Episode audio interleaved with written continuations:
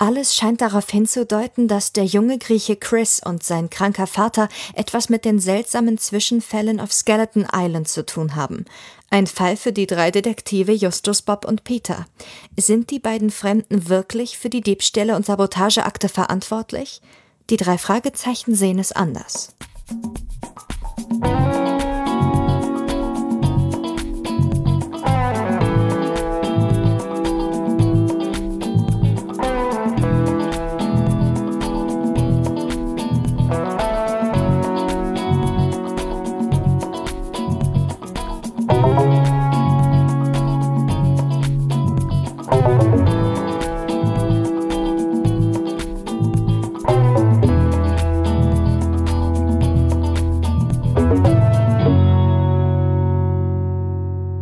Hallo und schönen guten Abend, Benjamin Kasper.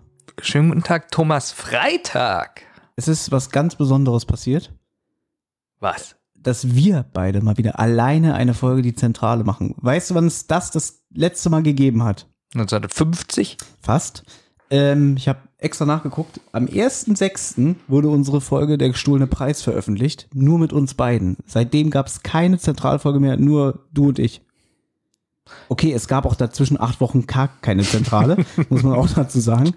Aber ja, es ist krass. Also der Zeitpunkt jetzt hier, nur wir beide. Ich, ich bin das gar nicht mehr gewohnt. Und du hast Glück, dass ich auch da bin, denn ähm, du hast es ja auf YouTube gesehen. Ich habe ja hier ähm, die so ein Mini-Special gemacht auf YouTube zu Die Zeitreisende und ich war ja weg. Ich bin froh, dass du es ansprichst, weil sonst Ja. hätte ich es gemacht. Ja. Ähm, ich habe das aber so verstanden, dass als du dich weggebeamt hast in Ja. dem Video, dass du dich direkt hierher gebeamt hast, weil du warst einfach da. Ja? Okay. Ähm, Spitzengag. Keiner, keiner weiß, wovon wir sprechen. Und zwar, es ist endlich passiert, meine lieben Hörerinnen und Hörer. Benjamin hat sein Versprechen wahr gemacht, nachdem er ja hier seit Monaten ähm, sich wieder weit aus dem Fenster gelehnt hat und gesagt hat, er macht jetzt mal ein, ein Special zu der Folge, die drei Fragezeichen, die Zeitreisende, wo auch keiner wusste, in welcher Art es geht, hat er es wahr gemacht. Ja, und es ist jetzt ein fünfminütiges YouTube-Video geworden. Also wenn ihr das sehen möchtet, dann müsst ihr auf unseren YouTube-Channel Rotz plus Wasser gehen und da könnt ihr das sehen. Es heißt irgendwie Special Benjamin die Zeitreisende. So, ich habe eine Frage. ja. Ich weiß ja ungefähr die Beweggründe, warum das entstanden ist. Erstens. Du hast am Anfang, glaube ich, nicht so ganz verstanden, äh, warum, weil du noch nicht so in diesem äh, Kosmos, die drei Fragezeichen so vertieft warst, dass äh, dein Mitpodcaster Thomas Freitag sich so hier hinsetzt und über Autoren der drei Fragezeichen-Serie meckert. Ich glaube, dass das nämlich unter anderem Punkt war, den du nicht nachvollziehen konntest. Motto, warum setzt er sich hin und meckert über diesen armen Menschen, der Bücher schreibt über die drei Fragezeichen. So, und dadurch ist es ja erst entstanden, dass du dann hier in dem Podcast so ein bisschen dich hingesetzt hast und so, naja, Thomas, so schlecht ist es ja nicht. Ich, ich werde das auch mal hören und dann werde ich mal meine Meinung hier zugeben. Und dann ist natürlich das passiert, was du erreichen wolltest oder auch nicht, dass wirklich Hörer nachgefragt haben, ja, was denkst du denn jetzt über die Zeitreisende? Und da hat sich der tolle Thomas hingesetzt und den Druck erhöht und von unserer tollen Lisa das Avril Lavigne Cover äh, anfertigen lassen mit deinem eigenen Theme, ja? Und äh, jetzt, jetzt, jetzt mal wirklich äh, äh, Tacheles. Ja. Das hat wirklich den Druck erhöht, weil Benjamin dann privat zu mir meinte, das ist ganz beschissen, weil eigentlich so geiles Special von die Zeitreisen wollte ich jetzt auch nicht machen. Ja, und, und du erhöhst gerade sehr, sehr den Druck, weil die Leute es natürlich toll fanden. Ja, und ich muss dir ganz ehrlich sagen, ich bin noch ein bisschen enttäuscht, dass jetzt nicht mal dieses Lied in dem Video vorkommt, weil du gesagt hast, es passt denn noch nicht mal. Hat auch schon jemand bei Twitter geschrieben äh, oder bei, bei unserer Patreon-Seite. Ähm, wo ist das Lied, was extra dafür angefertigt wurde? Ja, möchtest du was dazu sagen? Das Problem, das Problem ist, das Lied, wenn ich, ich habe ja das Video geschnitten Ja. und wenn ich das selber einbaue, Hm. Also erstmal finde ich das extrem angeberisch. Aber das war doch der Sinn der Sache. ja. Und du musst zugeben, das hätte am Ende des Videos nicht gepasst. Na, so als kleiner Abspann hätte das gepasst. Es geht ja nicht lang, es geht doch nur anderthalb Minuten.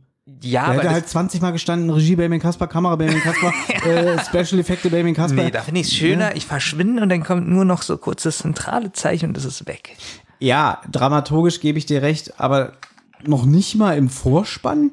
Na, dafür ba- baust du das doch jetzt in diesen Podcast ein. Ah ja, stimmt. Also für alle, die nicht wissen, wovon wir die ganze Zeit sprechen, kommt jetzt das Lied, was ursprünglich für Benjamins YouTube-Video gedacht war.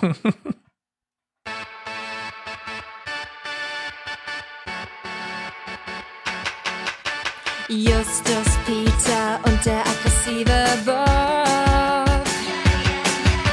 Die drei Fragezeichen hören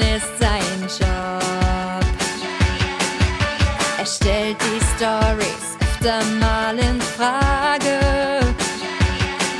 Sein Kollege Thomas sagt, er ist ne Plage.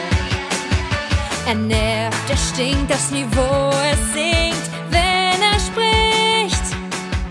Er scheißert klug, redet Unfug,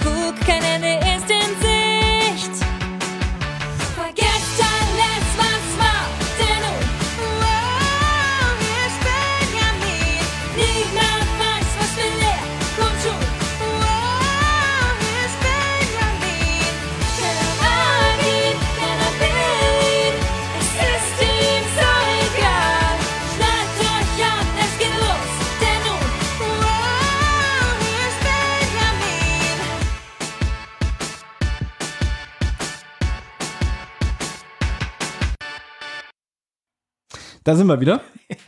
Wir hoffen, es hat euch gefallen. So, und hätte dieses Lied jetzt, was wirklich so gut gesungen ist, es hört sich wirklich an, als ob das eine professionelle Sängerin gemacht hat. Genau, vielleicht nochmal an dieser Stelle, das Lied ist jetzt auch schon ein paar Wochen alt. Äh, nochmal ein ganz, ganz großes Dankeschön an unsere Offsprecherin, in Anführungszeichen Lisa, dass sie wirklich das gemacht hat und ähm, auch in.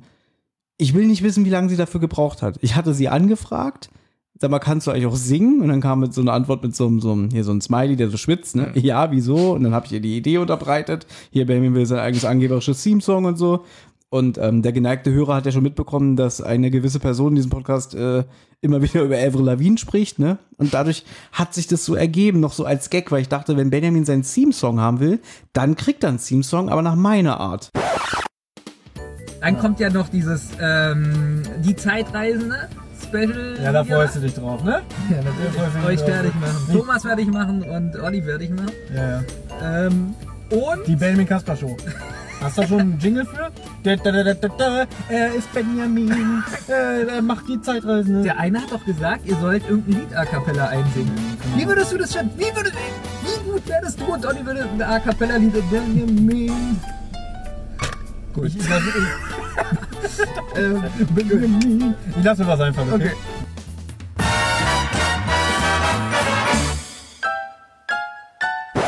Der Text, den ihr gerade gehört hat, habt, den hat sich nicht die Lisa ausgedacht. Der stammt aus meiner Feder. Schätz mal, wie lange ich gebraucht habe dafür. Das sagtest du mir schon mal, anderthalb Minuten oder so. Naja, zehn. es waren schon zehn Minuten, aber egal. Ja, und ähm, wie gesagt, ganz, ganz großes Dankeschön nochmal, dass du das gemacht hast. Wir haben dich nicht dafür bezahlt. Ja, Ja, es hört sich besser an als das Original. Ich habe wirklich schon überlegt, ob ich ihr, also ich habe ja auch noch ein paar CDs zu Hause. Ja. Und da sind ja, auf den alten CDs sind ja noch ganz oft Instrumentalstücke drauf von den Liedern, von den Singles. Kennst du das? Ja, und ob sie das einsingt. Ich habe zum Beispiel eine CD von Rammstein, Engel. Ja. Und ob sie Engel singt oder du hast oder du riechst so gut, dass ich ihr das Instrumental schicke. also aber nur für dich dann für den privaten Gebrauch. ja. Ja, vernünftig. ja. Meinst du, sie würde es machen? Wenn du sie ganz lieb jetzt hier bittest, bestimmt. Liebe Lisa. Ach, das macht sie nicht. Nein. Also wie gesagt, wenn ihr möchtet, liebe Hörer, weil ich glaube, dass ganz viele Hörer das nicht wissen, geht doch mal auf unseren YouTube-Channel, gebt ein Rotz, das Pluszeichen Wasser und dann kommt ihr darauf und da ist das Video und da könnt ihr auch übrigens dann noch mal ähm, den Song hören, den ihr gerade gehört habt, wenn es so schön ist und dann kriegen wir ein paar Klicks und dann freuen wir uns. Ja. Auch die besten drei Fragezeichen-Cover sind da zu sehen. Genau, richtig. Oder wie wir äh, Bücher aus dem Fenster schmeißen. Ja, das ist auch sehr witzig. Oder wie ich die fast zusammenschlage, weil du mich schon wieder fragst, äh, ob Alfred Hitchcock ähm, die Bücher schreibt. Das ist eigentlich viel lustiger als dieser Podcast Als hier. das hier, ne? Ja, ja, Äh, klar. hm. Gut, Ja. ähm, ich mache mal einen Haken. Äh, erste, sechste, letzte Sendung habe ich auch. Da steht ja gar nichts mehr auf deinem Zettel. Nee, das war schon. Hast du irgendwas, was du loswerden möchtest? Nicht so direkt. Also es hat eigentlich schon mit der Folge zu tun. Aber, aber es geht noch nicht gleich in die Folge rein, sondern wir haben ja, äh, wir machen heute extrem viel Werbung auf Patreon. Ähm, Könnt ihr uns auch unterstützen? Wir haben eine eigene Patreon-Seite. Genau. Und da gibt es für die Patreon, äh, nee, wie heißt die Seite? Patreon. Ja, also Ich hasse Englisch. Patreon geschrieben. Patreon. Ja. ähm, gibt es da eine Audiospur von uns und zwar wie wir den Film Die drei Fragezeichen und die Geisterinsel besprechen. Na ja, äh, ja? jetzt kommst du gerade so ein bisschen, jetzt fährst du mir gerade so ein bisschen in die Oh, Parade. Mist, das tut mir Weil leid. eigentlich war der Gedanke, pass auf, ich, Ja. erklär, ich erkläre dir das. Oh, okay. Ich habe ja hier großmundig angekündigt, dass wir jetzt erstmal diesen Clarissa Franklin-Zyklus besprechen. Genau. Also alle Folgen, drei Fragezeichen, wo sie auf Clarissa Franklin treffen. Also Zu wann die- wird das hier veröffentlicht? Zum Dezember? Zeitpunkt dieser Aufnahme ist auch Ja. schon die erste Folge Stimme aus dem Nichts im Kasten. Vielleicht ist die jetzt auch schon veröffentlicht worden, das weiß ich noch nicht mal. Ähm, das entscheide ich jetzt alles noch äh, im Laufe der nächsten Tage. Vielleicht ziehe ich auch diese Folge hier vor. Ich weiß es wirklich nicht. Ähm, aber das finde ich auch spannend, dass ich mich selber noch überrasche, wie ich das hier mache. Also, du baust dir selber so Spannung auf für die Genau. nächsten Tage. Ja, damit ich selber am Ball bleibe. weißt du? Finde ich gut.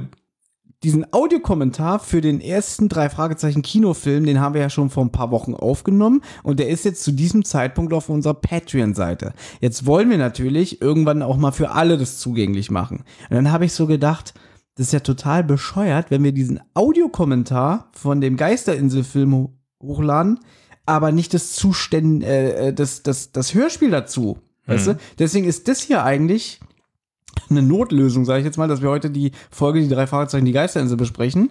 Weil ich würde dann jetzt erst diese Folgen besprechen, veröffentlichen und als Bonus eine Woche später den Audiokommentar für alle. Boah, ist ja krass. Ja, aber die, die es nicht abwarten können, können natürlich nach dieser Folgenbesprechung auf unsere Patreon-Seite gehen und dann noch den Audiokommentar hören oder halt eine Woche warten. Uns wäre es natürlich lieber, ihr geht auf Patreon. Ja, gebt uns eine Genau. kleine Unterstützung, damit dieser Podcast auch noch in Zukunft weiter produziert wird und seine Fans findet. Ja, man kann da aussuchen, ob man 3 Euro spendet oder 150. Das sind aber auch geil, oder? Ähm. Aber da muss man auch mal sagen, ein Hörer von uns, der hat uns ja verarscht, ne? Wir haben fast einen Herzinfarkt bekommen, weil irgendwann hat er wirklich, kriegen wir so eine Meldung bei Patreon, ja, eurer Punkt, Punkt, Punkt ist jetzt ein 150 Euro Patreon und wir, Sofort eine neue Chatgruppe gegründet. Wir sind jetzt reich. Mhm. Und äh, was machen wir jetzt? ja, und dann hat das noch am selben Tag wieder gecancelt. Mhm. Also sehr, sehr witzig, lieber Hörer, wirklich, also Chapeau, muss ich nochmal sagen. Ein bisschen witzig war es. eigentlich. Ja, es ist ja. Also ich meine, ich glaube, dass auch unser Humor prägt. ja, und unsere Hörer da wirklich sich ein bisschen was abgucken. Du sagst ja, du veröffentlichst das hier, äh, du weißt noch nicht genau wann, dann können wir das ja jetzt auch einfach hier mal sagen. Die ganze Patreon-Seite wird noch mal ein bisschen aktualisiert. Die ist jetzt nicht so, wie wir sie haben wollen, noch nicht. Denn wir hätten damals gar nicht gedacht, dass uns überhaupt welche unterstützen. Das stimmt, ja. Und äh, jetzt sind es ja doch ein paar. Und äh, wir merken gerade, das ist einfach äh, noch zu billig, was wir da gemacht haben. Ja, also Das ähm, das haben wir auch schon gesagt. Ja. Wir haben ja auch wieder den Mund so voll genommen, dass wir irgendwelche äh, Versprechungen gemacht haben, die wir bis jetzt noch nicht mal eingehalten haben. Aber, aber. äh, wir um- wollen die Seite noch mal komplett jetzt überarbeiten. Genau, aber auch wenn wir sie überarbeiten, die Leute, die uns jetzt schon was gegeben haben, die kriegen die Sachen. Das müssen wir auch sagen. Ihr Nicht, kriegt, dass ihr jetzt, ihr kriegt euren Lutscher. ja, ihr kriegt euren Lutscher, Oh Gott, das ist schlecht. vielleicht auch zwei. Nein, ihr kriegt die Sachen, die ihr da äh, haben wolltet. Es tut uns auch leid, dass das jetzt alles ein bisschen länger gedauert hat. Wir sind auch schon am Überlegen, wie wir das machen. Und ich denke mal, das kommt noch dieses Jahr auf alle Fälle. Und jetzt noch mal wirklich was, Hm. Was äh, Kleines noch dazu. Das, was wir gerade gemacht haben, diese ganze Werbung. Baby und ich haben schon im Vorgespräch vor diesem Podcast gesagt, wie sehr wir das hassen, wenn im Podcast Leute darüber sprechen, immer darauf hinweisen, ja, und wenn ihr auf iTunes geht und uns fünf Sterne gebt, dann freuen wir uns und ähm, ihr habt uns damit unterstützt. Und wenn ihr uns bei YouTube einen, Daumen hinterlasst, habt ihr uns unterstützt. Und so, wie sehr wir das eigentlich hassen, aber gleichzeitig sagen wir, wie dumm wir sind, dass wir, weil wir das selber nicht mögen, niemals erwähnen und äh, äh, niemals das hier erwähnen und uns dann wundern, warum uns keiner unterstützt. Genau, Thomas und ich machen das jetzt auch komplett falsch, dass wir das mitten in der Folge sagen. Nein, ganz am Anfang. Die Folge hat noch nicht angefangen. Eigentlich machen wir es richtig, weil jetzt haben wir noch die Aufmerksamkeit der Hörer. Na, am Ende ist schon besser. Weil Werbung kommt immer so am Ende so. Die, die keine Werbung haben wollen, die können schon ausschalten und. Ja, aber ich würde, ich möchte nicht wetten, wir haben ja immer am Ende jeder Folge nach dem Abspann diesen Social Media Text, den unsere Lisa gesprochen hat. Ich möchte nicht wissen, wie viele Hörer da schon beim Abspann ausmachen und das gar nicht mehr hören. Jetzt ist er ja nun auch sehr lang. Wir haben da unsere privaten Accounts mit drin, die sie ansagt. Ähm, auch das müssen wir ändern. da ist sogar die Anschrift von meinem Bäcker drin, über den wir mal reden. Das muss mal raus, ne? Also ihr seht, wir geben unser Bestes. Eine Oder- Sache noch, wir haben uns ja eigentlich irgendwann mal abgewöhnt, hier in dem Podcast jedes einzelne Feedback vorzulesen, was nicht heißt, dass wir euer Feedback nicht schätzen. Aber wir sind inzwischen jetzt auch an einem Punkt, wo wir sagen, das nimmt langsam überhand. Aber wir haben eine Nachricht bekommen von einem, glaube ich, sehr, sehr jungen Hörer, der großen Wert darauf legt, dass wir ihn hier erwähnen, weil er hat, die, glaube ich, dich auch privat angeschrieben, Benjamin, oder? Das ist der, der uns auch die Sprachnachricht geschickt hat? weil er so nett nachgefragt hat, haben wir gesagt, pass auf, äh, wir lesen das jetzt hier vor und trotzdem nochmal an alle anderen Hörer. Jeder, der uns so liebes, nettes, langes Feedback bisher geschrieben hat, wir haben das alles gelesen und äh, wir sind auch so, wir sind so Leute, dass wir das ganz oft immer Screenshots machen und in unseren Status bei WhatsApp packen. Und Wir machen eure Namen weg. Keine ja, ja, Angst. das stimmt. Ja. Wir retuschieren das auch immer weg oder Ja. schneiden das weg. Und dann schreiben mich schon so Leute aus meinem privaten Umfeld an, irgendwie, äh, schon wieder so ein Lob über euren scheiß Podcast, interessiert doch keinen. Meine Familie, meine Familie hat gesagt, äh, Benjamin, du glaubst doch nicht wirklich, dass es irgendeiner liest. Schon wenn ich diese, wenn ich die ganze Schrift sehe, drücke ich das weg. Ja. Das kriege ich wirklich. Genau, ich sehe, und ich, ich, ich kicher schon immer so ein bisschen. Ich pack das ja wirklich immer so voll stolz in den Podcast, äh, in, in, in den WhatsApp-Status. Und dann gucke ich immer so, wer das alles gesehen hat. Und da weiß ich genau, da habe ich genau die Gesichter vor den Augen, wie die Ja. das so genervt wegdrücken. Ich kenne das. Oder, oder was mir auch gefällt, du machst das drei Screenshots, weil die Nachricht so lang ist. Ja. Und du siehst im ersten Screenshot, wer das alles gelesen hat. 18 Leute. Und dann kann man schon mit sich selber eine Wette machen, wer hat die zweite Nachricht nicht mehr gelesen. Oder? Kennst du das? Ja, natürlich. Das oh, das haben 18 Leute gesehen. Dann kommt ja direkt danach das nächste. Genau, ist, ja. Das ist uns aber egal. Also wirklich, wir, wir, Wir wertschätzen eure, euer Feedback. Genau. Der Liebe, ich weiß gar nicht, wie er heißt. Warte mal. Er hat's ja. Okay. Er Hier ist wirklich sehr jung. Sehr jung. Ähm, er hat uns mehrmals eine Nachricht geschickt und hat so lieb gefragt und Also ich ähm, weiß ja. nicht, ob ich das jetzt richtig ausspreche. Hier, hier steht Dutfix. Also D-U-T-F-T-F-X. Und Fix und Foxy oder was? Nee. Genau. Ja. Wie heißt der Onkel von Fix und Foxy? Lupo. Nee, Lupo ist der. Äh, hier, Graf Zahl. Nee, wie? Nee. Fax. Fax. Ja, Fax heißt der Onkel. Also, der liebe Duftwix hat einmal bei drei, äh, bei unserem iTunes-Account hinterlassen. Super cool, fünf Sterne. Ich habe schon lange nach einem DDF-Podcast gesucht, finde die anderen aber nicht so gut wie euren. Ich habe zwar die Folgen 1 bis 200 auf meinem PC, also die drei Fahrzeugfolgen, aber finde das Aufarbeiten sehr gut. Zum Beispiel Hagrids Hütte, die dasselbe nur Kapitel für Kapitel und halt mit Harry Potter machen. Also gibt es anscheinend einen Podcast namens Hagrids Hütte, kenne ich nicht. Ich bin, auch nicht. Ich bin auch nicht der große Harry Potter-Fan, muss ich dazu sagen. Ich habe die ersten zwei Bücher gelesen und die ersten zwei Filme gesehen, aber nicht weiter. Das sagt auch viel aus. Dann bin ich ein bisschen im Vorteil. Ich habe bis zum sechsten Teil geguckt, aber ich kenne auch das Ende nicht.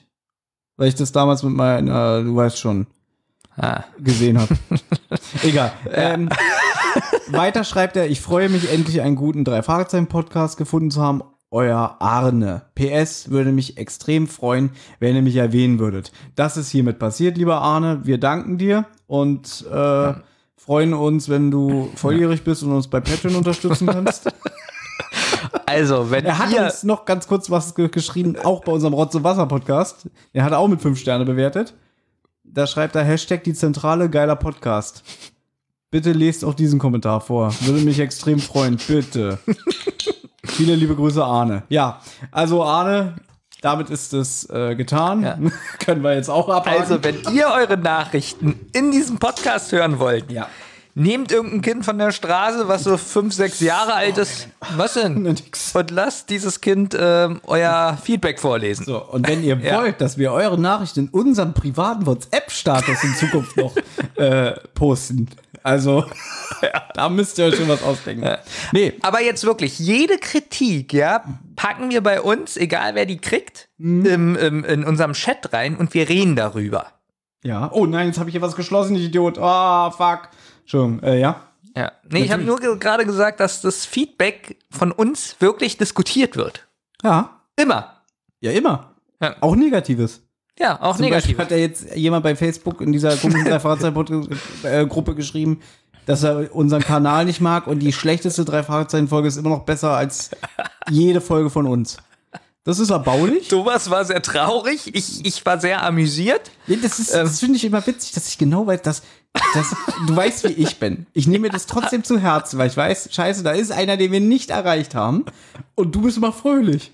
Ja, das hast du auch in deinen Status gepackt und dann mit so einem Smiley drunter und dann, oh, ich mag's, wie die Leute über unseren Podcast sprechen, wo ich denke so, äh, Respekt, Benjamin, du bist auch ein Idiot. Wie dieser Hörer. da kommt der hat's doch aber lustig umschrieben. Ja, so lustig umschrieben war das nicht. Das war schon purer Ernst. Aber ist egal.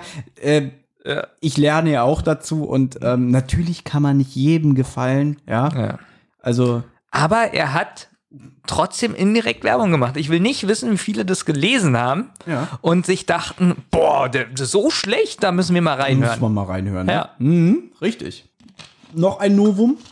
Wir Was? nehmen seit langer, langer Zeit mal wieder äh, zu einer etwas späteren Uhrzeit auf, weil das leider aus terminlichen Gründen nicht anders ging. Und ich würde jetzt schon mal Wetten abschließen, Dass wir zum Schluss sehr müde sind, dass du äh, zum Schluss sehr müde bist. So, so, ist jetzt schon. so in anderthalb Stunden. Mhm. Und ich werde wahrscheinlich sehr genervt sein. Das ist Deswegen- äh, eine tolle Voraussetzung. Kommen wir doch jetzt einfach mal dazu. Ja, Gehen wir noch mal auf den Film kurz ein ich denke mir mal, dass wir das dann auch in noch, der Folge. natürlich, dass wir das mit einspinnen. Gut. Ja, also ich kann ja schon mal anteasen. Wie gesagt, wir haben ja schon den Audiokommentar für den drei Fragezeichen Geisterinsel-Film gemacht. Und als ich dann zu Baby meinte, naja, komm, lass uns doch auch das Hörspiel dazu besprechen, dann habe ich irgendwann eine Nachricht von dir bekommen. Und das ist die Vorlage für den Film. Na, ich bin ganz ehrlich, das hat für mich nichts, wirklich nichts mit dem Film zu tun. Wirklich nichts, bis auf zwei, drei Namen. Ansonsten hat die Folge nichts mit dem Film zu tun. Na, wir können das ja jetzt schon besprechen. Also, ähm, wie gesagt, wir reden ja über den Film ein bisschen länger in unserem Audiokommentar, den ihr demnächst dann auch ähm, hören werdet.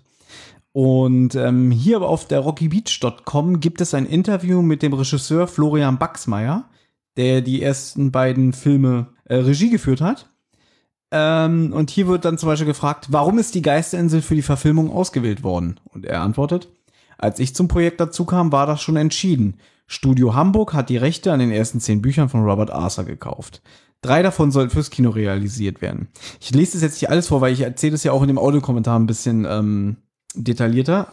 Du hast mich gefragt, äh, auch interessant für unsere Hörer, Benjamin hat das Buch gelesen. Ich habe das Buch Ja. gelesen, denn du hast es mir gekauft. Ja, so nett bin ich. Ja, obwohl, ob, obwohl du ja mal gesagt hast, oh, Benjamin will mir die Show stehlen, jetzt, jetzt liest er schon die Bücher, hast du dir gedacht, nee, eigentlich ist es ja doch ganz interessant anscheinend. Ja, dann hast du meinen WhatsApp-Status nicht genau gelesen, denn da, Also. stand mein, da stand mal eine Kritik von einem Hörer drin, der meinte, ah, wie toll das ist, dass beide das Buch gelesen haben und sich darüber austauschen können. Ah, deshalb. nicht, nicht irgendwie so für dich so mehr Inhalt, sondern Genau, das nur der Podcast. es fand ein Hörer gut, dass wir beide auch über das Buch geredet haben, weißt du? Und deswegen bietet sich das jetzt hier mal an. Und apropos Buch, jetzt wird hier in dem Interview gefragt, welche Elemente wurden aus dem Buch übernommen. Gar keine. Doch, es geht nach wie vor um einen Vergnügungspark. Hm. Stimmt, die Frau will einen Vergnügungspark da bauen. Deswegen gehen die ja zu Beginn des Films da irgendwie durch die Pampa und sie macht auch überall diese Kreidezeichen, was wegkommen soll und wo dann das Riesenrad steht und so. Okay, aber ganz ehrlich. Hat auch nichts mit dem Film zu tun. Absolut nichts. Nein. Na gut, der Vergnügungspark hat hier doch hat Nee, schon eine, hat nee. schon eine äh, sekundäre Rolle, aber im Film überhaupt nicht. Bei uns Äh, im, im, erzählt er weiter hier der Regisseur. Bei uns wird er allerdings erst gebaut und ist noch nicht alt und verfallen. Es gibt auch einen Geist, aber ein bisschen anders, äh, der ein bisschen anders aussieht als im Buch. Ja, es ist ein Spoiler-Affe. Warum wurde die Geschichte für den Film abgewandelt? Das ist jetzt, glaube ich, das Interessante. Denn du darfst ja nicht vergessen, dass es Originalbuch in den 60er Jahren gespielt hat. Aber das ist ja nicht abgewandelt, das ist komplett anders. Ja, naja, pass auf. Er antwortet darauf, wir mussten die Geschichte ein bisschen abwandeln. Ein bisschen. weil sie nicht mehr in den 60er Jahren spielt, wie die Originalgeschichte, sondern wir sie ins Jahr 2007 verlegt haben. Weil man hat sich ja Gedanken gemacht als Filmmacher, die mussten das ja allen wieder irgendwie gerecht machen. Die Erben von dem Robert Arthur, also die, die Tochter, die wollte schon eine moderne Erzählweise, also haben sie es in, ins Hier und Jetzt versetzt.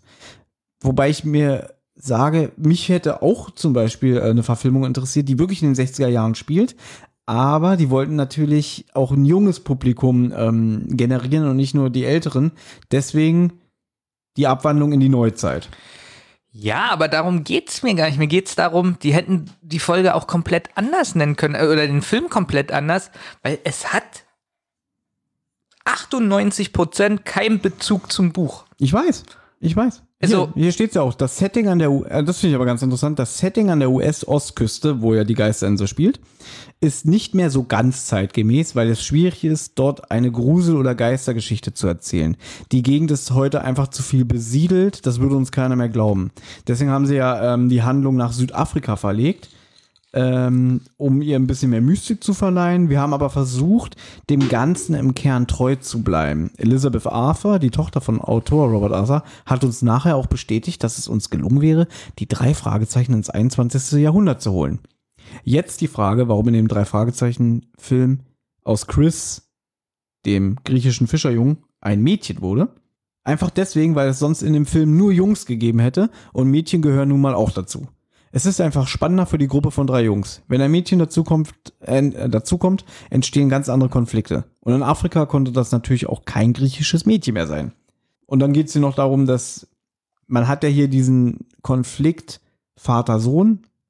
Also der Vater ist krank, der Sohn will, dass es ihm besser geht und hält sich mit Gelegenheitsjobs und mit der Suche nach dem Goldschatz über Wasser. Hier ist es so, der Vater in dem Film kommt ins Gefängnis, die Tochter setzt sich für ihn ein und beauftragt die drei Fragezeichen.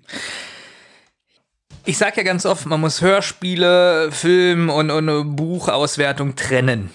Irgendwie so ein bisschen, weil es ja andere Formate sind. Natürlich. Aber das, ja, aber das Problem hierbei ist einfach, du hast jetzt als Vorlage das Buch Jurassic Park und drehst aber, Dino Park. Dankeschön, dass du den deutschen Titel nennst, des Buches, Dino Park. Immer wieder gern. Ja, Dino Park heißt das Buch nämlich in Deutsch, ähm, Jurassic Park. Und äh, du drehst dann einen Film dazu und das ist aber Lost in Space, ein Science-Fiction-Film. So ungefähr ist es, was die hier gemacht haben. Ja, da gebe ich dir natürlich auch recht. Also jetzt nicht mit diesem bekloppten Beispiel gerade, aber das ist natürlich äh, schon. Es, es hat nicht viel miteinander gemein, außer den Titel und wirklich diese Grundelemente mit dem Vergnügungspark, der aber am Ende Nicht mal die, ist nicht so. mal dieses Es sind zwei komplett eigenständige Geschichten. Ja, danke. So, das hast du schön gesagt. Ja. Ja. Aber wahrscheinlich, man musste sich ja, die konnten ja anscheinend durch die Rechte keinen eigenen drei Fragezeichen Film so wirklich komplett sich eine Geschichte ausdenken. Deswegen haben sie bestimmt nur so die Grundelemente von der Geisterinsel genommen und die so runtergekürzt, dass es immer noch äh, dem Erbe von Robert Arthur entspricht. Ja, das könnte jetzt aber auch, man hätte jetzt auch den Film nennen können, äh, die drei Fragezeichen und der Superpapagei. Gibt's ja. Als Buch und Hörspiel. Ja, aber ich finde, du hättest auch diesen Filmtitel nehmen können, würde man nicht merken. Hätte es genauso ist viel damit ja, zu tun, ne? Ja, Gut. Aber wie gesagt, wenn ihr wissen wollt, wie wir über den Film denken, dann hört euch unseren sehr Audio- gut, wie ihr merkt. Ja? Wir denken wahrscheinlich sehr gut über den Film. Ja, also es ist aber, ich, muss, ich müsste es selber nochmal hören. Egal, aber es geht ja jetzt um das Hörspiel Die Geisterinsel. Yeah. Und jetzt kommen hier erstmal wieder die allgemeinen Fakten. Fakten.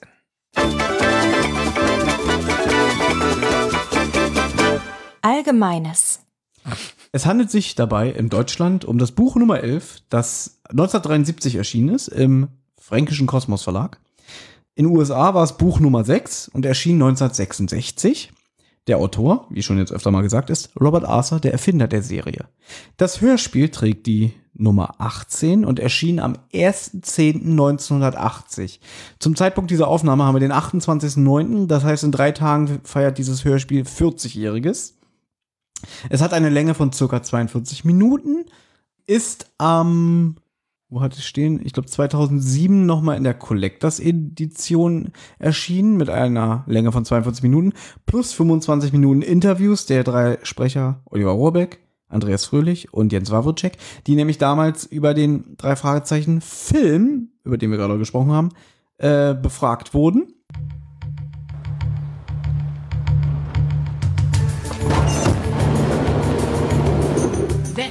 Du nie errätst, wo wir als nächstes hinfahren? Südafrika. Woher wusstest du das? Denk immer an die erste Detektivregel. Die Wahrheit liegt direkt vor dir. Das hört sich nach Kurt Weiß an. Ferien! Als es hieß, ähm, das wird verfilmt, habe ich gesagt, wunderbar, darf ich Kommissar Reynolds spielen. Ich hab doch gesagt, ich möchte nicht, dass ihr Jungs euch da einmischt. Lasst die Polizei das regeln. Macht eine Stadtrundfahrt. Was sollen die drei Fragezeichen bedeuten? Das Fragezeichen ist das Symbol für das Unbekannte. Wir lösen jeden Fall, jedes Rätsel oder Mysterium, jede Ungereimtheit und daher sind die Fragezeichen unser Markenzeichen. Also, als ich den Film gesehen habe, dachte ich, das ist ganz nah an dem Geist der drei Fragezeichen, aber trotzdem ganz eigenständig. Redet er immer so geschwollen? Darf ich Ihnen unsere Karte überreichen? Wir sind die drei Fragezeichen. Die drei Fragezeichen haben bisher noch jeden Fall gelöst. Und wir geben auch jetzt nicht auf. Wir müssen in das Haus einbrechen und ihn befreien. Schnell. Aber darum geht's hier heute nicht. Während Benjamin sich die Mühe gemacht hat, das Buch zu lesen für dieses äh, für diese Folge, habe ich mir das Hörbuch angehört, denn es gibt ja jetzt seit einiger Zeit Hörbücher von den drei Fragezeichen, wo Prominente sie vorlesen. Und dieses Hörbuch wurde von Anna Thalbach gelesen und ich muss an dieser Stelle sagen, dass ich sie ich fand's nicht so gut. Wer ist denn Anna Thalbach überhaupt? Äh, es ist nicht die Tochter von Katrin Thalbach. Heißt Gut, so, wer ist das? Äh, Schauspielerin. Gut. Ich habe ja die, äh, das Hörbuch gehört von, was heißt gehört? Äh, Ich musste es ausmachen, äh, als Bela B. vorgelesen hat.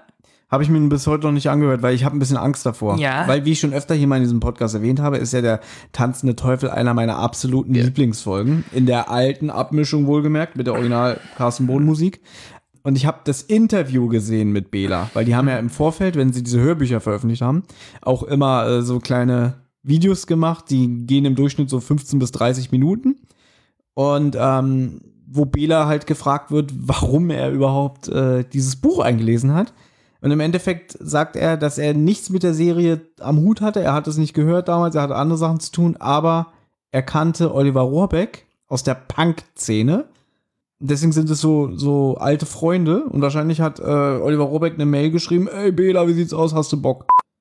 Die drei Fragezeichen sind äh, sind natürlich äh, äh, ja deutsche Geschichte, ja also deutsche äh, Kulturgeschichte. Ja, die gibt's einfach so ewig lange.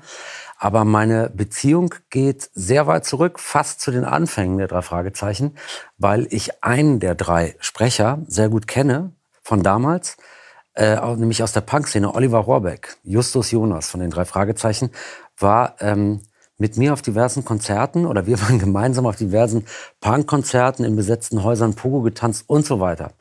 Genau, da kannte ich ihn. Nur damals, 1979 oder 80, als ich ihn kennengelernt habe, wusste ich nicht, dass er das sprach. Als das damals anfing und als ich Oliver Rohrbeck kennenlernte und nicht wusste, dass er Justus Jonas ist, äh, da war ich jetzt, keine Ahnung, da war ich nicht so auf Hörspiel, ehrlich gesagt. Da war ich gerade so ein juveniler Jungerwachsener, für den Hörspiele, da habe ich mich mehr für Musik interessiert. lustig auch, wie er diese Folge ausgewählt hat.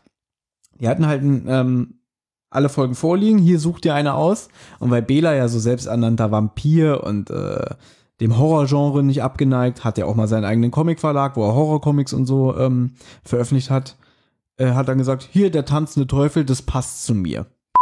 Ich wollte auf jeden Fall eine Folge machen. Also die drei Fragezeichen sind ja äh, bekannt dafür, dass ihre Fälle, sehr viele ihrer Fälle, halt auch ähm, mit vermeintlich Übernatürlichen zu tun haben und viele ähm, auch äh, Zitate oder viele Berührungspunkte mit so einer Horror-Trash-Welt irgendwie haben.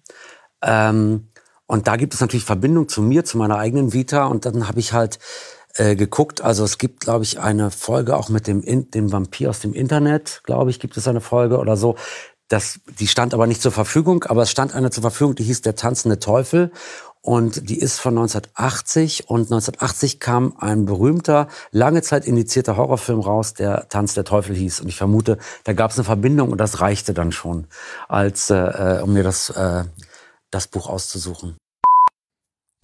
Und wahrscheinlich war er am Ende so enttäuscht wie ich über diese Folge. Und tatsächlich, ich hatte, äh, ich war nicht enttäuscht, als ich es gelesen habe. Ich habe es auch schon mal hier gesagt, ich habe wirklich Angst, diese Folge mit dir zu besprechen, weil so ging es mir beim unheimlichen Drachen. Nachdem ich diese Folge mit dir besprochen habe, hatte ich ein sehr ekliges, schales Gefühl danach. Weil du hast sie mir irgendwie ein bisschen durch deine Art und Weise versaut. Aber warum? Weiß ich nicht, aber ich finde es schwierig, wirklich Folgen, die man absolut liebt, in diesem Format hier auseinanderzunehmen. Ja, das stimmt schon. Ja, und ich habe doch ein paar richtige Kracher, ja, wo ich echt Angst habe. Ich meine, vielleicht mache ich auch den tanzenden Teufel mit Olli. Das, ist das, Ja, Schlimmste, deswegen. das Schlimmste, was ich höre, ist dann ja. Äh, Interessiert mich nicht. und nicht so irgendwie, also pass auf, da ist der Teufel. Ja, und dieser Teufel, der ist ja schon mal total albern, weil es ist ja nur ein Mann unter einer Mütze. Irgend so ein Scheiß. Und, dann, und, und also, keine Ahnung. Na, na, was ich, äh, jetzt hast du so einen schönen langen Monolog gehalten. Ja, das stimmt. Ich, ich wollte nur sagen, dass ja auch, ich habe noch ein Hörbuch gehört und zwar von den Sänger von äh, hier Henning. Ja, äh, Annemal Kantereit. Genau. Und ich muss das auch ausmachen. Mhm. Also es tut mir leid. Ähm, er ist ja wirklich ein, der hat eine tolle, tolle Stimme und ist ein guter Sänger und Bela B hat für mich auch eine sehr prägnante Stimme. Markant, ja. Und sie können aber keine Hörbücher lesen. Es tut mir leid. Und Cool. ich habe jetzt schon öfter in, dem, F- in Foren und so gelesen, dass die fast alle nicht gut sind. Habe ich auch gelesen, also, aber die schlimmsten Sprecherleistungen waren wirklich, äh, du bist nicht der Einzige, dass der Sänger von Anmal Kantereit ähm, das wohl ganz monoton und langsam vorliest und er gibt sich nicht mal Mühe, die Charaktere irgendwie äh, verschieden zu intonieren. Du, du bist ja ein richtiger Drei-Fragezeichen-Fan. Aber richtig, so richtig. Dann hör dir das doch mal an. Ich habe, ich habe bis jetzt zwei Hörbücher gehört. Einmal die Geisterinsel. Ja. Im Vorbereiten von diesem Ja. Podcast. Da würde ich, äh, um das noch abzuschließen, übrigens, dieses Hörbuch ist am 18.10.2019 erschienen und hat eine Länge von circa drei Stunden 20 Minuten. Eigentlich relativ kurz, finde ich. Weil, habe ich gelesen, im Forum wurde gemeckert, dass sie das ganz schnell runterrattert. Ah, okay. Ja? Zum Beispiel, ich weiß gar nicht mehr, das andere Hörbuch, nee, ich habe drei sogar gehört. Den Karpatenhund, gelesen von Andreas Fröhlich. Das geht so viereinhalb Stunden, weil da merkst du halt, das ist wirklich ein Hörspielsprecher und Schaus Hör Hörschauspieler, wie er sich ja selber gerne nennt. Ja. Der gibt jeder Stimme so ein so äh, markant ähm, einen eigenen Ton. Welchen Namen hast du ihm genannt? Andreas Fröhlich? Andreas Fröhlich, Bob Andrews, ja. Ja, kenne ich. Genau. Und ja, ich weiß, dass du ihn kennst. Du hast schon öfter mal Hörspiele. redet er aggressiv? Redet er aggressiv? Ja, richtig aggressiv. Also, Oh, geil. Nee, also kann ich nur Ja. empfehlen. Karpatenhund, sehr, sehr gutes Hörbuch. Ja? Okay. Und ich habe das Gespensterschloss gelesen von Jens Wawritschek gehört, also dem Peter-Sprecher. Ja, Karpatenhund, das habe ich ja schon ein paar Mal gesagt. Immer wenn ich so äh, vor Forenbeiträge oder sonst was, immer wenn der Karpatenhund da steht, Mhm. äh, ganz viele, ja, so gut, so gut. Das muss einer der besten Folgen sein. Ich bin schon am überlegen, ob ich sie privat lese.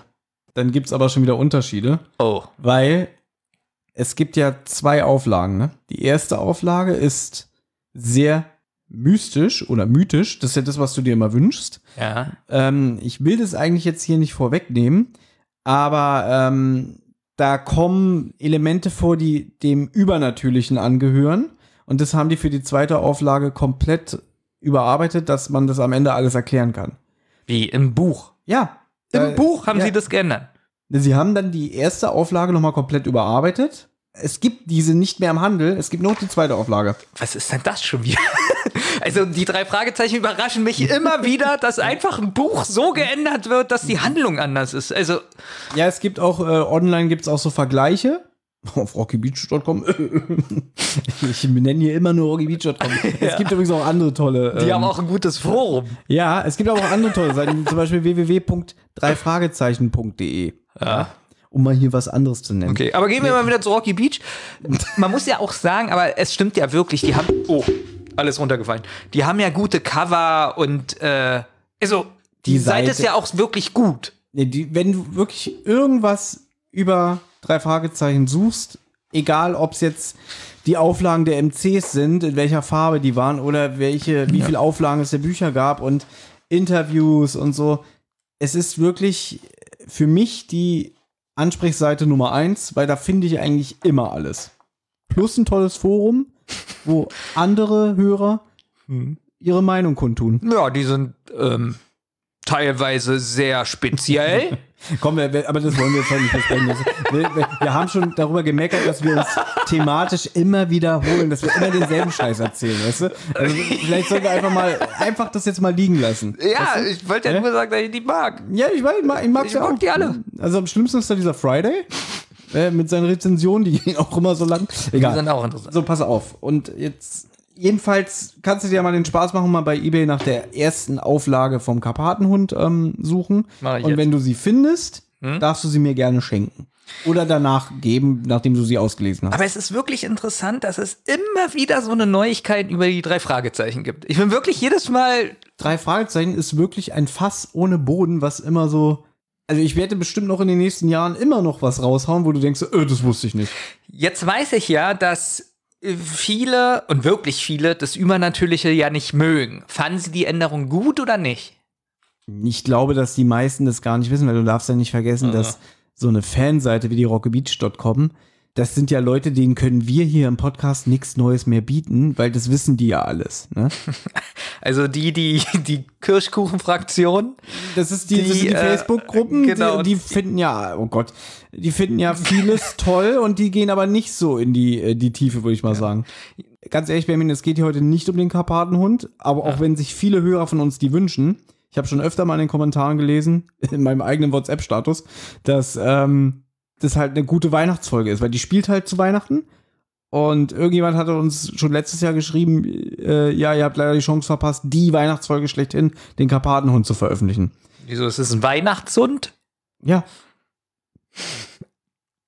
Darf ich den Gag rausschneiden? Nee, den, Okay.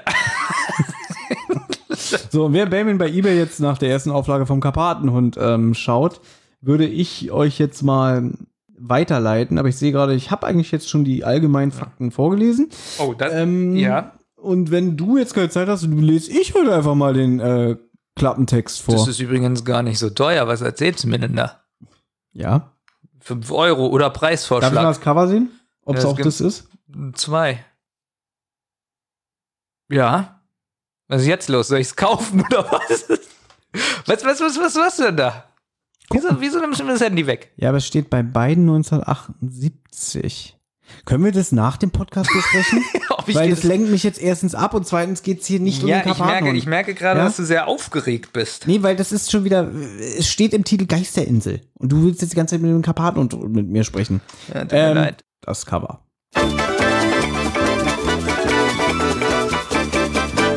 Das Cover. Hm. Muss ich nur mal raufgucken. Beschreib mal, was du da siehst. Ich habe mir das Cover noch gar nicht angesehen. Weil, man muss dazu sagen, ich habe Ja. Benjamin ähm, die Taschenbuchausgabe vom Carlsen Verlag geschenkt und ich habe jetzt festgestellt, wir haben uns jetzt mal so ein bisschen äh, die Cover von den Büchern angeschaut, die im Carlsen Verlag erscheinen und die sind ja, die sind ja der Hammer. Die Das sind ja Teil. Ja, müsst ihr euch mal gucken. Guckt euch mal zum Beispiel bitte das Cover an von der seltsame Wecker. Äh, Es ist wirklich das gruseligste Bild, was ich jemals für ein, für ein Jugend-Kinderbuch gesehen habe. Irgend so ein Totenkopf als Wecker, der einfach nur ekelhaft in die Kamera grinst. Also, sieht einfach aus wie ein Monster. Äh, und dann das alte Cover dazu. Oder weiß ich nicht, was war da noch? Ähm, GPS-Gangster mit irgendeinem, auch irgendeinem verrotteten Piraten. Irgendwie so, so ein Zombie. Also ja? man denkt, das ist die krasseste Ja, genau. Bücher, Hörbuchreihe, die es gibt. Wirklich, Also- ich, ich bin kurz davor, meine ganzen äh, Kosmos-Bücher, also die, wie sie mal im Original erschienen Ja. sind, wegzuschmeißen mir nur diese Carlsen-Edition zu holen. Ist davon alle? Nee. Nee, alle gibt's leider nicht, aber ich bin schwer beeindruckt von den Carlsen-Taschenbüchern, was die Cover angeht. Ich frage mich immer, warum sie das gemacht haben, weil die sehen schon heftig aus. Mhm. Ähm, haben noch weniger mit den drei Fragezeichen zu tun, oft. Ähm, Nee, ich glaube, da geht es aber einfach ums Branding, dass man weiß, ah, das ist der Stil für die äh, Erstauflagen im Kosmos Verlag und die Zweitverwertung für die ähm, Taschenbuchausgaben, dass man die einfach noch mal selber so ein eigenes Antlitz gibt. die sehen schon krass aus. Die sehen also wirklich statt, statt der Vampire, das sieht aus wie für schon ein Carpenter-Film. Also hier in diesem Buch hier, Geisterinsel, da steht ja, auch ein paar Mal drinne, so, so ein bisschen so, hm, wie soll ich sagen, so, dass es, dass das für Kinder ist, Mhm. so. Ähm, irgendwie kommt da so eine Stelle, die äh, Alfred Hitchcock.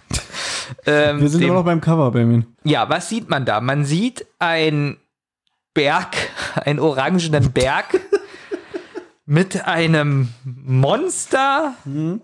Also man könnte jetzt wirklich denken, so man hat jetzt so Akte X vor sich, oder? Nee, finde ich nicht. Wie nee? Also, man Also sieht, du hast aber auch keinen Geist. Also dieser, Also- dieser Schatten, den man in der linken Seite des Bildes sieht, also im Hintergrund ist blau, das sieht aus wie ein Nachthimmel. Dann hat man halt diesen orangenen Berg und auf diesem Berg wird der Schatten lang und verzerrt wiedergegeben, was sehr monströs aussieht. Schaut man sich aber den, den, ähm, diese Gestalt mal ein bisschen genauer an, kann man in ihr einen Taucher erkennen. Mit ein bisschen Fantasie. Und ums Tau Tauchen geht's ja in dieser zeig. Folge. Wie, ach so, okay, du hast das Cover noch nicht gesehen. Und ich muss sagen, ähm, die Geisterinsel schon sehr, sehr früh in Kontakt mitgekommen, schon als Kind. Ich fand das Bild eigentlich nie wirklich gruselig, ich fand es aber immer verstörend. Also ich finde, das hat schon was Gruseliges. Ja. Ja. Also als Kind hätte ich so, wow, unheimlich. Hm. Ähm, Unheimlich, aber und verstörend, aber nicht, dass ich gesagt habe, oh nee, ich kann mir das nicht mehr angucken. aber du hättest jetzt nicht, als du die Folge noch nicht gehört hast, hättest du nicht gedacht, das ist ein Taucher. Nein, hättest du schon nein, gedacht, das ist ein nein. Außerirdischer oder so. Ich weiß, du, ich weiß, ich kann dir leider nicht mehr meinen Ersteindruck vermitteln, weil es einfach zu lange her ist, ähm, wie meine Gedanken dazu waren. Aber ich habe es, glaube ich, immer mit diesem Karussellgespenst, was hier eine Rolle spielt, in Verbindung gebracht. Hab mich aber mal gefragt, so sieht ein Karussellgespenst aus. weißt du? Was interessant ist, unten links am Berg ist noch 1,5 Zentimeter Wasser. Echt? Ja, guck mal hin. Habe ich jetzt gerade erst entdeckt. Stimmt.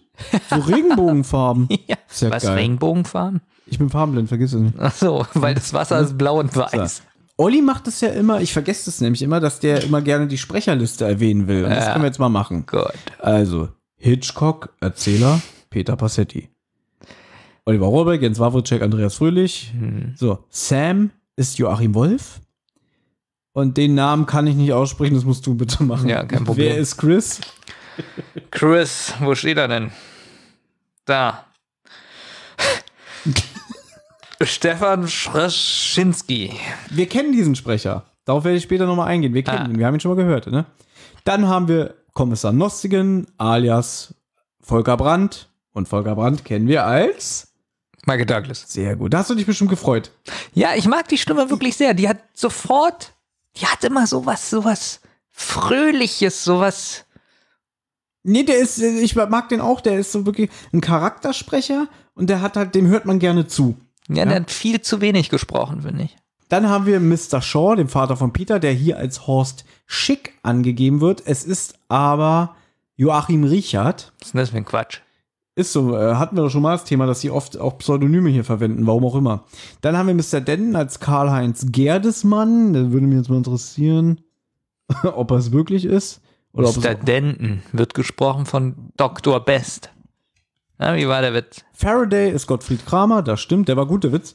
Jeff ist Harald Pages, Bill Bellinger ist Günther Flesch und Jim Bellinger ist Heinz Werder. Nicht genannt in den Credits ist Mrs. Barton, gesprochen von Marianne Kehlau und Mr. Norris, gesprochen von Horst Schick. So, Und die äh, Brüder, von wem werden die gesprochen? habe ich gerade vorgelesen, Bill Bellinger. Ist, Ach so, da hast du vorgelesen. Genau, die kommen ja auch Gut. vor. Ja. So. Äh, Cover haben wir besprochen. Jetzt, lieber Benjamin, darfst du gerne den Klappentext vorlesen. Und er ist, weil es eine alte Edition ist, ist er wieder so lang, dass er sogar in der Innenseite des ähm, Covers fortgesetzt wird. Nein, sind die So, wahnsinnig. viel Spaß. Der Klappentext. Darf ich das so ein bisschen aufklappen oder kriege ich dann gleich wieder? ja, aber knicken. Faust in die Fresse. Gut.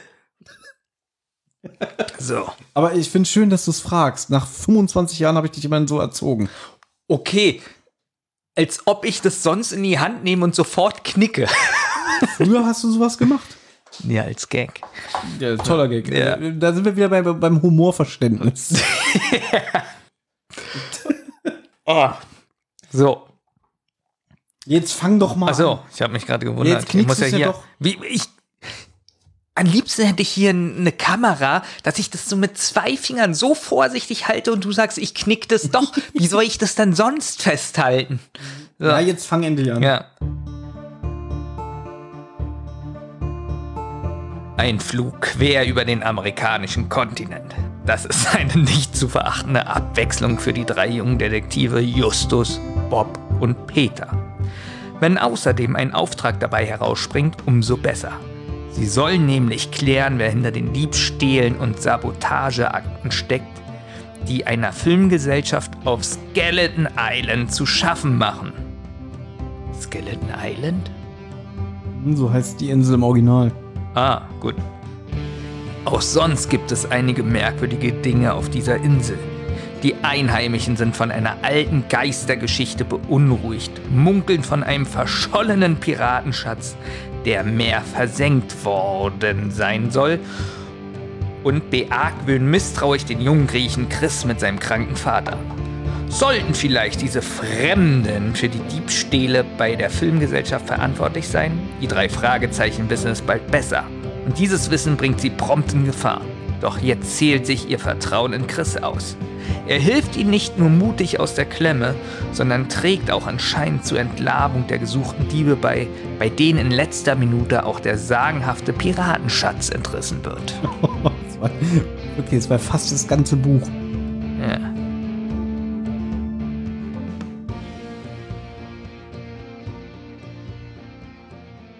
Wie findest du den Text? Ich habe nicht zugehört. Ich auch nicht. Wirklich. Aber schön. Gut vorgelesen. Na, ich fand ihn, naja, ich fand den Das Text, Skeleton Island sehr schön betont. ich finde den ein bisschen lang, den Text, für so einen Okay, Klappentext.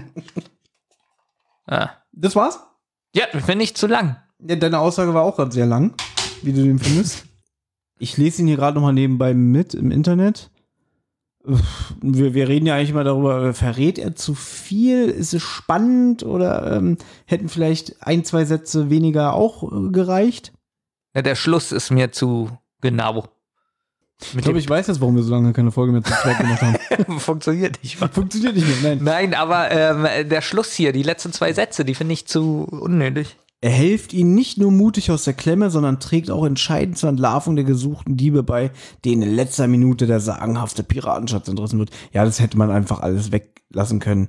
Man hätte es beenden können nach die drei Fahrzeichen wissen es Ja. bald besser und dieses Wissen bringt sie prompt in Gefahr. Ja. So endet normalerweise ein Klappentext. Siehst du. Ja, und jetzt wird noch mal der, der Chris da so Ja, rausgestellt. lob, lob mich mehr. Ja, sehr gut. Sehr gut, Ah, Benjamin. Gut, Deswegen darfst du auch anfangen. nicht anfangen.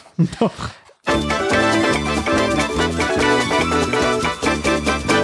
Die Folgenbesprechung. Also, die drei Detektive sitzen bei Hitchcock.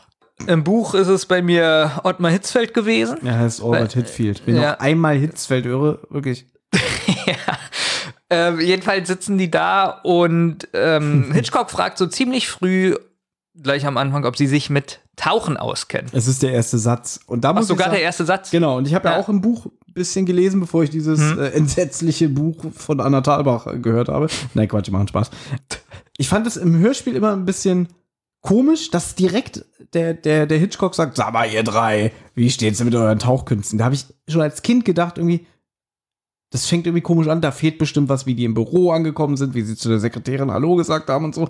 Und ich war wirklich ein bisschen verblüfft, dass es wirklich so anfängt.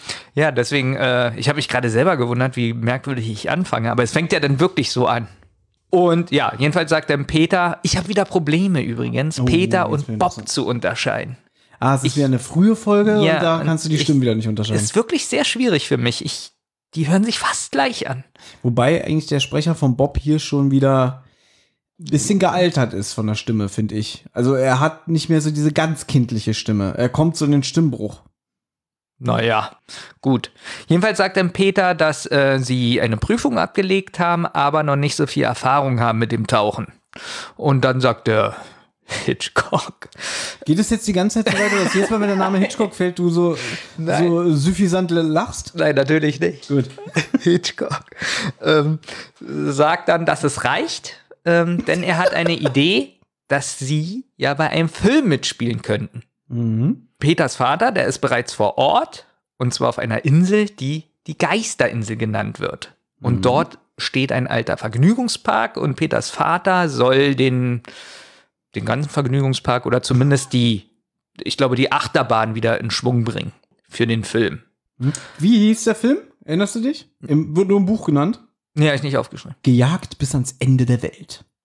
Genau, und da, da sagen die noch, dass es ein toller Titel ist. Da sind die begeistert von. Ja, außerdem erzählt Hitchcock den drei Bengels, dass da früher ähm, Piraten wohl auf der Insel waren. Genau, Ähm, die Insel wird Geisterinsel genannt, war früher ein Schlupfwinkel für Piraten. Und dann sagt er auch noch so, es heißt, ein Gespenst geht da um. Hitchcock lacht so. Dass er das so ein bisschen belächelt und albern findet. Genau.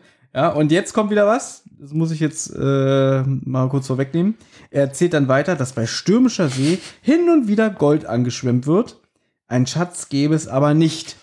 Achtung. Da hat er auch so ein Lächeln in der Stimme, Ja, ja. habe ich. Aber komm, der Sprecher ist schon toll. Nee, der ist gut. Ich sag gar nichts gegen den Sprecher. Aber was ich. Es tut mir leid, dass ich jetzt schon damit anfange. Mhm. Aber was ich witzig finde, da werden Goldmünzen ab und zu angespült. Mhm. Aber sofort. Nein, da ist kein Scheiß. Man wundert sich halt, da werden Goldmünzen angespült, da könnte ja sagen, naja, vielleicht liegt da ja irgendwo ein Schatz oder so. Mhm. Oder der wurde nicht gefunden, aber nein, nein, da gibt es keinen Schatz. Da werden nur so Goldmünzen angespült. Jedenfalls Also, ja. äh, richtet ja Peters Vater den Vergnügungspark wieder her. Er gilt ja auch als Filmtricktechnik-Experte. Aber es ist wohl so, dass das Filmteam vor Ort nicht viel zu tun hat. Also irgendwie stagnieren ja gerade die Dreharbeiten, weil sie ja den Vergnügungspark wieder herrichten sollen. Und jetzt hat der, Denton, der Regisseur Roger Denton sich überlegt, dass der Assistent von ihm, nämlich der Harry Norris, einen Kurzfilm in der Zeit drehen sollte, damit das Filmteam äh, was zu tun hat. Genau, und in diesem Kurzfilm sollen drei Jungen vorkommen, die nach einem versunkenen Schatz suchen. Genau, da hat sich der schlaue Alfred gedacht, das könnten doch meine Schützlinge, die drei Detektive, machen. Ähm, jetzt kommt was. In so einem ganz beiläufigen Nebensatz sagt Hitchcock, ja, ihr könnt ja dann euch auch um die Diebstähle beziehungsweise die, Ver die Verluste der Filmcrew kümmern. Und das klingt halt so, als habe er das vorher schon angesprochen. Im Buch macht das er, glaube ich. Äh, aber im Hörspiel sagt er das halt so aus dem Nichts. Naja, und ihr könnt ja dann auch Detektiv äh, spielen, denn da sind ja Sachen verschwunden. Das verraten wir aber keinem. So, und äh, bisher ging es ja nur darum, äh, die sollen bei einem Film mitwirken, aber es, es, keiner soll wissen, dass sie Detektive sind. Ja, ähm, er sagt es, glaube ich, im Hörspiel so, ähm, natürlich könnt ihr euch dann auch um die Diebstähle kümmern. So, wo man so denkt, so, ey, er hat doch noch gar nichts von Diebstählen gesagt. Ja, eben, er lässt Ja. es so nebenbei fallen, was so wieder so der aufmerksame Hörer denkt so, äh, was, ne? Aber muss ich auch wieder zugeben, ist mir als Kind nicht aufgefallen. Hier gibt's öfter so eine merkwürdigen Stellen. Ähm, wenn man das Buch gelesen hat, werden die alle eigentlich aufgeklärt oder man versteht die. Hier ist es so, dass wirklich viele Stellen so gekürzt wurden, dass die manchmal so unlogisch erscheinen. Jetzt wollte ich dich mal fragen, wie viel hat denn früher auf so eine Hörspielkassette gepasst? Und immer wieder sage ich, dass die ersten 30 Folgen um die 45 bis 50 Minuten gehen, weil sie ja noch auf Schallplatte erschienen sind. Ja. Und die Schallplatten gingen nur maximal 50 Minuten. Ja, also hätte man ja noch sieben Minuten raufpacken können. Ja, ist richtig, aber ich weiß immer nicht, ob man früher schon so gedacht hat. Vielleicht, also ich war ja nicht beim Schnitt dabei. Nee? Ne? Nein, ich stell dir das mal vor. Mhm. Nee, manchmal reichen ja aber schon ein, zwei Sätze, damit es runder wird. Und hier ist es zum Beispiel so, er hätte ja schon am Anfangssatz, so wie du das ja auch Mhm. sagst, ey, wieso sagt jetzt auf einmal irgendwas von Diebstählen? Hätte er im Anfangssatz schon sagen können, da wo dein Vater ist, wird was geklaut. Mhm. So, und Ja. schon wäre wär das gar nicht mehr komisch. Ja, aber das ist halt immer, ich weiß ja auch nicht, wie damals der Skriptautor äh, gearbeitet hat. Vielleicht stand's ja auch drin, aber vielleicht war dann ein Knacken auf der Tonspur oder der Alfred Hitchcock-Sprecher hat sich geräuspert. Da haben sie gedacht so, nee, das geht nicht, das schneiden wir raus. Ich kann's dir nicht sagen. Mir gefällt es sogar besser, wenn da Hitzfeld steht, anstatt Hitchcock, weil das für mich so, Hm? Ich weiß, surreal du kannst dich einfach nicht damit anfreunden, dass Alfred Hitchcock der Mentor der drei Fragezeichen ist. Ja? Und er telefoniert jetzt ja auch noch mit den Eltern und sagt dann noch den drei Fragezeichen, ähm, also er hat schon mit den Eltern telefoniert und sie sind mit einverstanden, sie können losfliegen. Aber du weißt, es gehört ja auch zum einen zu diesem ganz krassen Nostalgiefaktor, jetzt so für Leute in meinem Alter, du bist ja genauso alt, aber egal, äh, die das aber damals als Kinder gehört haben, dass einfach die Person Hitchcock mit involviert war. Und das steht auch so stellvertretend einfach für diese Ära der Folgen, dass man, wenn man so eine alte Folge hört, denkt so, geil, da ist ja noch der Hitchcock dabei. ja, Das ich, gibt dir auch so ein wohliges Gefühl. ich kann das auch natürlich nachvollziehen. Ja. Ich, auch, dass der Kopf auf den Büchern drauf ist und so, das hat ja irgendwie was. Mhm. Ich kann mir schon vorstellen, als es dann alles weg war, erstmal so, äh, Ja, aber da gibt's ja dann auch, das habe ich glaube ich auch schon mal hier erzählt, dass äh, bis Ende 2004 hatten sie die Lizenz für das Konterfei von Alfred Hitchcock. Und ab 2005 haben sie es abgeschafft, sowohl bei den Büchern als dann auch bei den Hörspielen, weil einfach der Kosmos Verlag die Entscheidung getroffen hat, kein Mensch äh, verbindet heute noch die drei Fragezeichen mit äh, Alfred Hitchcock, einfach weil ja die Zielgruppe am Ende immer die gleiche ist. 10- bis 12-Jährige dass da jetzt Fans mitgewachsen sind und, und mitgealtert sind. Darüber brauchen wir nicht sprechen. Aber ich denke mir mal, das war einfach wirklich nur eine Kosten-Nutzen-Frage, dass sie gesagt haben, warum sollen wir die Lizenz jetzt nochmal teuer verlängern, wenn Alfred Hitchcock in dem Universum der drei Fragezeichen keine Rolle mehr spielt. Weißt du? mich wundert das immer ganz stark, dass sie das im Hörspiel lassen konnten, den Das- Namen. Ja, das wundert mich auch, weil sie haben ja überlegt doch mal, du hast ja jetzt die Neuauflage gelegt, Hm. äh, gelesen und das ist ja Albert Hitfield. Ja. Das heißt ja, sie haben vom Fakt her alle Folgen dann nochmal neu überarbeitet. Aber ich, ich, ich wundere mich bis heute, dass die Hörspiele nicht geschnitten wurden. Was ich gut finde. Stell dir mal vor, wie schlimm das wäre, wenn jetzt dieser. Oh, das Dieser so ganz Anfang billig würde. oder ganz billig rübergesprochen. So Genau. immer so anstatt Hitchcock äh, Hitzfeld. Ja, genau. Das geht ja nicht. Und Äh. Wie findest du das eigentlich? Das meine ich jetzt wirklich ernst, weil mich das ist das, was mich wirklich stört ein bisschen, dass der Sprecher auch Hitchcock ist. Nee, das finde ich ja gerade geil. Nein, nein, nein. Warte mal. dass der, Erzähler auch Alfred Hitchcock ist. Ja. Ja, das ist doch, das ist doch das Konzept. Soll ich es nochmal erklären? Nein, ich verstehe das Konzept, aber das passt ja. Ich finde so, der Erzähler sollte so ein neutraler Mensch sein. So wie der Erzähler von Benjamin Blümchen. Nee. Wenn einer keine neutrale Person ist, dann der Erzähler von Benjamin Blümchen, Schrägstrich Bibi Blocksberg. Weil in ganz vielen alten Folgen mischt er sich auch mal in die Handlung ein. Später ist es dann so, dann, dass er halt immer probiert, irgendwie Bibi äh, zuzubrüllen, macht es nicht. Ha, die kann mich ja nicht hören, aber ich glaube, in der allerersten Benjamin Blümchen-Folge unterhält sich der Erzähler mit einem Passanten, warum der Elefant aus dem Zoo weg ist. Und dann sagt, an, und dann antwortet der, der Passant. Ja, warte, wie soll ich das erklären? Sagen wir mal jetzt der äh, hier, wie, wie heißt der hier? Der, der, äh, der Kleine hier von Benjamin Blümchen. Otto. Otto, oh Gott. ähm, Benjamin Blümchen, tausendmal gehört. So, Das ist schon Otto. echt- echt jetzt stell dir mal vor, ja, jetzt stell dir mal vor, so, Otto redet jetzt mit dem Elefanten, gibt ihm so ein paar Erdnüsse. So, Mhm. und äh, jetzt ist auch Otto der Erzähler. Gibt's aber auch so ein Format. Gibt Fände ich jetzt nicht schlimm. Das sind dann quasi die Abenteuer von Benjamin Blümchen aus Ottos Sicht. Gibt's auch Ja. genügend Hörspiele. Es gab ja zum Beispiel auch mal eine, ähm, eine Hörspielreihe beziehungsweise Buchreihe von dem TKKG-Erfinder Stefan Wolf. Die hieß Tom und Locke oder ein Fall für Tom und Locke. Und in den Hörspielen war das so gemacht, dass ganz oft die Erzähler gewechselt haben. Das waren aber immer welche aus der aus dem Umfeld. Das eine Hörspiel erzählt der Vater, Ja. das eine Hörspiel erzählt die Oma, das andere Hörspiel erzählt der Tom selber. Ja, wir fuhren an dem Tag da und dahin. Was ich eigentlich auch ein ganz witziges Konzept finde. Aber Hitchcock sagt jetzt als Erzähler, die drei Detektive fahren jetzt zu Hitchcock. Nee, Und- dann sagt er aber immer, ähm, sie fuhren zu mir ins Büro. Er spricht dann wirklich über sich Ah. selbst als Person. Ja, und dann erzählen die drei Fragezeichen ihm, was passiert ist. Aber Ja. das weiß er ja schon. Er erzählt's ja die ganze Zeit. er erzählt's ja nach. Er erzählt's ja als Vergangenheitsform. Denn ich erinnere jetzt nochmal daran, das ursprüngliche Konzept, so wie es im Gespensterschloss ist. Ja. Die fahren zu dem hin, bieten sich als Detektive an, um ihm bei der Suche nach dem Gespensterschloss zu helfen. Und durch einen Trick kriegen sie ihn ja dazu. Weil sie ja auch als Detektivunternehmen anerkannt werden wollen und so ein bisschen Werbung machen wollen, ist es ja so auf dieser Metaebene, Bob schreibt immer am Ende das Protokoll des Falls. Das legen die dann, das ist auch immer nur in den Büchern, in den Hörspielen ist es ja nicht. Du wirst es ja gemerkt haben in diesem Buch auch, dass sie am Ende nochmal bei, bei Albert Hitfield im Büro sitzen und ihm nochmal so die letzten Fragen beantworten. Das liebe ich. Ich weiß.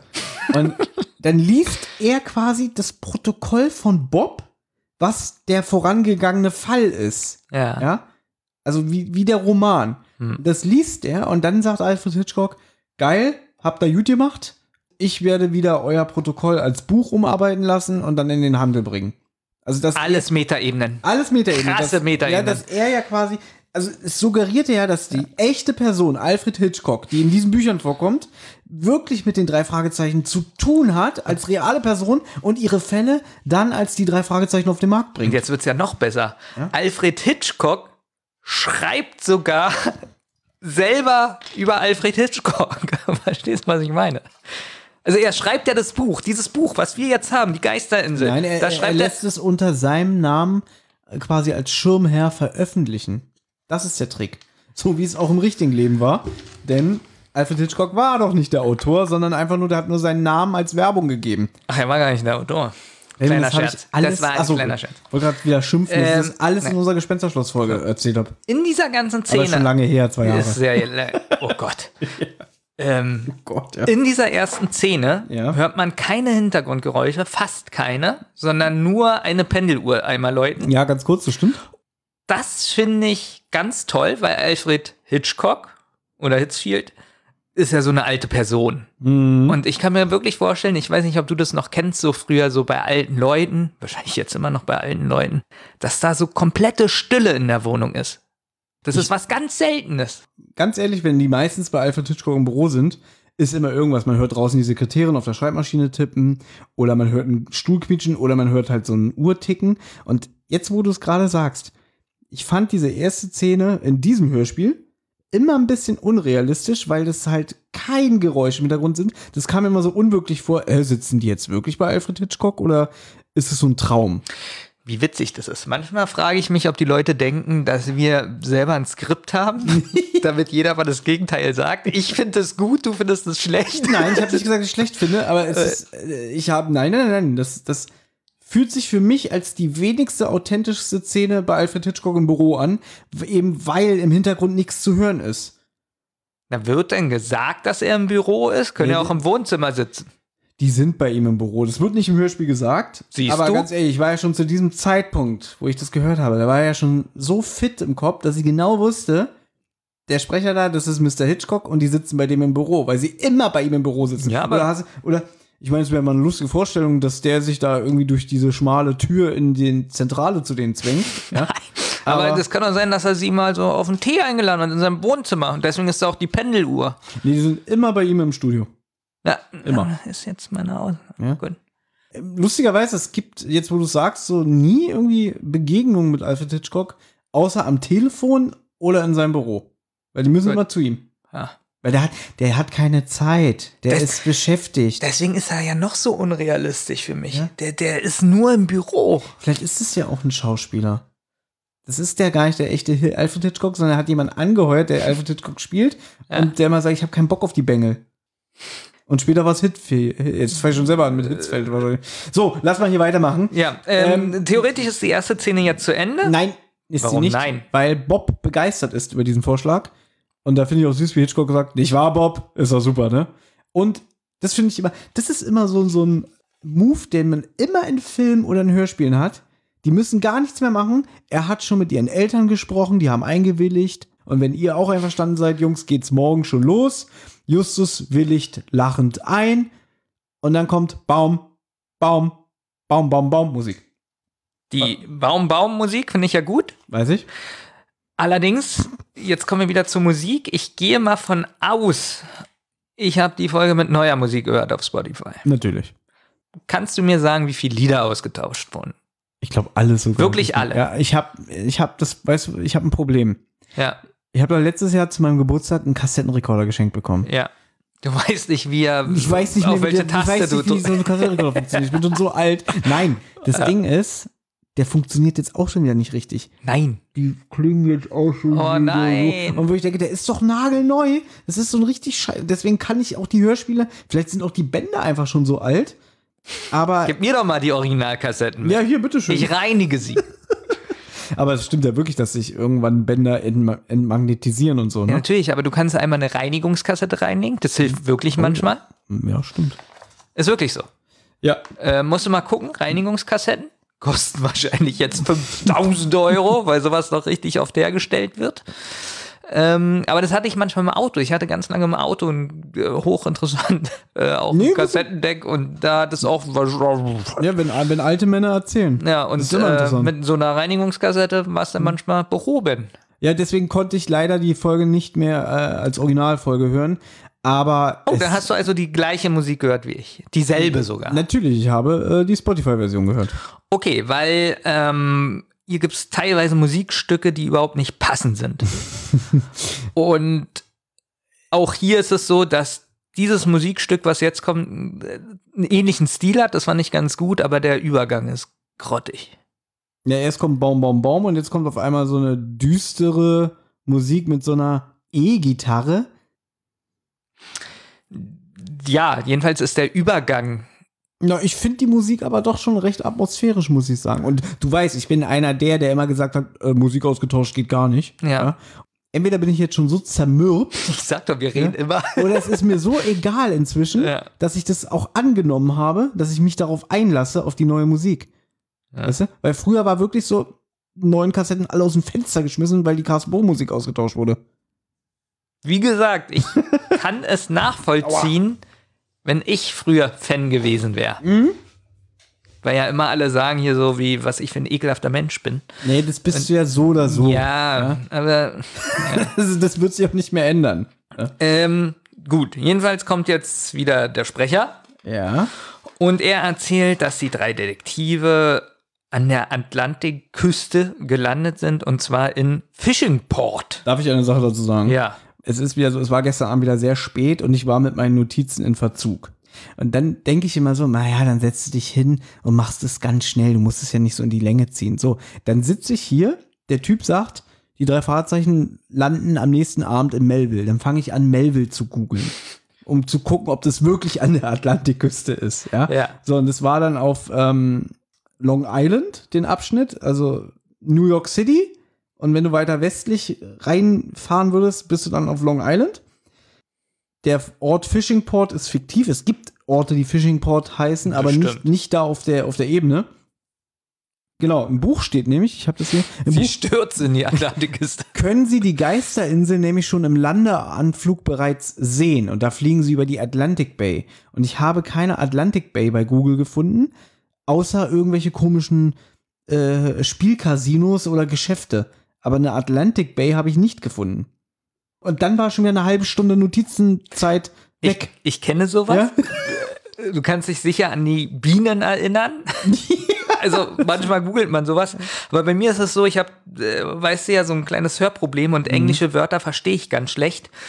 Und wie heißt es? Melville? Melville, ja. So, sowas schreibe ich denn gar nicht auf, weil ich nicht weiß, wie es geschrieben und ausgesprochen wird. Und deswegen habe ich nur geschrieben Atlantikküste in, äh, Küste in Fishingport. Ja, das ist so der, der, so, der sogenannte Selbstbetrug. Ja. Und, aber ich meine, das, da muss auch wieder sagen, das ist eigentlich das, was auch am meisten Spaß macht, wenn man dann so anfängt, so andere Sachen zu recherchieren und dann merkst du plötzlich irgendwie, ach scheiße, aber das eigentliche, die Notizen machen, vernachlässigst du jetzt. Genau, und dass dann die Vorbereitung so 17 Stunden dauert, du, Ja. du nichts aufgeräumt hast, die Freunde meckern. Genau, und, und man selbst auch immer gereizter wird, weil man nicht schlafen geht. Aber du merkst dann so Melbourne, nee, wie hieß das? Melville. Melville äh, gibt es. Am Flughafen wartet ein kleiner gedrungener Mann auf die Jungs, der sich als Sam vorstellt und äh, sie auch direkt als die drei Junior-Detektive aus Hollywood anspricht. Auf Justus Einwand, dass sie bei, einer, bei einem Film mitwirken sollen und wie er überhaupt darauf käme, dass sie Detektive seien, sagt er verschmitzt, es gibt nicht viel, das mir entgeht. Mhm. Auf dem Flughafen sind äh, sehr merkwürdige Hintergrundgeräusche, finde ich. Ja, man hört so eine Düse im Hintergrund. Das hat sich, ich habe aufgeschrieben, kaputter Staubsauger. ähm, ich fand da den Sound sehr schlecht von dem. Geht. Ich bin ganz ehrlich, ich komme gleich auf eine andere Sache, Okay. äh, was den Sound angeht, zu sprechen und äh, ich nehme mal ganz stark an, dass du mir da recht geben wirst. Das finde ich nicht so schlimm, weil für mich klingt es so, als wären die so relativ weit vom Flughafengebäude schon weg, weißt du? Ja, aber hätte man ein bisschen atmosphärischer machen. Ja, ich, also da finde ich es nicht so schlimm, da gibt es andere Folgen. Jedenfalls führt er ja erstmal jetzt die Jungen zu seinem Wagen und er sagt auch, das Gepäck würde man später abholen. Man erwarte nämlich noch ein weiteres Flugzeug mit Filmmaterial. Auch wie er das sagt, so, und da kriegen wir auch äh, Filmmaterial aus Hollywood. So, so, so, so richtig so, aus Hollywood. Ja, was ganz Besonderes. Toll, ne? Er sagt dann auch, pass mal auf, es sieht nach einem Unwetter aus, steigt mal ein. Justus fragt, ob er für die Filmgesellschaft arbeite. Und da antwortet der Sam, ja, nicht ständig, ja, aber er wurde beauftragt, die Jungs abzuholen. Genau. Jetzt würde ich gerne was einwerfen. Ja. Und zwar haben wir beide ja das Buch gelesen oder beziehungsweise du gehört. Ich habe Anna Thalbach gelauscht. Ja. Bis jetzt ist es ja noch so, dass man denkt, dass der Sam vielleicht ein ganz normaler Typ ist, der sich einfach nur über die drei Fragezeichen informiert hat oder also Mhm. noch nichts Auffälliges. Und jetzt gibt es ja im Buch, was es nur im Buch gibt, in den alten Büchern, diese Fingerzeige. Hitchcock. Finger. Hitchcock. Hitchcock. Hitchcock, der direkt mit dem Leser spricht. Mhm. Mich nervt es extrem, ähm, dass jetzt zum Beispiel von Hitchcock die Spannung rausgenommen wird, weil er andeutet, dass ja der Sam eventuell ein Böser ist. Wie, wie- Wieso macht er das? Das Buch wäre doch So. viel spannender, wenn man nicht wüsste. Und um so eine Diskussion zu vermeiden, Wieso? Lieber, Das ist doch was Spannendes. ich, wir hatten das Thema ja auch schon mal, dass du das ja nicht gut findest, weil das ist ja eine reine deutsche Erfindung. Das kommt ja in den Ach, das Original. ist- Habe ich schon mal erzählt. In den original amerikanischen Büchern gibt es diese Kommentare von Alfred Hitchcock nicht. Warum das hat ich sich das die denn? Übersetzerin Leonore Puschert, ich nehme an, mit Rücksprache des Verlages ausgedacht. Denn ich habe ja gestern mal so ein bisschen wieder recherchiert. Wie nennt man das hier in diesem Umschlag von den Büchern? Dieser, äh, ja, wo das Cover raufgedruckt Mhm. ist. Da habe ich folgenden Absatz gefunden. Der ist von 1970 oder so. Und da wird erklärt, so ein bisschen, weil, wer war der Täter? Wer logisch denken und messerscharf kombinieren kann, wird den Täter, mit ein wenig Hilfe von Hitchcock allerdings, auf eigene Faust entlarven. Kein grausiges oder blutrünstiges Buch, sondern eine raffiniert spannende Sache. Und da habe ich so überlegt, Benjamin regt sich ja immer auf, dass es für ihn die Spannung rausnimmt, wenn ja der, der Hitchcock-Kopf schon Sachen vorwegnimmt, die die Spannung rausnehmen und spoilern. Und da habe ich auch wieder gedacht, wenn es für Kinder war, ist es doch eigentlich eine schöne Idee, den Kindern so ein bisschen einen Anhaltspunkt und ähm, eine Vorlage zu geben, dass sie sich profilieren können, indem sie denken, geil, ich habe durch diesen Tipp von Hitchcock schon äh, rausgefunden, wer verdächtig ist und wer der Täter Nee, sein eben könnte. nicht. Doch, das ist nee, für eben den nicht, Kindern weil ein tolles Gefühl nee, gibt. weil ja Hitchcock ähm, direkt sagt, dass er ja äh, auffällig also, ist. Und was so. dich gerade aufregt. Weil die denn- Kinder können ja nicht mal selber raten. Das wird ja hier gleich von. Äh, Nee, ich lese das mal vor, was ja, er sagt. ja. Die Worte dieses Sam, es gibt nicht viel, das mir entgeht, könnten zu denken geben. Hoffentlich entgeht den drei Fragezeichen nicht, dass Fremden, die offenbar allzu gut unterrichtet sind, nicht unbedingt zu trauen ist. Und im Endeffekt, weil er weiß alles über die drei Fragezeichen, dass sie Detektive sind und so, ne? Und, und Justus natürlich zu Recht fragt, woher wissen sie das denn? Ne? Weil ja Hitchcock gesagt hat, das halten wir geheim, das soll keiner wissen. Und der Typ sagt einfach so lapidar, ja, es geht doch nichts, was mir entgeht. Und sie kennen ihn nicht und sie vertrauen sich ihm an. Ja, aber und dass die Sache doch- schief geht, werden wir auch gleich erfahren. Na, aber kannst du dir doch selber die Gedanken machen? Ja, aber nee, als Kind habe ich nicht so gedacht. Als Kind habe ich einfach nur gelesen und wollte, war- wiss, wollte wissen, wie es weitergeht. Ja, war ich weiß, dass Kind du, sehr schlau. ich weiß, dass Ja. du in deinem scheiß Ohrensessel vom Kamin gesessen hast, in deinem Morgenmantel. Äh, Im Hintergrund lief Mozart und du hattest so ein Glas mit Grog in der Hand, ne? Ja. Und hast dann dein Pfeifchen gekaut und so gedacht so, wow, das ist, das ist schon sehr verdächtig. Ich habe mit Sherlock Holmes bin ich Mhm. äh, auf Reisen gegangen und habe die Fälle gelöst. Nein, aber jetzt ganz im Ernst. Ich finde das wirklich dann im Englischen besser. Ja, das ist halt, wie gesagt, so ein Novum im Deutschen. Ähm, ich verstehe diesen Ansatz von dir, aber ich finde es immer für die eigentliche Zielgruppe clever und süß. Es gibt ja auch diese Fingerzeige unter anderem in den Hörspielen, dass sie die dann auch so eins zu eins übernommen haben. Auch die spricht ja der Peter Passetti sehr, sehr schön. Jedenfalls, jetzt ist es so im Hörspiel, dass Bob fragt, Sam, was hat es denn mit dem Karussellgespenst auf der Geisterinsel auf sich? Und da ist mir was aufgefallen. Ja. Es gibt in diesem Buch ganz viele Passagen, wo so nacherzählt wird, aber weniger aus der Sicht ähm, einer Person, sondern dass das Buch dir das selber schildert. Ja. Stimmt. Da muss man sich erstmal so ein bisschen. Das finde ich kompliziert für Kinder. Weil du manchmal denkst, das sagt jetzt der Sam zum Beispiel. Mhm. Und dabei ist es nur, was nicht mal Hitchcock sagt, sondern das Buch dir sagt. Ja, ja, das wird ja, weil lustigerweise, ich finde, das, das ist jetzt auch wirklich eine meiner Lieblingsstellen aus diesem Hörspiel, Mhm. dass der Sprecher von dem Sam, hier der Joachim Wolf, der hatte eine sehr markante Stimme und Ja. das wirklich fand ich als Kind sehr, sehr unheimlich, wie er jetzt die Geschichte über die, ich vergesse mir den Namen, Sally Farrington erzählt, die da auf dem Karussell äh, ihre Runden gedreht hat und dann vom Blitz erschlagen wurde. Das fand ich als Kind immer richtig krass. Und ich finde, er erzählt das auch, also wie er das sagt und dann so, eines Abends. Und sie rief noch, mich kriegt hier keiner runter und so, ne?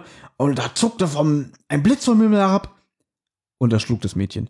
Das macht er sehr, sehr gut. Hier im Buch ist es so, dass äh, Sam sagt, heute Nacht möchte ich lieber nicht draußen auf der Geisterinsel sein. Und jetzt steht hier, Bob fühlte ein Prickeln sein Rückgrat entlang kriechen. Das Karussellgespenst. Die so gründlich studierten Zeitungsartikel, hat ihn Alfred Hitchcock gegeben, hatten ihnen alles über das Gespenst mitgeteilt. Und jetzt wird es eigentlich quasi aus Bobs Gedanken rekonstruiert. Möchtest du diese ähm, Geschichte über die Sally erzählen? Weil ich habe es mir nicht aufgeschrieben. Ja, also Weil dann die, kann ich bestimmt auf Toilette gehen.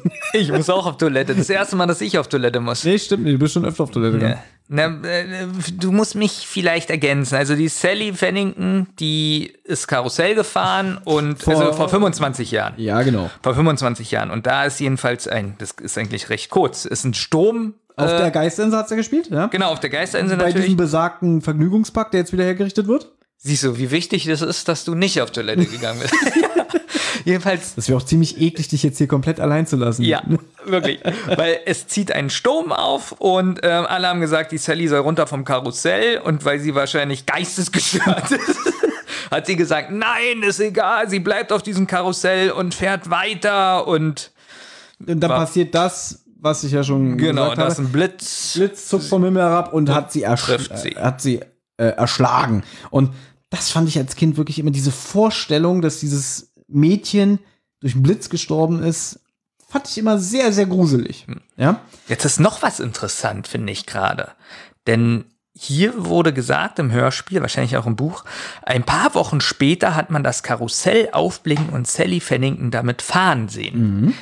Da frage ich mich jetzt eigentlich, wenn man jetzt diese Geschichte bis zum Ende hört, Hm? könnte es doch noch einen unheimlichen Touch haben, weil wer hat denn das bitte gemacht?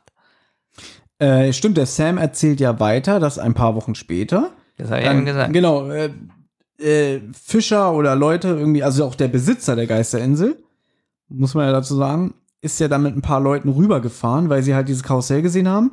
Und man hat halt eine weiße Gestalt auf dem, auf so einem Holzpferdchen da sitzen sehen und sich im Kreis gedreht. Uh, ja, alles toll.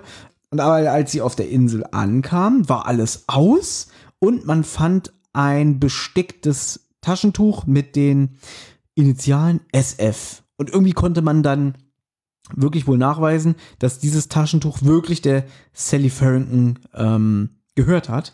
Und jetzt sehr untypisch, während der Sams alles erzählt, sagt Peter, das ist aber interessant.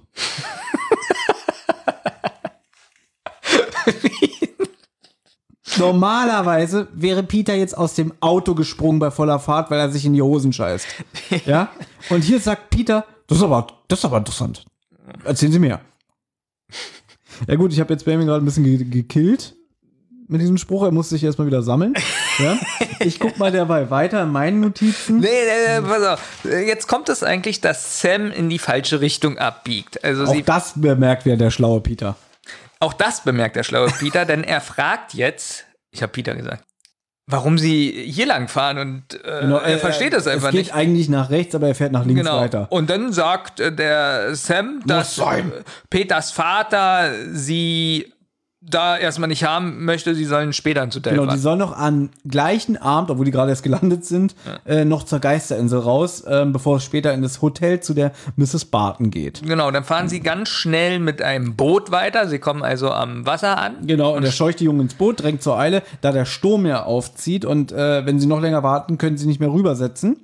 Dann sagt er noch, und euer Gepäck kommt übrigens auch nach. Jetzt kommt was, das habe ich extra auf rockybeach.com, gibt es ein Hörspielskript, Hm. wo sich irgendein Mensch mal vor vielen, vielen Jahren die Arbeit gemacht hat und das ganze Hörspiel äh, als äh, Skript runtergetippt hat. Ja.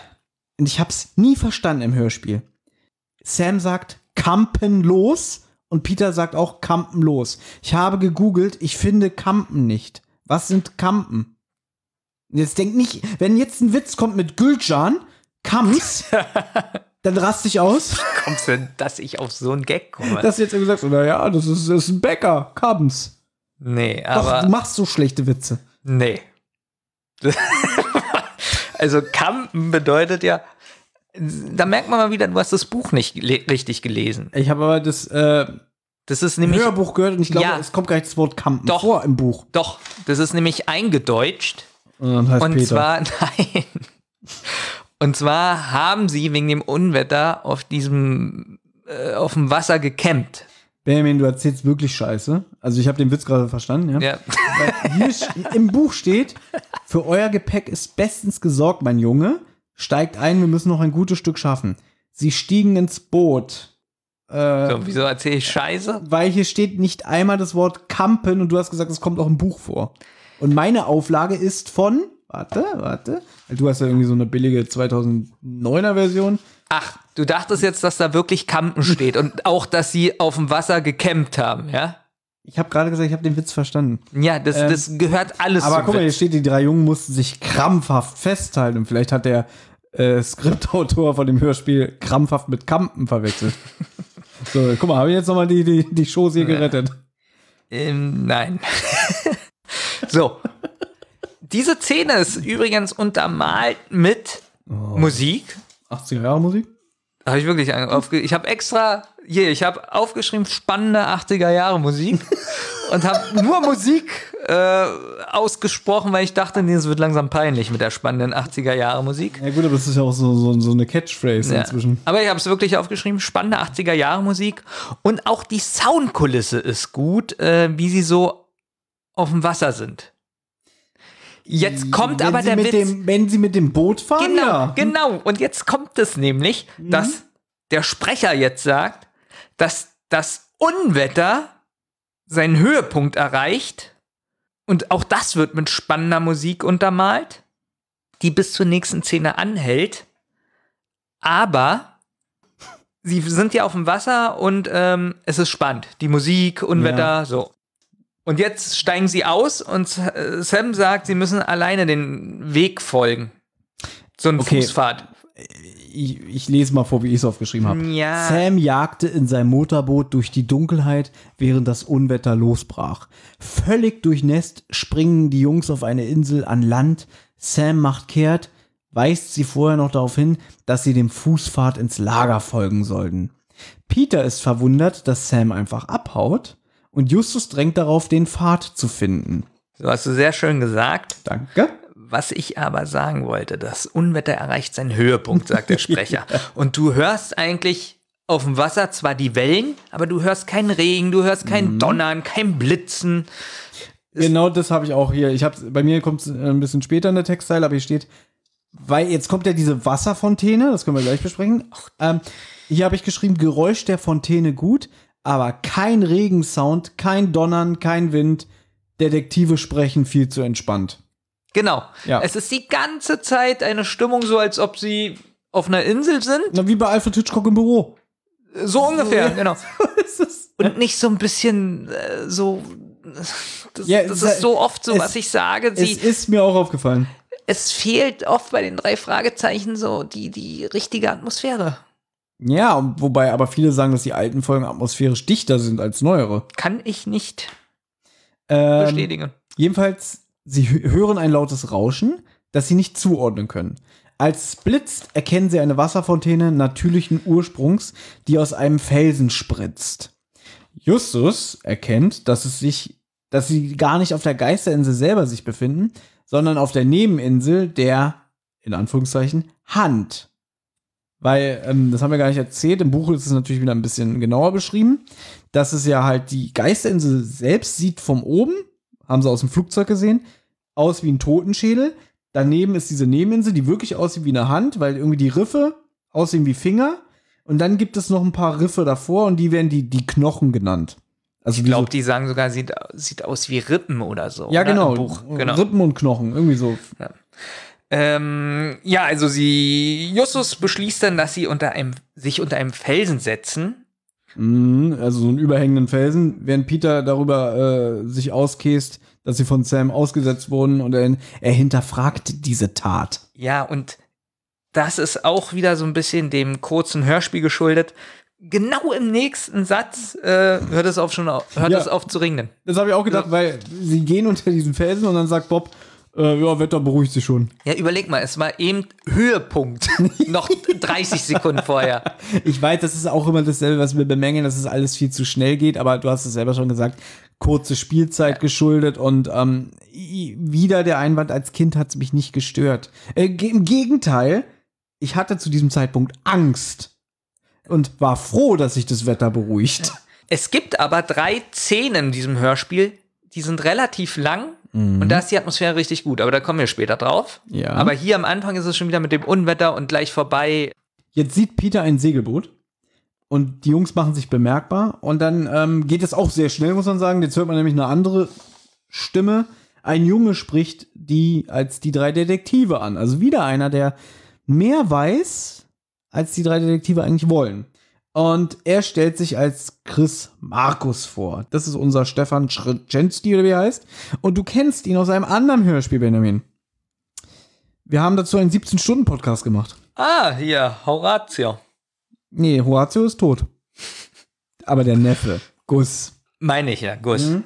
Der spricht hier den Chris und ich finde, ähm, ist meine persönliche Meinung, dass er das gut macht. Weil ich finde, dass er eine schöne Stimmfärbung Färbung hat.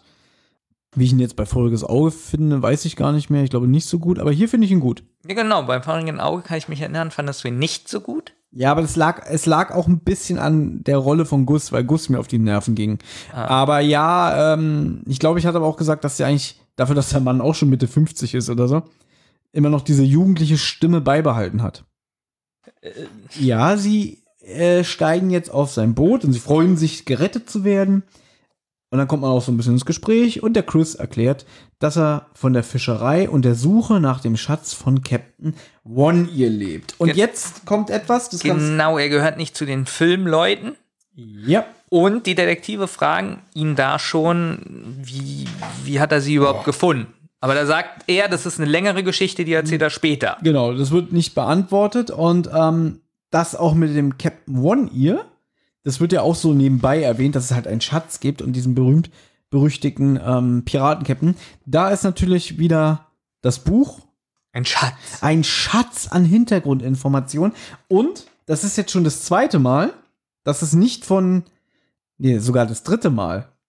Denn auf derselben Seite vorher erzählt Chris nämlich schon auch ein bisschen mehr über sich, dass er an der Mittelmeerküste in Griechenland aufgewachsen war mit seinem Vater und dass der Vater Schwammfischer war. Das erfährt man alles im Hörspiel nicht.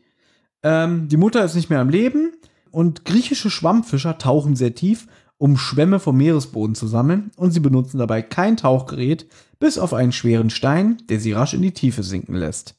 Und der Vater von ihm war der, einer der wagemutigsten Taucher. Der hatte jedoch eines Tages die Druckfallkrankheit bekommen. So, das ist erstmal nur so ein bisschen der Background über den Chris. Und was interessant ist, dass diese Griechen Mhm. drei Minuten unter Wasser bleiben konnten. Ich glaube, das steht auch nur im Buch. Das steht wirklich im Buch. Das kann sein. Ne, weil ich mir dann, ich habe es dann nachgemacht und kann es bestätigen, dass das geht. In der Badewanne. Nee. Rocky Beach. Gott. Ja, es ist wirklich spät. Ja, ähm, soll ich jetzt auch noch die Geschichte über den Captain One Ear erzählen? Ja, dann haben wir es hinter uns. Aber das finde ich ganz interessant und das fehlt mir wirklich im Hörspiel, muss ich sagen. Da wird zum Beispiel erklärt, warum die Geisterinsel Geisterinsel heißt. Die war nämlich im Jahr 1565 von einem englischen Seefahrer, Captain White, entdeckt worden. Er hatte die Insel kurz erkundet und herausgefunden, dass sie von Indianerstämmen auf dem Festland als geheiligte Begräbnisstätte benutzt wurde. Da die Indianer keine sehr tiefen Gräber auszuheben pflegten, hatte man dort viele Skelette gefunden. Kapitän Whites abergläubische Mannschaft nannte das unheimliche Eiland darum Geisterinsel. Danach hatten die Seefahrer noch die Hand aufgesucht, die sie nach den handartig angeordneten Riffen so tauften. Und dann war der Captain wieder davon gesegelt. In den folgenden Jahren hatten Piraten die ganze südöstliche Küste unsicher gemacht. Im Jahre 1717 nach Blackbeards Tod war in der Gegend nur noch ein einziger Freibeuter übrig geblieben, der berüchtigte Captain One Ear, so genannt nach dem Verlust eines Ohres in einem Scharmützel.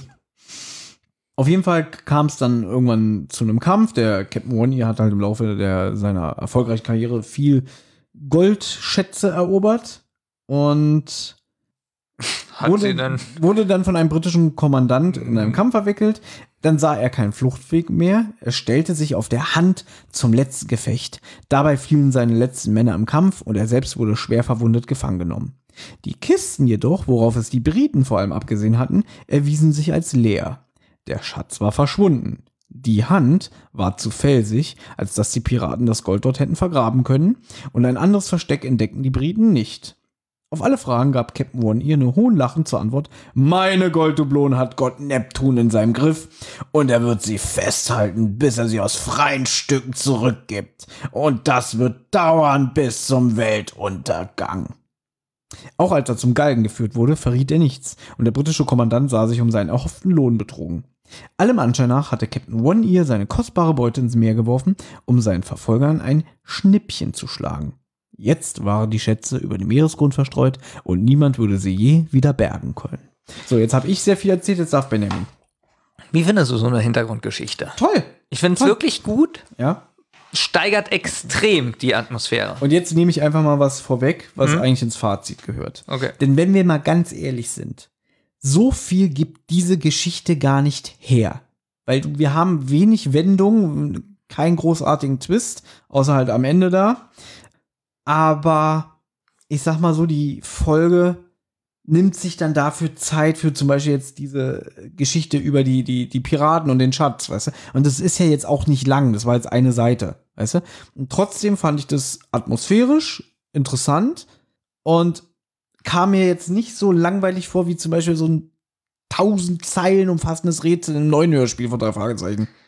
Ja, die Folge heißt ja nun mal die Geisterinsel und Mhm. es wird viel mehr so über die Geisterinsel erzählt und so. Deswegen finde ich das wirklich gut in dem Buch. Es ist so ein Worldbuilding, weißt Ja. du? Also die, die, die wird schön ausgeschmückt. Na, du hast auch wirklich ein Gefühl, auf der Insel zu sein oder Mhm. später dann, wenn sie in der Höhle sind, unter der Insel und so. Ja, aber nur im Buch. Genau, das ist im Buch ganz toll beschrieben. Leider im Hörspiel, ähm, ja, da hast du auch nie so die Größe so der Inseln Mhm. und die Weite oder, oder du denkst so, die schwimmen da in fünf Minuten überall hin und so. Also ich finde, im Buch ist es schön groß und du hast eine Vorstellung, wie groß auch die Höhle da dann später sein kann. Dafür Ähm, sind die Ermittlungen halt nicht so umfassend wie in anderen Folgen. Also, ja, aber ich finde das wirklich schön und interessant beschrieben. Es ist mehr eine Abenteuerfolge und weniger eine Krimi Kriminalgeschichte. Ja, aber dadurch, dass es ja nicht in äh, Rocky Beach spielt, Ja. finde ich, braucht es sowas, um eine Illusion zu haben, wie das aussieht. Mhm. Siehst du, jetzt sind wir uns mal einig. Da sind wir uns mal einig. Auf äh, Peters Frage, ob Chris schon mal Gold gefunden äh, habe, antwortet er knapp, ja, aber nicht viel. Genau, und, und plötzlich, Ja. plötzlich sehen sie an Land Lichter angehen. Er sagt ja noch, die Geisterinsel ist jetzt hinter uns. Genau, also äh, sie fahren schon wieder Sie fahren naja, sie vorbei. fahren vorbei, sagen wir mal, so. Mhm. Und plötzlich sehen sie an Land Lichter angehen und ein drehendes Karussell. Mhm. Wie fandest du das, dass man Jahrmarktsmusik im Hintergrund ganz leise hört? Das ist für mich das Unheimlichste an diesem Hörspiel. Ich finde das extrem unheimlich. Ich bin der Meinung, dass das auch in der Neuauflage, wie man es jetzt auf Spotify hört, äh, gemacht wurde. Ich bin der Meinung, dass es in der alten Abmischung nicht ist. Da ist eine andere, ein anderes Musikstück, was auch sehr unheimlich ist, aber ich würde jetzt lügen, weil ich mir nicht sicher bin, aber ich bin der Meinung, ähm, dass da nicht diese Karussellmusik spielt. Für mich hat es ein extremes Horrorelement. Ich Mhm. finde generell so auch bei Horrorfilmen Zirkusmusik, Rummelmusik und so, die so leise läuft, Spieluhrmusik, immer unheimlich. Und dadurch, dass die Musik wirklich sehr leise ist, sie ist nicht laut. Ich habe sogar, äh, musste ein paar Mal hinhören, also den Ton selber lauter machen, um zu hören, ist das jetzt Musikstück, kommt es vom Karussell, was ist das? Hört jemand draußen bei mir am Fenster laut Musik? ähm, Hatten wir das nicht mal? Das hatte ich im Park, im wo Park ich dachte, so schottische Musik. Das, äh, das haben die aber gut gemacht, ja. hast du plötzlich festgestellt, es war im richtigen Leben, ne? ähm, nee, ich fand's wirklich gut. Also wenn es neu ist, äh, ist es eine gute Erneuerung, muss ich sagen. Was auf jeden Fall passiert, ja, die Lichter gehören zu dem Karussell und sie sehen eine weiße Gestalt, die sie als das Karussellgespenst identifizieren. Und Justus, der fordert jetzt den Chris auf, das Boot zu wenden, weil er sich das Ganze mal aus der Nähe ansehen möchte. Aber der Chris bekommt es mit der Angst zu tun und dreht ab und sagt auch noch so, ach, wenn ich bloß einen Motor hätte. Genau, ähm, er bekommt mit, er bekommt das mit der Angst zu tun, aber die Angst ist schon wieder äh, grottenschlecht. Die sind sehr sachlich. Also auch Justus, der sagt, Chris, wende das Boot, ich will dahin. Nein, ähm, das ist ja ein echtes Gespenst. wobei Chris geht doch, der sagt, Nee. ohne mich. Das finde ich gut, aber Hallo, der da Rest ist, da ist ein, die denken, da ist ein echtes Gespenst. Mhm. Bob und Peter, äh, äh, ah, ah, weg, weg, fahr weg, fahr weg mit dem Boot. Aber doch nicht, da ist ein Gespenst, ein Karussell, was angeht. Ja. Dass die nicht so mit der Hand probieren, so wegzupaddeln. Ja, oder auf den Kopf von Chris einschlagen, damit er später, äh, damit er schneller ist. Ja, aber auch da ist mir schon wieder zu wenig schauspielerische Leistung. Ja, Justus ist auch, ich sage jetzt mal, schwer enttäuscht. Schade. Ja, aber ihn verstehe ich ja noch, weil der ist ja so ein rationaler Typ. Mhm. So, aber die anderen, Na, Peter sagt jetzt einen meiner Lieblingssätze in diesem Hörspiel. Dieser Wunsch, also weil, weil Justus sagt, er hätte sich das gerne aus der Nähe angeschaut, genauer betrachtet. Dieser Wunsch deckt sich in keiner Weise mit den Vorstellungen deiner Detektivkollegen. genau dieser Satz steht auch so im Buch. Genau. Siehst du? So, jetzt kommt so unheimliche Klimpermusik. Da Ja, ich habe hier stehen asiatisch klingende Musik, die mit einem anderen Musikstück unterlegt ist. Witzig, mit einem anderen Musikstück unterlegt ist. Ja, mit was denn? Was Ja. kommt denn? Dann ist ein Schnitt und dann kommt die drei Fragezeichen Musik. Ja. Das Theme. Ich weiß, dass du das hast. Habe ich aber nicht. aufgeschrieben, ich hasse das. Mit Thomas diskutieren, Fragezeichen. Nein. Gut, dann haben wir das auch. Ja. Ähm, die nächste Szene heißt bei mir in der Pension. Sie spielt am nächsten Tag. Peters Vater und ein Kommissar Nostigen frühstücken zusammen am nächsten Morgen in der Pension, in der die drei Fragezeichen untergebracht wurden. Die gesellen sich jetzt dazu und dann hört man jetzt auch den Sprecher von Peters Vater sprechen, der nämlich sagt, dass er froh ist, dass man die Jungen gerettet hat. Also, der redet mit dem Nostigen, ah, ich war froh, dass man die Jungs gefunden hat. Ähm, ja, und der Nostigen fragt jetzt genauer mal nach, nach diesem Sam. Anhand der Aussagen von den Jungen vermutet er, dass es sich dabei um Sam Robinson handeln könnte. Ein Mann, der für Geld alles tut. Auch das ist mir zu teilweise zu simpel geschauspielert von den Sprechern, denn die Kinder hätten tot sein können, keine Ahnung was, die waren einfach mal weg und ähm, auch da so, oh, ich bin froh, dass ihr wieder da seid und beißt so in seiner Stulle ab. Mir ist das auch zu unaufgeregt. Es ist ein sehr gediegenes Hörspiel. Also, es, ja, wie soll ich sagen? Es ist So freundlich alles so. Ja, aber Also- irgendwie, ich muss dir ganz ehrlich sagen, ähm, jetzt nehme ich wieder was vorweg fürs Fazit. Das ist nicht meine Lieblingsfolge. War es auch schon als Kind nicht. Aber ich will auch nicht immer so hart sein. Und gestern, wo ich die Folge nochmal so gehört habe, dachte ich so, ach, aber eigentlich kann man die sich so, wenn man jetzt so wirklich so abends so bei Kerzenschein oder so äh, in so einem gemütlichen Sessel sitzt, dann kann man die schön mitlaufen lassen. Die ist nicht so aufregend, aber auch jetzt nicht so langweilig. Gut. Ähm, Mr. Shaw überlegt, wie es möglich war, dass ähm, der Sam die Jungen so schnell gefunden hat. Nee, Chris. Dass Chris sie so schnell gefunden hat. Das wäre witzig, dass Sam sie findet. Stimmt. witzig. Sam fährt weg und eine Minute später kommt Sam zurück. Ah, ich habe euch gefunden. Hat Spaß. Ich bin auch ein Detektiv. War Spaß.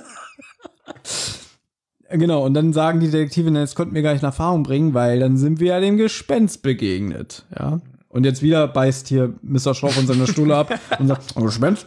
Oh, das ist so Aberglaube. Ja, aber der Kommissar, der so ein bisschen so. Ja, ein bisschen wieder so äh, Ja. ja, das, äh, die Na, Vorstellung ist gar nicht, gar nicht so abgeneigt von dieser Vorstellung. Eigentlich, das wäre wirklich jetzt so, da hat man wirklich so ein bisschen Michael Douglas in so einem Columbo-Trenchcoat, ne, vor sich, ne? Ja, nur mal langsam, Ja. ne? Mehrere Leute haben davon schon berichtet. Ich finde das aber ich, ganz nett, weil der Kommissar, der ist ja auch ein Einheimischer, denke ich mir mal, ne? Dass er die Leute, die Leute, die da in der Stadt leben, so ein bisschen im Schutz nimmt, finde ich.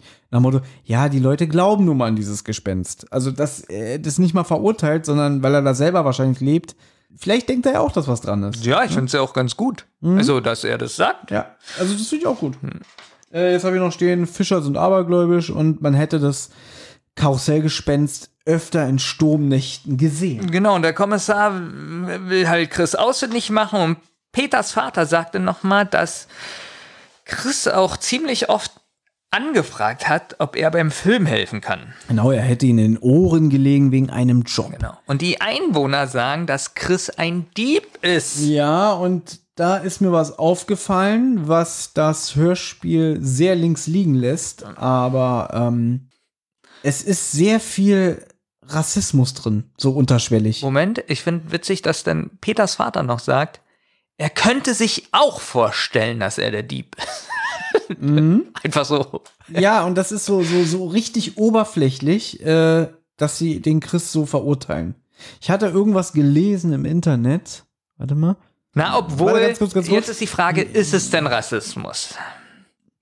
Ich find's eigentlich, was das angeht, ziemlich aktuell wieder.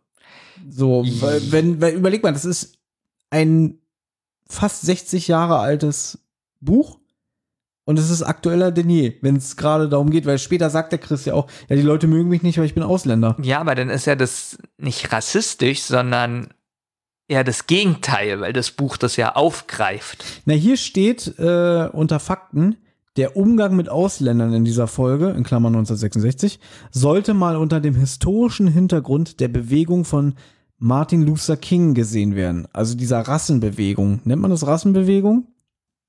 Oh. Ja, jetzt, jetzt geht's hier los mit der Allgemeinbildung, ne? Ja, aber du hast eben gesagt, dass das teilweise Bürgerrechtsbewegung, um Gottes Willen, was erzähl ich hier? Die afroamerikanische Bürgerrechtsbewegung. Aber was ist denn jetzt, wa- was war deine Aussage, dass das Buch rassistisch ist oder dass die Geschichte rassistisch Nein, ist? nein, nein, nein, dass der Umgang mit dem Jungen aus dem Ausland rassistisch ist, weil die sind ja dem gegenüber, die vertrauen den nicht, die erzählen über den, der ist ein Dieb und der ist ein Tagedieb und ein, ein Taugenichts. Äh, der hat ja überhaupt keinen guten Stand bei denen. Ja, d- natürlich ist es in der heutigen Zeit auch so. Immer da, wo es eine Minderheit gibt, die Mhm. sind immer schlecht, böse, gemein. du? Nee, aber du nee, ich hab, verstehst ich hab, du, was ich ja, meine? ich habe ich hab's eben so verstanden, dass der Autor äh, rassistische nein, nein, Äußerungen um Gottes Willen, nein. Nee, weil das, das macht er ja gerade nicht, weil er. Ach, jetzt verstehe ich, was du meinst, weil ich ja meinte, oh, ich habe da Rassismus drin erkannt. Genau. Nein, ich meinte wirklich nur damit, wie die Leute mit dem Chris in diesem Dorf umgehen. Weil ich finde nämlich, dass ja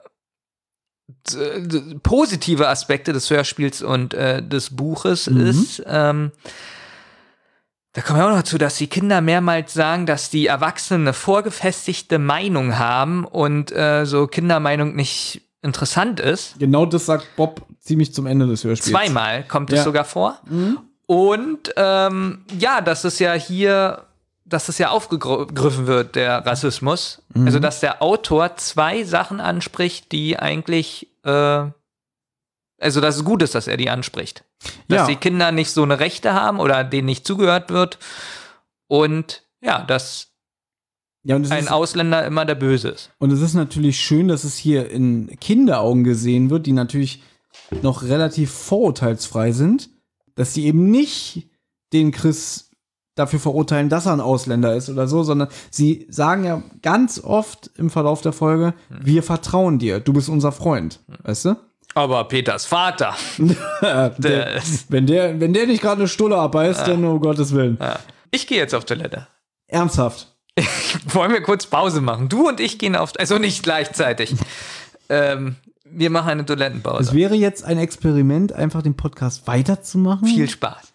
Okay. Ja, tschüss, dann geh schnell. Umso So schnell kann ich nicht. Hast du eine schüchterne Blase oder was? Oh. Oh geil, jetzt kann ich ja anfangen zu Berliner, wenn du nicht da bist, wa? Also die nächste Szene heißt bei mir auf der Geisterinsel. Mr. Shaw und die drei Fragezeichen fahren hinüber zur Geisterinsel.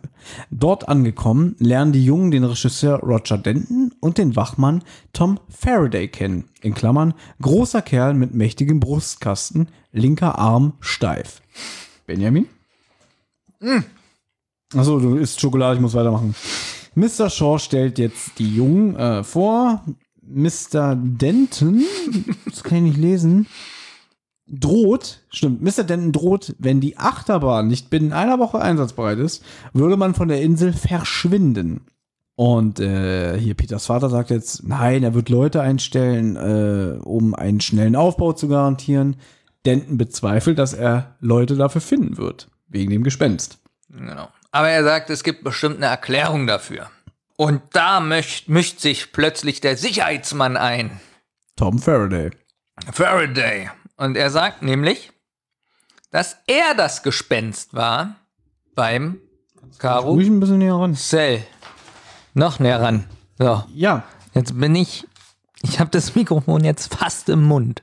Hast du schon mal gesehen, äh, teilweise bei Konzerten, wie nah Sänger mit ihrem Mund am Mikrofon sind und da trotzdem reinbrüllen? Trotzdem ist die Qualität. Ja, aber gut? du bist ja nicht so nah. Ja, weil ich so eine bassige, geile Stimme Nee, habe. weil du das gute Mikrofon hast. deswegen. Ja, schön lachen, wa? ja, Tom sagt, er sei das Gespenst gewesen. Er habe jemanden am Karussell beobachtet und ähm, da er befürchtete, der gerade erst reparierte Motor des Karussells sei beschädigt worden, hat er das Karussell eingeschaltet, eingeschaltet, ja, eingeschaltet, um es zu überprüfen. Natürlich erklang dann die Musik äh, äh, automatisch. Das Karussell fing an, sich zu drehen und Tom hatte einen gelben Regenmantel an. Und das ist für mich ein Riesenfehler in diesem Buch und Hörspiel. Ja. Denn wenn man das, also ihr Leute werdet das ja sicherlich schon gehört haben. Und zwar macht er das ja seit zehn Jahren, damit niemand auf diese Insel kommt und den Schatz sucht. Ja. Warum erzählt er denn den Detektiven jetzt, dass er das war? Benjamin, das kommt erst in der Höhle, soweit sind wir noch nicht. Trotzdem kommt ja der Satz jetzt schon vor. Und diesen Fehler hätte ich jetzt gerne aufgeklärt. Also, wir haben ja gestern schon mal so ein bisschen gesprochen. Hm? Warum er sich jetzt als das Gespenst enttarnt, obwohl er ja eigentlich einer der Drahtzieher ist, um die Leute von der Insel fernzuhalten. Ja. Das steht auch hier. In der Das Fehlerliste. Pass auf, ich habe ja hier so eine Fehlerliste. Warum gab Faraday gleich am Anfang zu, dass er auf dem Karussell als Gespenst gefahren war? Er war doch selbst an der Verbreitung der Geistergeschichte beteiligt. Damit war doch auch der Plan durchkreuzt, die Leute von der Insel fernzuhalten. Und da habe ich meine Theorie gehabt. Es wird ja ein bisschen auch wieder äh, im Buch mehr besprochen. Der ist als Wachmann angestellt und hat da irgendwelche Stromer rum äh, äh, sich um die Ecke drücken sehen. Äh, und weil er ja wirklich die Befürchtung hatte, der Motor wurde sabotiert, macht er das Karussell an. Und später sagt dann Peters Vater, können wir mal gleich vorwegnehmen, er soll rüber aufs Festland fahren, in die Stadt, er soll das allen sagen, dass er das Gespenst war, damit die Leute keine Panik mehr haben und auch wieder Leute auf die Insel kommen, um dabei zu helfen, den Vergnügungspark wieder instand zu setzen. Und dann sagt er auch noch zu ihm, such mal ein paar anständige Männer, die hier abends Wache schieben, aber nicht so eine dubiosen äh, Typen, die sich selbst bereichern wollen. Weil wohl irgendwelche Leute da gearbeitet haben, die lange Finger gemacht haben. Worauf will ich jetzt eigentlich hinaus? Ja, das frage ich mich auch. Im Buch steht nämlich, äh, das macht das Hörspiel ja nicht, er hätte ein Motorboot gehört. Und der gute Chris wird ja das eine oder andere Mal in, diesem, äh, in dieser Folge als Dieb bezeichnet. Chris hat aber kein Motorboot, der hat ein Segelboot. Was ja eigentlich schon mal automatisch ihn als Täter ausschließt. Und ich denke mir mal, dass der Tom ja da als Wachmann, wenn er als Wachmann eingestellt ist, er ja trotzdem seinen Job immer noch richtig machen will, weil er nicht riskieren will, dass er als Wachmann entlassen wird, weil er ja irgendwann an diese Beute ran will. Und deswegen hat er einfach in dem Moment seine Arbeit gemacht und wirklich das Karussell angeschmissen, um das zu überprüfen.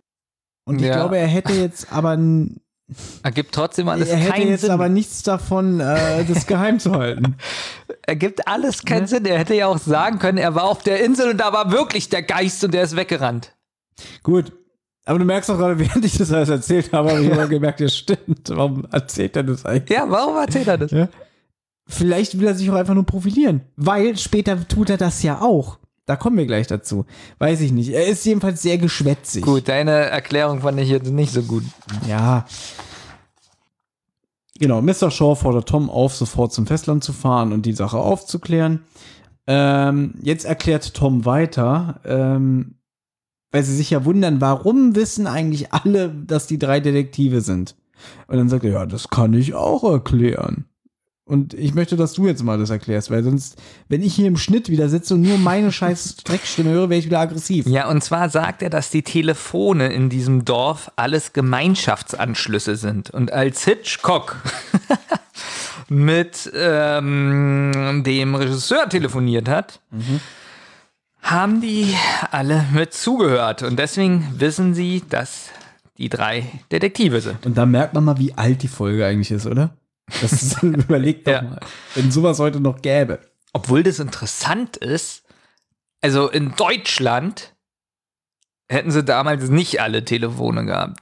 Warst du, hast du das schon mal gehabt? Als ich noch ein Festnetztelefon hatte, noch bei meinen Eltern zu Hause, Mhm. wo ich noch bei meinen Eltern gewohnt habe. Warst du jemals mal in so ein Gespräch drin aus Versehen? Ja, sowas Auch, hatte ich ne? mal. Ja. Dass na, jemand in einer anderen Leitung war. Genau, das Telefon abgehoben, auf einmal Genau. hast du gemerkt, da unterhalten sich zwei. Genau. Und du dann gesagt hast, hey, du Arschloch. Und ich habe das gehört. genau. Ich auch gemacht. Und dann so, ich glaube, das war dann bei mir auch dann irgendwie so, waren Sie das? Nein. Irgendwie, ich glaube, wir legen mal lieber auf. Ja, sowas gab es manchmal. Das war irgendwie, es war auch die schönste Zeit, wenn sowas mal passiert ist. Weil es, Es war, war- so selten. Es ist so traurig, was wir für eine Kindheit hatten, dass das die schönste Zeit war, wenn wir in einer anderen Leitung mit drin waren. Ja, man hat sich so gefreut, weil das kam ja jetzt nicht jeden Tag vor. Das war wie ein Sechser am Lotto. Ja, da vor allen Dingen, wenn man das jemand anders erzählt hat, hat es immer keiner geglaubt. Nee, aber das ist ja jetzt auch schon. Das war noch so Mitte 90er. Ja. Ja. Ja, ähm, äh, Peters Vater sagt jetzt, dass die drei Fragezeichen sich alleine auf der Insel umgucken können. Aber vorher sagt er noch, er wünscht sich wieder zurück nach Hollywood. Also man merkt, Wer dass er, Der der, Vater. Der, der Vater. Ja, der Vater sagt es. Ach so, ich dachte, du sagst noch, äh, dass er sagt, sie sollen bloß keinen Schatz finden, da sonst alle Menschen auf diese Insel kommen und nach diesem Schatz kramen. So, und da finde ich Peter jetzt sehr witzig. Er sagt erstmal, keine Sorge, Papa. Mr. Shaw erzählt weiter, dass die Insel früher ein Unterschlupf für Piraten war und Schatzsucher die Insel komplett umgegraben haben. Jetzt finde ich witzig, Peter kanzelt ihn ab und sagt, das wissen wir schon. Ist es dir aufgefallen? Das habe ich gar nicht aufgeschrieben. Ja? So, irgendwie, ja, wir wissen schon Bescheid, du brauchst nicht weiter erzählen, ist langweilig. Aber der lässt sich nicht aus der Ruhe bringen, der Vater, und erzählt weiter, dass seit 50 Jahren keine einzige Duplone mehr gefunden wurde, aber das beißt sich jetzt mit der Aussage von Alfred Hitchcock am Anfang des Genau. Hörspiels, wo es hieß, hin und wieder werden bei stürmischer See Goldmünzen angespült. na, hin und wieder alle 50 Jahre. Ja, genau, alle 50 Ja. Jahre kommt mal eine Münze. Ja. Mr. Shaw, Mr. Shaw schmunzelt jedenfalls, die Jungen könnten ja trotzdem noch Schätze finden, wo keine sind. Weil wer euch kennt, der ist ja von nix sicher. Und Bob sagt, keine Sorge, aber jetzt gehen wir mal da hoch zu der Höhle. Jetzt kommt wieder ein bekanntes Musikstück. Ja, bekannt aus Funk und Fernsehen? Ähm, nee, ist auch ein Musikstück, was in mehreren Folgen vorkommt. Ich weiß nicht, welches ah, es ist. doch, doch, ich glaube, das kam bei Giftiges Wasser zum Beispiel vor. Echt? Ja, wenn es das Stück ist, was ich denke, ja. Ja, also ich, das habe ich schon öfter gehört. Kann auch sein, dass ich einfach immer zurückgespult habe, diese Folge. Und deswegen, ja. Ähm, Das war eine Hochform. ja, unheimlich. ähm, Ja, also, und dann ist ein Übergang zur sehr unheimlichen Musik, also zu so einem Klangteppich. Und man hört Schritte. Und dieses, dieses, äh, diese Sequenz finde ich sehr unheimlich. Und man erkennt dann aber gleich, es sind die Detektive, die Und du warst bestimmt dankbar. Ach Gott sei Dank, sie sagen, sie gehen in die Höhle, es kommt Musik und dann sind sie in der Höhle und es kommt kein Erzähler, der sagt, die Jungen standen von der Höhle und gingen hinein. ne, das ist doch so. Das ist wirklich positiv, Ja. Mhm. dass nicht gesagt wird, was jetzt genau passiert, sondern sie laufen Genau. und stimmt. Aber es ist witzig, dass dir das jetzt aufgefallen ist und ich das nicht mal aufgeschrieben habe. Ich mache einfach jetzt schon auch viel zu lange hier äh, diese Podcasts mit dir. Ähm, jetzt ist eine Sache lustig. Peter lobt Justus dafür, dass er an eine Taschenlampe gedacht hat. Äh, und Justus klingt so ein bisschen leicht arrogant. Ja, ein guter Detektiv denkt halt immer an sowas. Und im Buch, ist mir aufgefallen, macht äh, er sich darüber lustig, dass die anderen beiden nicht an eine Taschenlampe gedacht haben. Da sagt er nämlich, ihr seid wohl doch nicht so überlegene Detektive, wie ich dachte. Sagt halt wirklich so ein bisschen von oben herab. Und dann sagt er aber dann wieder, aber ich bin ehrlich, ich habe ja gedacht, dass wir die Höhle heute nochmal betreten werden, deswegen habe ich die Taschenlampe eingepackt. Das fand ich ein bisschen witzig, dass er erst so die anderen niedermacht und dann so zugibt, aber ich hätte es auch vergessen. Ja, im Buch steht es auch so vom, von oben herab. Genau. Ähm, Das ist der alte Justus, wie ich mag. es fehlt übrigens extrem viel im Gegensatz zum Buch. Mhm. Aber das geben wir jetzt nicht wieder, sondern, sondern sie hören eine Stimme und sehen einen sprechenden Totenkopf. Man hört doch diese Stimme, die irgendwie sagt, was sagt der? Irgendwas mit, äh, verschwindet aus meiner Höhle, hier gibt es keinen Schatz, das sind nur meine alten Gebeine. Das hab ich nie verstanden als Kind auf dieser scheiß rauschenden Kassette.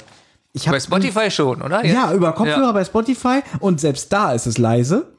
Aber ich habe es auf einer MC nie gehört, was der sagt.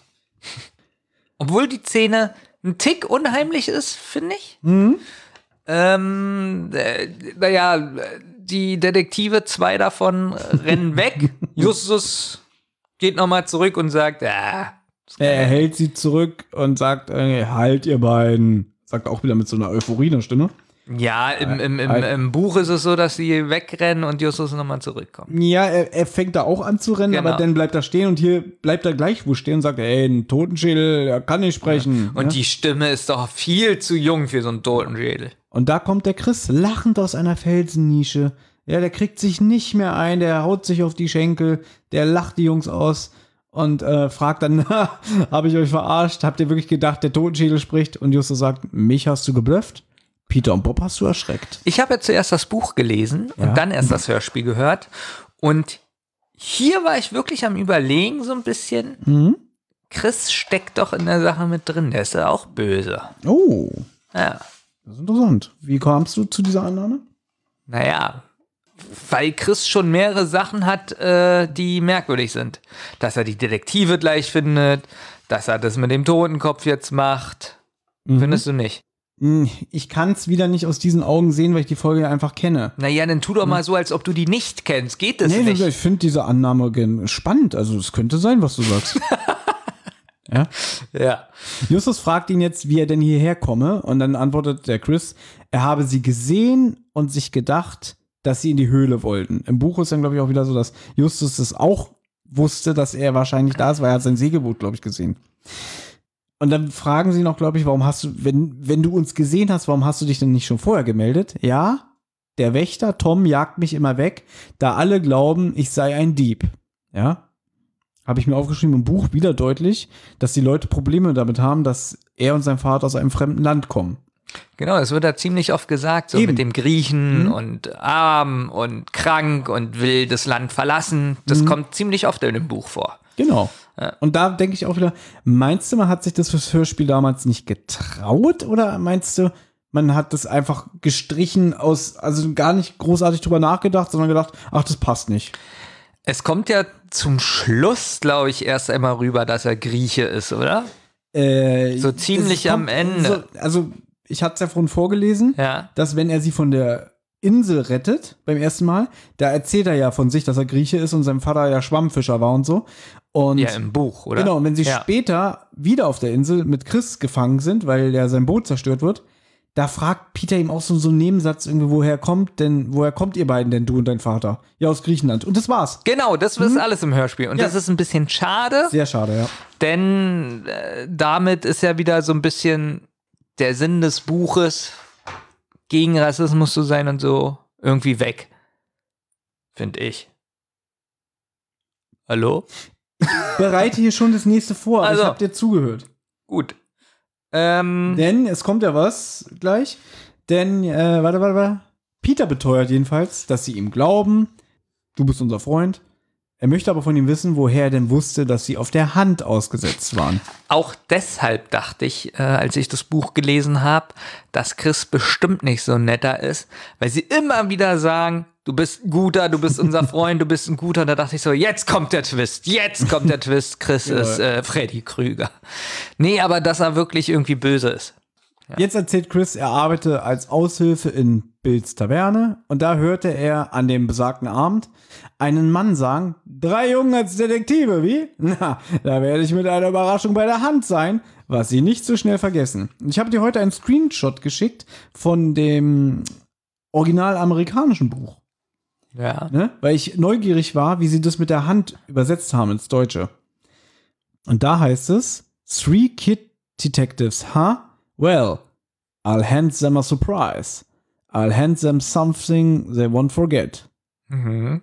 Also wieder so ein anderer Wortlaut natürlich, wahrscheinlich auch wieder so ein, so ein ähm, Sprichwort, was man schwer ins Deutsche übersetzen kann, aber ich finde, dass sie es für die deutsche Version gut übersetzt haben, also dass es immer noch einen Sinn ergibt. Weil Justus sagt ja jetzt auch, hm, sprach er das Wort Hand irgendwie merkwürdig aus, ne? Und dann sagt Chris, ja, ja, das habe ich ja gemerkt. Und deswegen bin ich überhaupt auf die Idee gekommen, dass ähm, da bei der Hand was abgehen könnte. Puppe. 40 Sekunden Zeit. Die Barbie. Punkt, Punkt, Puppe. Ja, jawohl. Äh, blonde Frau, sagt man, das ist eine süße Maus? Ja, anders. Äh, Puppe. Ja. Zur Befriedigung eine Gummi. Puppe. Ja. ähm, ähm, wenn du keine Tussi hast, dann machst du es mit der Hand. Ist mal aufgefallen, dass er schlauer ist als Justus Jonas? Ja, ist er. Justus ist sowieso nicht die größte Leuchte in diesem Buch, äh, in, diesem, in dieser Folge ist mir aufgefallen. In diesem Buch ist er eigentlich, äh, ja.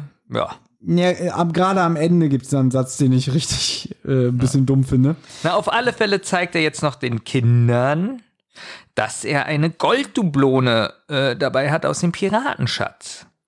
Und dass er bereits drei Stück davon besitzt. Und genau in diesem Moment taucht Tom, der Sicherheitsmann, auf. Aber hier war noch eine Sache. Was? Im Hörspiel sagen sie, die Golddublone, die er ihnen zeigt, ist aus dem Jahr 1615. Bei mir im Buch steht 615. Nur mal so als Randbemerkung. Ich weiß, es ist mega spannend, aber es ist mir aufgefallen. Oh, das ist ja interessant. Ja. Nee, ist wirklich interessant. Ähm, sie fragen ihn ja auch, woher hast du denn diese Dublonen? Ja, das sind spanische Dublonen und die hätte er im Wasser auf dem Sand gefunden. Und er denkt halt, das sei der Schatz von den Captain One-Ear. Und jetzt kommt Tom Faraday dazu und spricht auch Chris direkt an, was, mach, was machst du denn hier? Chris sucht das Weite und dann schimpft er ihm noch so hinterher, ich hab dir doch gesagt, wenn ich dich noch einmal erwische, dann trete ich dir mit meinen Füßen das Genick kaputt. Also sagt das nicht, aber Ich wollte schon sagen. ich wollte es ein bisschen aufpeppen. Und dann sagt er so, was wollte der Bursche? Wollen wir uns mal kurz über den Sprecher unterhalten? Weil, Können wir ja ähm, machen. Das ist ja der Sprecher von Java Jim. vom Java Jim und äh, Frederik. Aus Piggledy und Frederik. genau. Piggledy wollte wissen, wie man Achterbahn fährt. Frederik, sagte Piggledy zu seinem großen Bruder, Frederik, zeig mir, wie man Achterbahn fährt. Nichts leichter als das, antwortete Frederik. Komm mit. Piggledy folgte Frederik. Ich finde diese Und Stimme. ähm, hier äh, Kid aus, aus Knight Rider. Und Kid aus Knight Rider. Und aus diesem einen Masters of the Universe Werbespot. Und auch davon. Masters of the Universe. Es geht um die Macht auf Eternia. Nightstalker, Skeletors Roboterpferd gegen Bäschesaurus mit He-Man. Achtung, der Ramball schlägt zu. Skeletor greift an, aber da Bäschesaurus. Und wieder Skeletor, da kommt Cyclone zu Hilfe. Der Furchtlose mit den wirbelnden Fäusten. Keine Chance für Skeletor. Neu von Mattel. Und ich finde diese Stimme sehr toll. Einer meiner Lieblingsstimmen. Ja. Ich finde aber, dass sie zu diesem Sicherheitsmann überhaupt gar nicht passt. Und das- Wirklich gar nicht. Und da gebe ich dir recht, finde ich auch. Weil vor allem jetzt, wo ich das Hörbuch gehört habe und weiß, wie dieser Tom Faraday besprochen, äh, ähm, beschrieben wird, passt er jetzt für mich noch weniger.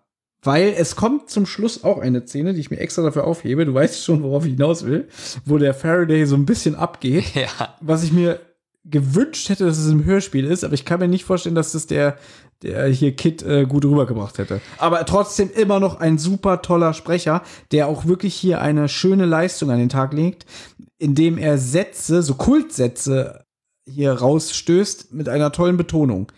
Weil ich weiß, dass viele, dass diese Folge sehr viele Fans hat. Also die Geisterinsel dürfte man nicht unterschätzen. Als Hörspiel ist sehr beliebt. Ja, ich finde aber trotzdem, man hätte die Stimme austauschen sollen Mhm. oder einen anderen Charakter sprechen lassen. Also vielleicht auch nicht gerade Michael Douglas. Ah ja, der Tom, Ähm. der, der, der, der Gottfried Kramer, der ist irgendwie ein bisschen zu lieb, oder?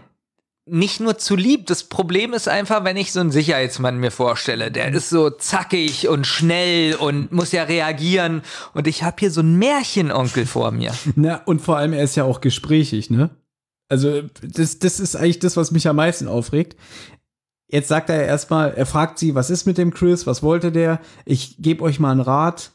Vergesst den Typen, er taugt überhaupt nichts. Und dann will er wissen, was macht ihr eigentlich hier in der Höhle? Ah, ihr sucht bestimmt nach dem Piratenschatz. Aber dieser Piratenschatz, Den gibt's hier nicht. den gibt's nicht. Der liegt auf dem Grund der Bucht im Schlamm. Alles super, alles super betont. Muss man ja wirklich sagen, ne? Es ist gut betont, aber es passt nicht zum Sicherheitsmann. Ja, es ist wirklich so ein bisschen Märchenonkel. Und dann sagt er irgendwie so, Doch, jetzt erzählt er ein Märchen ja, sozusagen. ja aber es ist auch so, so, so, na Jungs, wollt ihr mal erfahren, warum mein Arm steif ist? Ja, und jetzt stelle ich mir wirklich vor, so ein Sicherheitsmann, der würde die jetzt anschreien, so, jetzt verschwindet hier. Genau. So, Ihr aber habt was hier nichts macht- verloren. So, und jetzt kommt mir das so vor, als ob er so sagt, kommt, wir setzen uns hin, wir machen Lagerfeuer und, dann dann- erzähle ich euch mal, was mit meinen Armen los ist. Genau. Auch wenn es euch nicht interessiert. ja? Aber ich will euch das erzählen. Ja, genau. Und das fand ich irgendwie. äh, Und ganz ehrlich, du hast es ja schon verraten, das hast du schon gespoilert. Der Typ hängt ja in der Sache mit drin. Ja. Mit dem, warum keiner die Geisterinsel betreten soll und so weiter, ne? Es wurde schon am Telefon von der halben Stadt mitgehört, dass die jungen Detektive sind. Warum erzählt er ihnen jetzt diese Geschichte? Es ist eine schöne Mehr, die er hier mitteilt, ne? Auch das ist interessant, der, der große Onkel äh, hat hier einen steifen Arm, wisst ihr warum? Aber eigentlich ist es dumm, dass er ihnen das erzählt. Und es ist wieder Tom, der das macht. Überleg mal, erst erzählt er, ich bin das Gespenst. Und jetzt erzählt er noch, hier sind 100.000 Mark versteckt. Also, und, und deswegen, und es ist so dumm. Das, es ist so wirklich. Wa- wa- Warum hält er nicht einfach sein Maul? Nein, er muss es den Jungen mitteilen, weil er sich ja damit auch noch äh, nach vorne drängt, dass man ihn überhaupt damit in Verbindung bringt. Aber wir sollten vielleicht mal erzählen, das ist jetzt nämlich übrigens schon die vierte Geschichte, also die so in dem Buch so wie, wie so ein, wie so eine lang verschollene Geschichte erzählt wird, wenn du weißt, was ich meine. Wenig wörtliche Rede, sondern mehr einfach Geschichte. ja, jetzt fängt es auch schon wieder an. Und dafür, dass es so ein altes Buch ist und Ja. Hörspiel, dass relativ viele Charaktere vorkommen. Zum Beispiel am Anfang dieser Sam, Ja. der eigentlich ja nicht mehr vorkommt. Gut, aber du willst mir jetzt nicht erzählen, dass es sich überfordert hat. Nicht überfordert, aber total überflüssig. Nein, nee, aber ganz. Doch, der Sam ist schon sehr pass mal überflüssig. Auf, ganz ehrlich. Die sitzen bei Alfred Hitchcock. Wir gehen jetzt wieder zurück zum Anfang. Okay, Ja? jetzt wird's wieder Der gibt ihnen lächerlich. einen Auftrag. Das geht ja relativ fix. Dann kommen die da an und dann ist da irgend so ein dubioser Typ, der sagt, los, steigt ein, ihr seid doch die drei Detektive. Wo man denkt, krass, woher weiß der das? Wer ist der Typ? Und du bist doch einer, der sich immer wünscht, warum kommt nicht mal ein Charakter vor, der danach nie wieder auftaucht? Und genau das passiert. Sam setzt die Jungen auf der Insel aus und verschwindet und der kommt nie wieder. Dazu möchte ich später auch noch eine Sache sagen, die mich gestört Gut. hat im Hörspiel was den Sam betrifft. Aber du und Olli, die sich immer hier echauffieren, ja, kann denn nicht mal irgendwie ein Charakter dann einfach auftauchen, was machen und dann kommt der nie wieder. Und jetzt sagst du, ja, ist ja verwirrend, dass dieser Sam auftaucht. Es ist doch gut, was er macht. Nee, dann würde ich es besser finden, wenn der in jeder dritten Folge auftaucht. Ja, als Freund von Onkel Titus, ne? Okay. Ja, das, wie gut wäre das? Ja, Justus ist im, im, äh, in der Zentrale, guckt aus dem Fenster und da steht auf einmal Sam. Und dann sagt er so: Peter, Peter, komm schnell ans Fenster. Und Sam ist weg. Noch besser. Ja. Sam ist wirklich so immer, Jetzt ist er zum Beispiel der Typ, der sie vom Flughafen abholt. Nächste Folge fährt auf einmal den Schulbus und fährt die einfach wie bei Freddy, wie bei Freddy Krüger 2. Sam flext. Das ist doch Sam. Oder, auf, oder irgendwie äh, Justus sitzt in der Schule, auf einmal kommt so eine Durchsage mit Lautsprecher so, Justus Jonas, bitte im Büro vom Direktor melden. Und dann geht er rein, da ist das Sam. Ja? Oder hier, äh, Tante Mathilda füttert eine Katze. Justus fragt, wie heißt sie denn? Und sie sagt Sam. Okay, jetzt wird's albern. Gut. Nein, aber verstehst du, was ich meine? Dass Ja. Ihr, ihr wünscht euch doch immer einen, der so ein bisschen geheimnisvoll ist und am Ende einfach verschwindet. Und das ist doch hier der Fall. Jetzt nimm's doch auch mal an. Ja, aber dass er von den Brüdern stammt. Oder, oder Nee. von Tom. Nee, der haben, die, die haben nichts miteinander zu tun. Sam und, ähm, ach so, doch, wird zum Schluss nicht irgendwie. Du willst mir jetzt ehrlich sagen, das ist Zufall. Ich will das, nein, hier, das steht hier in der Fehler, Fehlerliste, aber ich will das erst zum Schluss machen. Wir müssen auch mal, wir können nicht immer alles vorwegnehmen, weil dann wiederholen wir uns wieder Du willst mir doch nicht sagen, dass das Zufall ist, dass der Sam die auf die Insel bringt. Das hat ja, das haben ja wohl Tom oder die Brüder äh, Naja, pass auf, hier in der, arrangiert. in der Fehlerliste steht, Sam holt die drei Fragezeichen am Flughafen ab und setzt sie später auf der Hand aus. Entweder er wurde von der Filmgesellschaft geschickt und von dritter Seite bestochen, die drei Detektive dort auszusetzen. Was aber sehr unwahrscheinlich ist. Steht Hä? jedenfalls. Warum, warum sollte es die Filmgesellschaft machen? Ja, er sagt ja, dass er für die Filmgesellschaft ab und an arbeitet. Fragt Justus ihn doch. Und er sagt nicht ständig. Also man geht entweder davon aus, dass die Filmgesellschaft ihn geschickt hat, um die Jungs abzuholen. Aber ist ja nicht der Fall, weil Mr. Shaw sagt, wer war dieser Sam? Warum hat er meinen Sohn entführt? Kommissar Nosting sagt, ja, der Mann macht für Geld alles. Also wurde er nicht von der Filmgesellschaft geschickt. Also wurde er von dritter Seite bestochen. Wer ist diese dritte Seite? Na, Die Räuber. Wird nicht am Ende des Hörspiels gesagt, dass der Bill und der Jim, diese beiden Ganoven, den irgendwie beauftragt haben? Das ist das, was ich die ganze Zeit sage. Willst du mich verarschen aber oder ganz was? ehrlich, es wird doch zum Schluss gesagt, dass die gerade erst aus dem Knast gekommen sind und ich glaube, dass die gar nicht wissen, dass diese drei Detektive existieren. Warum sollten sie dann dem Sam sagen, los, ähm, hol die mal vom Flughafen ab und schmeiß sie ins Wasser? Die waren ja schon drei Wochen draußen oder so. Zwei oder drei. Steht im Buch. Ja, aber dafür geht das alles zu schnell, dass überhaupt. Weißt du, bist immer derjenige hier im Podcast, der sagt, da kommen drei Jungs an, äh, Eric Cartman macht die Tür auf Habe ich noch nie gesagt. und sagt, ihr seid drei Detektive. Ja, ich lache euch aus. So. Ja. Und du meinst jetzt wirklich, pass auf, da hört so eine, eine Stadt am Telefon aus Langeweile mit, wie jemand mit Alfred Hitchcock telefoniert und sagt, ja, da kommen jetzt drei Detektive. Und das hört der Tom auch am Telefon. Dann ruft er seine beiden Kumpels an, hier die, die, die beiden Räuber, und sagt, oh, da kommen drei Detektive, die sollen hier ein bisschen die Geisterinsel untersuchen. Und dann sagen die, nee, das geht nicht. Und dann Okay. rufen die Sam an und sagen, äh, setz die mal aus. Okay, wenn du jetzt meinst, es kommt nicht von den zwei Räubern, ja,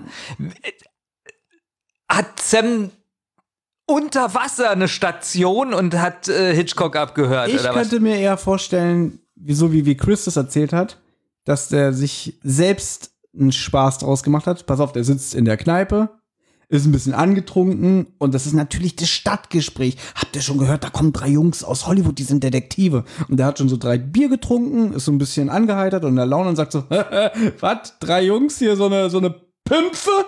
Und sich einfach selber einen Spaß macht und sagt, die Schweine hole ich ab, den äh, den spiele ich einen Streich. Dass er sich selber einen Spaß damit So, macht. und er macht den Spaß. Ja, es ist und doch Spaß. Äh, geht dann nicht mehr in seine Wohnung oder so. Er sagt dann, er macht diesen Spaß, aber dafür äh, lebt er nicht mehr auf dieser Insel, sondern verschwindet für immer. Ja, das hat mich ja ein bisschen aufgeregt. Im Buch wird ja zum Schluss gesagt, dass der Sam irgendwie für vier Monate eine Seereise angetreten hat. Der hat irgendwo als Matrose angeheuert. Und ganz am Ende sagt der Kommissar, ja, äh, Jungs, macht euch keine Sorgen, wir finden den Sam. Er wird seiner gerechten Strafe ähm, zugeführt. Also du meinst, das war nur ein Scherz. Ich sage, er wurde dafür bezahlt. Also möchtest du mir sagen, dass die diese Brüder, die da das Geld versteckt haben auf der Insel, so einen Schiss haben vor diesen drei Jungen, dass sie sagen, Sam, das geht nicht, du musst die, du musst die kalt stellen. Ja? Ja, ist okay. Das sind Detektive, die mit Hitchcock telefonieren. Darf ich dich daran erinnern, dass Ja. du vor einer halben Stunde geheult hast? Wie lange soll die Aufnahme hier heute gehen? Ja. Ja? Na du diskutierst hier, dass Sam auf einmal hier. Äh, Du willst immer meine drei Fragezeichen schlecht machen, dann muss ich doch Partei ergreifen. ich habe die gar nicht schlecht gemacht. Doch, doch, die drei Fragezeichen als, als Überbegriff. Ich habe eben gesagt, dass die drei Fragezeichen so, so eine Autorität besitzen, dass die Brüder Sam angeheuert haben, dass er die aus die Welt, äh, der Welt schafft. So, Ja. kehren wir mal wieder zurück zu Tom. Gut. Tom hat damals als Transportbegleiter für die Dollar Delivery Company gearbeitet. Lustiger Name. Ähm, Das sind so Sachen, die ich nicht aufschreibe, weil ich die nicht aussprechen kann. aber du hast doch bestimmt dabei dein Lieblingslied Need a Dollar gehört, ne? Wo er das Nee. erzählt hat, oder? Nee. Schade. Ich auch nicht. Diese Firma befasste sich unter anderem damit, Bargeld bei den Banken am Ort abzuholen und es zu der großen Landesbank in Melville zu transportieren. Bla bla bla, niemals äh, zweimal die gleiche Strecke gefahren, bla bla, immer unterschiedliche Tageszeiten.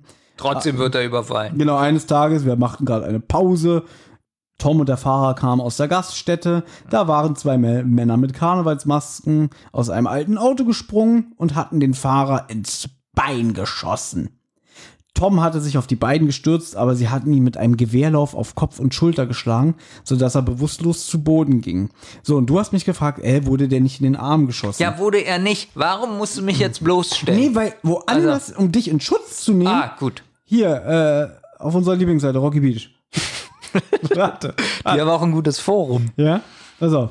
Da steht, äh, die Bellinger-Brüder schossen ihn in den Arm. Steht hier. Sie Ja, aber wo wird es denn erwähnt? Du hast doch das Buch gelesen. Na, mir war so, als ob ihm in, in den Arm geschossen wurde. Und dann hast du mir gesagt, nee, er wurde nur niedergeknüppelt. Ja, aber warum steht dann hier in der äh, Charakterbeschreibung, dass er in den Arm geschossen wurde? Ich glaube, dass es im Buch irgendwo stand. Hm. Und da ich ja ein aufmerksamer Leser bin, im Gegensatz zu dir, der am Handy spielt beim Lesen, ist mir das aufgefallen. Hast du mir gerade den Mittelfinger gezeigt? So. Können wir das jetzt mal abschließen? Ich, ähm, ich habe Ja. keinen Bock mehr über Tom zu sprechen. ja. Also, Ähm. Tom und Jerry sind bewusstlos. Ich wusste, dass der Witz kommt. Ja. Dass irgendwann Tom und Jerry kommt. ja? äh, wo ist denn das? Ja, und die wurden dann verfolgt. Also die hatten ein Motorboot und wurden verfolgt. Die Bösen. Und die Bösen, die, die, Bellinger. Die Räuber. Die, und, genau. Und ähm, sch schmissen dann ihre Beute in die gleiche Bucht, wo auch der Piratenschatz lag. Genau, und das wurde- 100.000 Dollar. Und das wurde von den Polizisten gesehen, dass sie das machen. Genau. Und er sagt auch, und das Geld liegt auch auf dem Grund der Bucht. Und niemand wird es jeweils wieder finden. Und wer Die, ja, aber sie sind mit einem Segelboot geflüchtet. Das ist wichtig. Nee. In Doch. der Auflösung später sagt Bob, äh, sie hatten einen Motorschaden. Ja, meines Erachtens haben sie gesagt, dass sie erst mit einem Motorboot dahin und mit einem anderen zurück. Ich finde schön, wenn du so rumwackelst, Ja. ja. dass du dann einfach, einfach, man will, wenn das ein Film wäre, wärst du aus dem Bild. ja? so. Jedenfalls erzählt ja der Tom alles das und dann sagt plötzlich Peter, äh, ach, da ist ja mein Vater, ich will zu ihm und dann ist Tom richtig gereizt und empfindlich, ja, schon gut, ich habe ja alles erzählt. So, so, wirklich so nach Motto, ja, dann halt nicht. Fand ich schon als Kind witzig, dass er so empfindlich ist. Ja, äh, wichtig ist noch, dass, ähm, dass äh, die Jungs 20 Jahre ins Zuchthaus kamen, die Bellinger Brüder. Mhm. Aber nach guter Führung werden sie schon nach 10 Jahren entlassen. Ja, und so ein Zufall, sie sind seit ein paar Wochen wieder auf freiem Fuß. Genau. Und das Geld, äh, sagt er, dürfte heutzutage schon verrottet sein, Genau, weil es ja. ja im Wasser liegt. Jetzt kommt wieder die bekannte Musik, das zweite Mal. Mhm. Und wir sind in der nächsten Szene, die habe ich getauft. Justus ist erkältet. War ich sehr kreativ. Mhm. Jeff Morton, den hatten wir schon. Das ist ja, glaube ich, der Regieassistent oder. Ah, nee, das war Mr. Norris, keine Ahnung. Der macht am gleichen Tag später mit den Jungs Tauchübungen. Ja, und dabei stellt sich heraus, dass Justus stark erkältet war. Er dürfte nicht weiter tauchen. Peter und Bob machen weiter, lassen sich immer wieder auf den Grund der Bucht sinken. Ist Tolle Atmosphäre übrigens, so mit Blubbern und man Ja, hat wirklich so ein bisschen Gefühl, Ja. dass sie im Wasser sind. Und äh, Peter entdeckt dabei eine Goldmünze auf dem Grund des Bodens, die aus dem Jahr 1712 stammt. Und der Jeff ist davon kein bisschen begeistert, da er fürchtet, dass Schatzsucher bei Bekanntgabe dieses Fundes die Insel heimsuchen und die Filmarbeitern sich, äh, die Filmarbeiten sich dann weiter. Genau, wie man merkt, auch im Buch, es wird ungefähr 2000 Mal gesagt, dass sie hoffen, dass äh, keiner einen Schatz findet. Ja, immer wieder. Und ich möchte noch mal erinnern, dass Hitchcock am Anfang gesagt hat, nein, nein, es gibt keinen Schatz. Alle 50 Jahre mal ja, auf jeden Fall, weil, weil, weil, weil der, der, der Jeff das nicht so geil findet, schwört Peter, wir werden es niemandem verraten. Der hat ja eigentlich Schiss, dass man es ihm wegnimmt. Peter will das ja unbedingt behalten. Was ich mir aufgeschrieben geschrieben habe, es fehlt eine komplette Szene, die im Buch vorkommt, äh, nämlich der Tauchgang von Bob. Denn Bob, Naja, der Tauchgang von allen drei. ja, von Justus, der ist ja relativ kurz, äh, der wird auch gar nicht geschildert, weil während Justus unten ist, treffen ja Peter und Bob auf Chris. Genau, aber es ist dann so, dass Justus nur ganz kurz taucht, weil er nämlich, glaube ich, Atemprobleme hat, Und weil er erkältet ist. Genau, Genau. Ohrenschmerzen.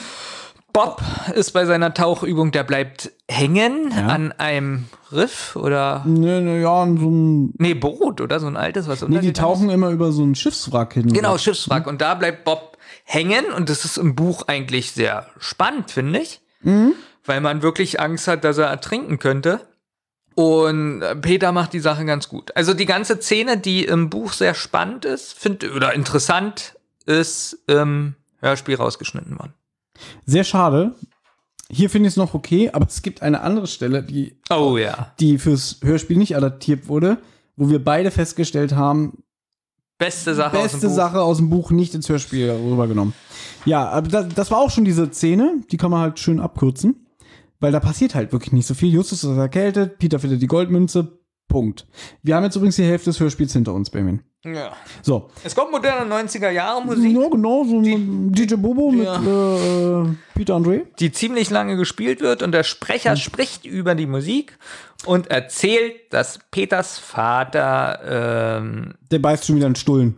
genau Genau, sie treffen beim Frühstück am nächsten Tag auf Peters Vater und der sagt, tut mir leid, Jungs, ich kann mich heute nicht um euch kümmern, ich habe zu viel zu tun. genau und er empfiehlt Justus, dass er doch bitte zum Arzt gehen soll und zwar zu Dr. Wilbur, Ja. dem auch die Insel gehört.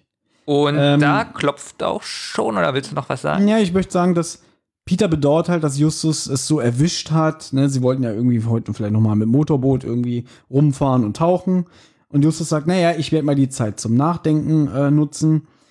Genau, und dann sagt er übrigens, ist auch so ganz komisch geschnitten, da hattest du dich auch schon irgendwie so ein bisschen dr- dran gestört, glaube ich. Also Justus sagt, er ist erpicht darauf, das Geheimnis der Geisterinsel zu, lösen. Das ist so ein Einzelsatz. Der Vater von Peter sagt ihm, geh zum Arzt, der geht, dann sagt Justus, ich will das Geheimnis unbedingt lösen und dann klopft auch schon Chris ans Fenster. Du meinst, dass der Satz irgendwie nicht passt? Ja, der wirkt so isoliert.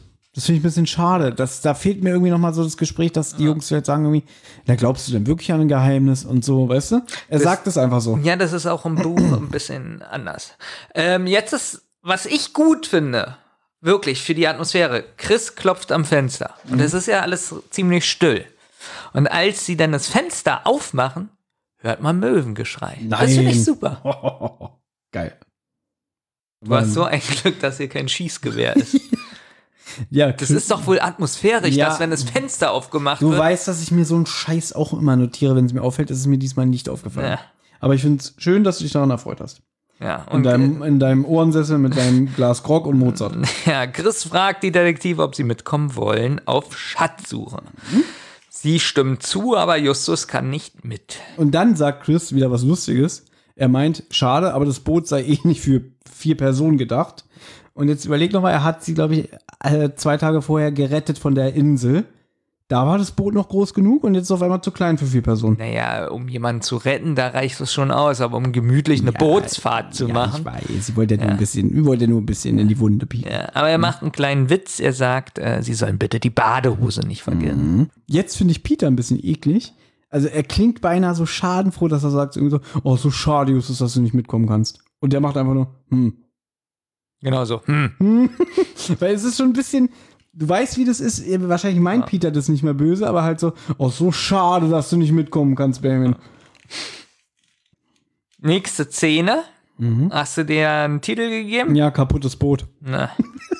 Also der Sprecher erzählt, dass Chris vor einem Riff ankert und dass die Jungs diesmal keinen Schatz finden. Vielleicht ergänzend, sie ankern vor einem Riff der Hand. Hand! Gut. Um sich aufzuwärmen, gehen sie auf die Insel. Und da ist auch wieder eine gute Atmosphäre. Man hört die Wellen, man hört Möwen. Ich glaube, das sind dieselben Möwen und Wellen wie schon vorher, aber, aber äh, ist halt schön. Ja, weil Ähm, sie haben da ja vorher jetzt, sie wärmen sich ja auf, weil sie schon die ganze Zeit da getaucht Mhm. sind. Ähm, der Chris ist enttäuscht, dass sie noch nichts gefunden haben, aber er kennt noch eine weitere Stelle, da können wir gleich hinfahren, wo sie tauchen könnten. Dazu kommt es aber nicht. Genau, und jetzt kommt eine Szene, die hätte man auch wieder so spannend machen können, die im Hörspiel leider komplett untergeht wegen einer schlechten Soundkulisse. Das Motor, es kommt ein Motorboot an, ziemlich schnell. Und dieses Motorboot hat einfach keinen Sound. Wenig Sound, ja. Ich glaube gar nicht. Ja, und sie, äh, der Sound kommt von den Jungs, weil die dann immer sagen, äh, er fährt direkt aufs Riff zu, er wird, er wird hina- äh, re- reinbrettern, wir müssen ihn warnen. Also das ist jetzt schon Sound vom Motorboot, wenn die Jungs das sagen. naja. Es ist, du musst zugeben, so wie die Szene im Buch ist und wie die Detektive hier sprechen, ähm, muss es mit einer, äh, mit Karacho ankommen, weil die haben nämlich Angst, dass dieses Motorboot am Riff zerschellt Ja, und richtig. sie warnen und schreien, nur man hört nichts von dem Boot, Ja, nichts. Wenn wir ehrlich sind, so wirklich authentisch warnen und schreien tun sie auch nicht. Hey, passen Sie auf! Passen Sie auf! Er passt dann auch auf, weil er dreht dann kurz davor ab und rammt dafür das Boot von Chris. Mit einem unheimlichen Klangteppich untermalt. Ich glaube, das ist auch wieder nur in der neuen Version, Mhm. aber passend. Wahrscheinlich, weil die gemerkt haben, scheiße, wir haben überhaupt keinen Sound. Ja. Und während das Boot untergeht von Chris und der das auch beweint. Auch ein ganz billiger Soundeffekt übrigens. Ja, das. So. Ich bin auch der Meinung, dass ich das früher auch schon noch nicht so, so geil fand. Also, das ist so eine Szene, die überhöre ich. Weil die, die ist halt wirklich nicht spannend gemacht. Also, das ist nur so in meinem Kopf. Ah ja, okay, jetzt ist das Boot weg. Mehr ist nicht. Aber du musst zugeben, im Buch ist die Szene auch nicht schlecht. Ja, da ist natürlich wieder mehr ausgeschmückt und so alles, ne? Na, ich finde, da kommt so die Panik besser rüber, dass sie wirklich Panik haben, dem passiert was und so. Und ich war völlig überrascht, Ja. dass, auf, dass der auf einmal ins Boot fährt. Damit habe ich nicht gerechnet. Da wird doch noch ein bisschen weiter ausgef ausgeführt, dass so einen ziemlich langen Augenblick die Boote so ineinander verkeilt sind und dann schafft er sich daraus zu befreien und dann geht's unter. Und hier ist einfach nur blub, weg. Jetzt ähm, ist auch zur Eile geboten, denn auf Chris Boot befanden sich ihre Kleider und Bob sagt, verdammt, was machen wir denn jetzt? Jetzt sind wir hier erneut gestrandet. Bob fragt noch, ob sie meinen, ob er absichtlich gegen das Boot gefahren ist. Ja, und darauf Ja. antwortet Chris, also er könnte jetzt natürlich sagen, sag mal, bist du dumm? Ja? Aber, aber er sagt schon, naja, natürlich war das pure Absicht, denn der Kerl ist einfach weiter, weitergefahren. Wenn es ein Unfall gewesen wäre, wäre er stehen geblieben und außerdem hatte er sein Gesicht mit einem Sombrero. Ja, aber, aber äh, auch Peter ist dumm. Denn er fragt jetzt, ja, warum hat er sein Ja. Gesicht mit einem Sombrero verdeckt? Also, oh, Sehr schön. Ähm, Fast, ja, fast wie geplant. unser Rodecaster hat so acht Knöpfe, da kann man raufdrücken. Benjamin, unsere Hörer werden das wissen Ah, zu diesem gut. Zeitpunkt, wenn sie das hören. Es war nicht beabsichtigt. Aber ich es hat hab- gepasst. Ich habe die Blätter nur. Ja, Peter fragt so ein bisschen dumm, aber warum? Ne? Und er sagt, naja, weil die nicht wollen, dass ich weiter auf Schatz, Schatzsuche gehe. Und dann sagt er auch, viele Fischer mögen mich nicht, da ich Ausländer sei. Jetzt kommt es das erste Mal so ein bisschen. Ja, und im Buch haben wir schon fünfmal gelesen. Ja. Und jetzt fragt auch Peter eben nochmal, habe ich mir jetzt noch nicht aufgeschrieben, aber ich weiß, na, woher kommt ihr denn überhaupt? Na, aus Griechenland. Ah, alles klar. Und So. jetzt kommt die Blitzidee. Ah, sie können ja nach den Sachen tauchen. Genau. Weil sie haben ja noch die Taucherausrüstung. Äh, Ausrüstung. Ja, aber schnell, schnell, weil nicht, dass die Strömung das ganz schnell wegtreibt, ja? Jetzt kommen wir zur nächsten Szene. Ja. Und auch eine ganz merkwürdige Musik. Es ist so rockige Musik und dann so mit ganz merkwürdigen Geräuschen. Ich weiß nicht, was das für Instrumente sein sollen oder so. Ja, ich habe sie leider nicht mehr im Ohr. Ganz merkwürdig. Also, der Sprecher spricht wieder. Hitchcock. Ähm, die drei holten ihre Sachen auf die Insel. Doch Chris fällt auf, dass ein Kompass noch im Boot liegt. Chris taucht noch einmal nach seinem Kompass. Während Peter und Bob sich austauschen. Also auch so ganz belanglos, was sie sagen. Ist hier auch wieder zu kurz. Ja, es ist wirklich kurz, das stimmt. Ähm, denn die Detektive merken, dass Chris nicht mehr auftaucht und vermuten, dass was passiert so, ist. Und jetzt muss ich eine Sache sagen. Dank des Hörbuchs. Ich habe immer gedacht, weil mir das Hörspiel das auch nicht verrät, ich wusste ja, dass Peter und Bob Taucheranzüge haben oder Tauchgeräte. Und ich habe immer gedacht, der Chris auch. Aber Nee. Ja, das Buch, da steht ja drin, dass er auch ein guter Taucher ist Ja. und der taucht aber ohne Ja. Geräte. Und das habe ich nicht gerafft. Also, Oh, ist äh, jetzt die. Frage, weiß man das im Hörspiel, dass er keinen. Es wird nicht gesagt. Es wird nur gesagt, ja, ich äh, wollt ihr mitkommen, ich will tauchen gehen. Aber es wird nicht gesagt, äh, oh Chris, du bist ja so ein guter Taucher, das hast du bestimmt von deinem Vater geerbt. Dadurch ist ja die ganze Spannung weg. Das ist eine gute Frage, weil ich habe ja vorher das Buch gelesen und weiß ja, dass er keine ja, Taucherausrüstung hat. und ich habe immer gedacht, ne, er hat ja eine Taucherausrüstung. Dann und ist ja dass die sich ein, Spannung weg. naja, es ist schon spannend, weil er nicht wiederkommt. Er will ja nur seinen Kompass holen. das ist schon spannend. Na gut, aber im Buch muss ich sagen, wenn du das weißt, ja, Ja. dass er nur drei Minuten tauchen kann und im Buch haben die so relativ lange Dialoge Mhm. und auf einmal sagen sie, der taucht ja gar nicht mehr auf. Da, Du hast im Gefühl im Buch, die reden schon fünf Minuten mindestens Mhm. und krass, der, der, der stirbt. Na, vor allem, wenn sie auch anfangen, ihn zu suchen, dann wird, glaube ich, im Buch auch gesagt, sie haben schon eine Strecke von 30 Metern abgesucht und fünf Minuten waren um. Also sind ja dann mindestens nochmal 10, 15 Minuten, seit sie festgestellt haben, dass der nicht mehr wiederkommt, vergangen. Und so weiter und so fort. Ja, Aber so ist die Szene ja nicht mehr unheimlich so richtig. sie ist im, selbst wenn, Benjamin, wenn du sagst, ich tauche mal schnell an meinen Kompass und du hast trotzdem eine Sauerstoffflasche und du kommst einfach nicht wieder. Na gut, wenn ich dann würde ich auch sagen, öh, der Idiot ist wieder irgendwo mit seinem Schlauch hängen geblieben. Na okay, im Hörspiel sind es 30 Sekunden circa. Nee, Ja. noch weniger, 12. Ja, aber wir so sollten mal 12 aufhören, Sekunden. immer zu sagen, nach 0,4 Sekunden ist er von Ibiza nach Hawaii. Nein, aber wenn du jetzt eine Taucherausrüstung hast, ja. und du kannst damit eine Stunde schwimmen, so, dann stelle ich mir jetzt vor, na okay, der hat den Kompass noch nicht gefunden, der sucht noch eine Weile. Ja, Aber ohne Taucherausrüstung würde ich jetzt so langsam denken, krass, der ist schon 14 Minuten weg. Jetzt wird es langsam kritisch. aber ich warte noch 10 Minuten. 10 Minuten gebe ich ihm noch. Wie gesagt, sie fangen an, nach ihm zu suchen. Sie legen ihre Tauchgeräte wieder an, aber die Suche ist erfolglos. Und hier habe ich aufgeschrieben, atmosphärische, stimmungsvolle Musik, gepaart mit Geblubber. Und Ich habe auch immer Geblubber geschrieben. Bob hat unter Wasser neben dem untergegangenen Segelboot von Chris eine Höhle im Riff entdeckt, in der er Chris vermutet. Ja, du darfst gleich deinen Witz machen. Sie tauchen hinein und kommen in einer Höhle wieder an die Luft. Bob wiederholt seinen Satz, dass es hier eine Höhle im Riff gibt. Denn Benjamin hat mir gestern Abend was vorgespielt, wo er meinte, guck mal, da ist ein Fehler. Der sagt denselben Satz zweimal hintereinander. Ja, er sagt, guck mal, Peter, da ist eine Höhle. Komm, wir tauchen rein. Sie tauchen rein, kommen wieder raus. Guck mal, Peter, hier ist eine Höhle. Komm, das ist schon ein bisschen Es witzig. ist witzig. Vor allem ist es mir auch erst das erste Mal jetzt aufgefallen. Ja. Aber ich fand diesen Tauchgang sehr atmosphärisch und da wird ja auch wieder nicht geredet. Also kein Erzähler, der sagt, sie tauchten in die Tiefe hinab und als sie dann das, in den Höhleneingang äh, tauchten, dann sahen sie Licht und so. Das ist ja gar nicht. Man hört einfach nur Geblubber und ein bisschen Musik. Und warum ist es atmosphärisch noch? Überleg. Ich rede jetzt wie ein, wie ein Kind mit dir. Nee, ich hab's auch gesehen, Ja. gerade wie so ein Lehrer hast du auch so dabei deine Unterlagen gehalten und so auf mich gedeutet. Ja, warum ist die Szene gut? Ja, weil Bob Hit zwei miteinander sagt, das ist eine Höhle. Das einmal, ja. Ich habe schon das Geblubber und die Musik äh, Ja, erwähnt. aber warum, ja, warum ist das Geblubber und die Musik? Ja, sag doch einfach.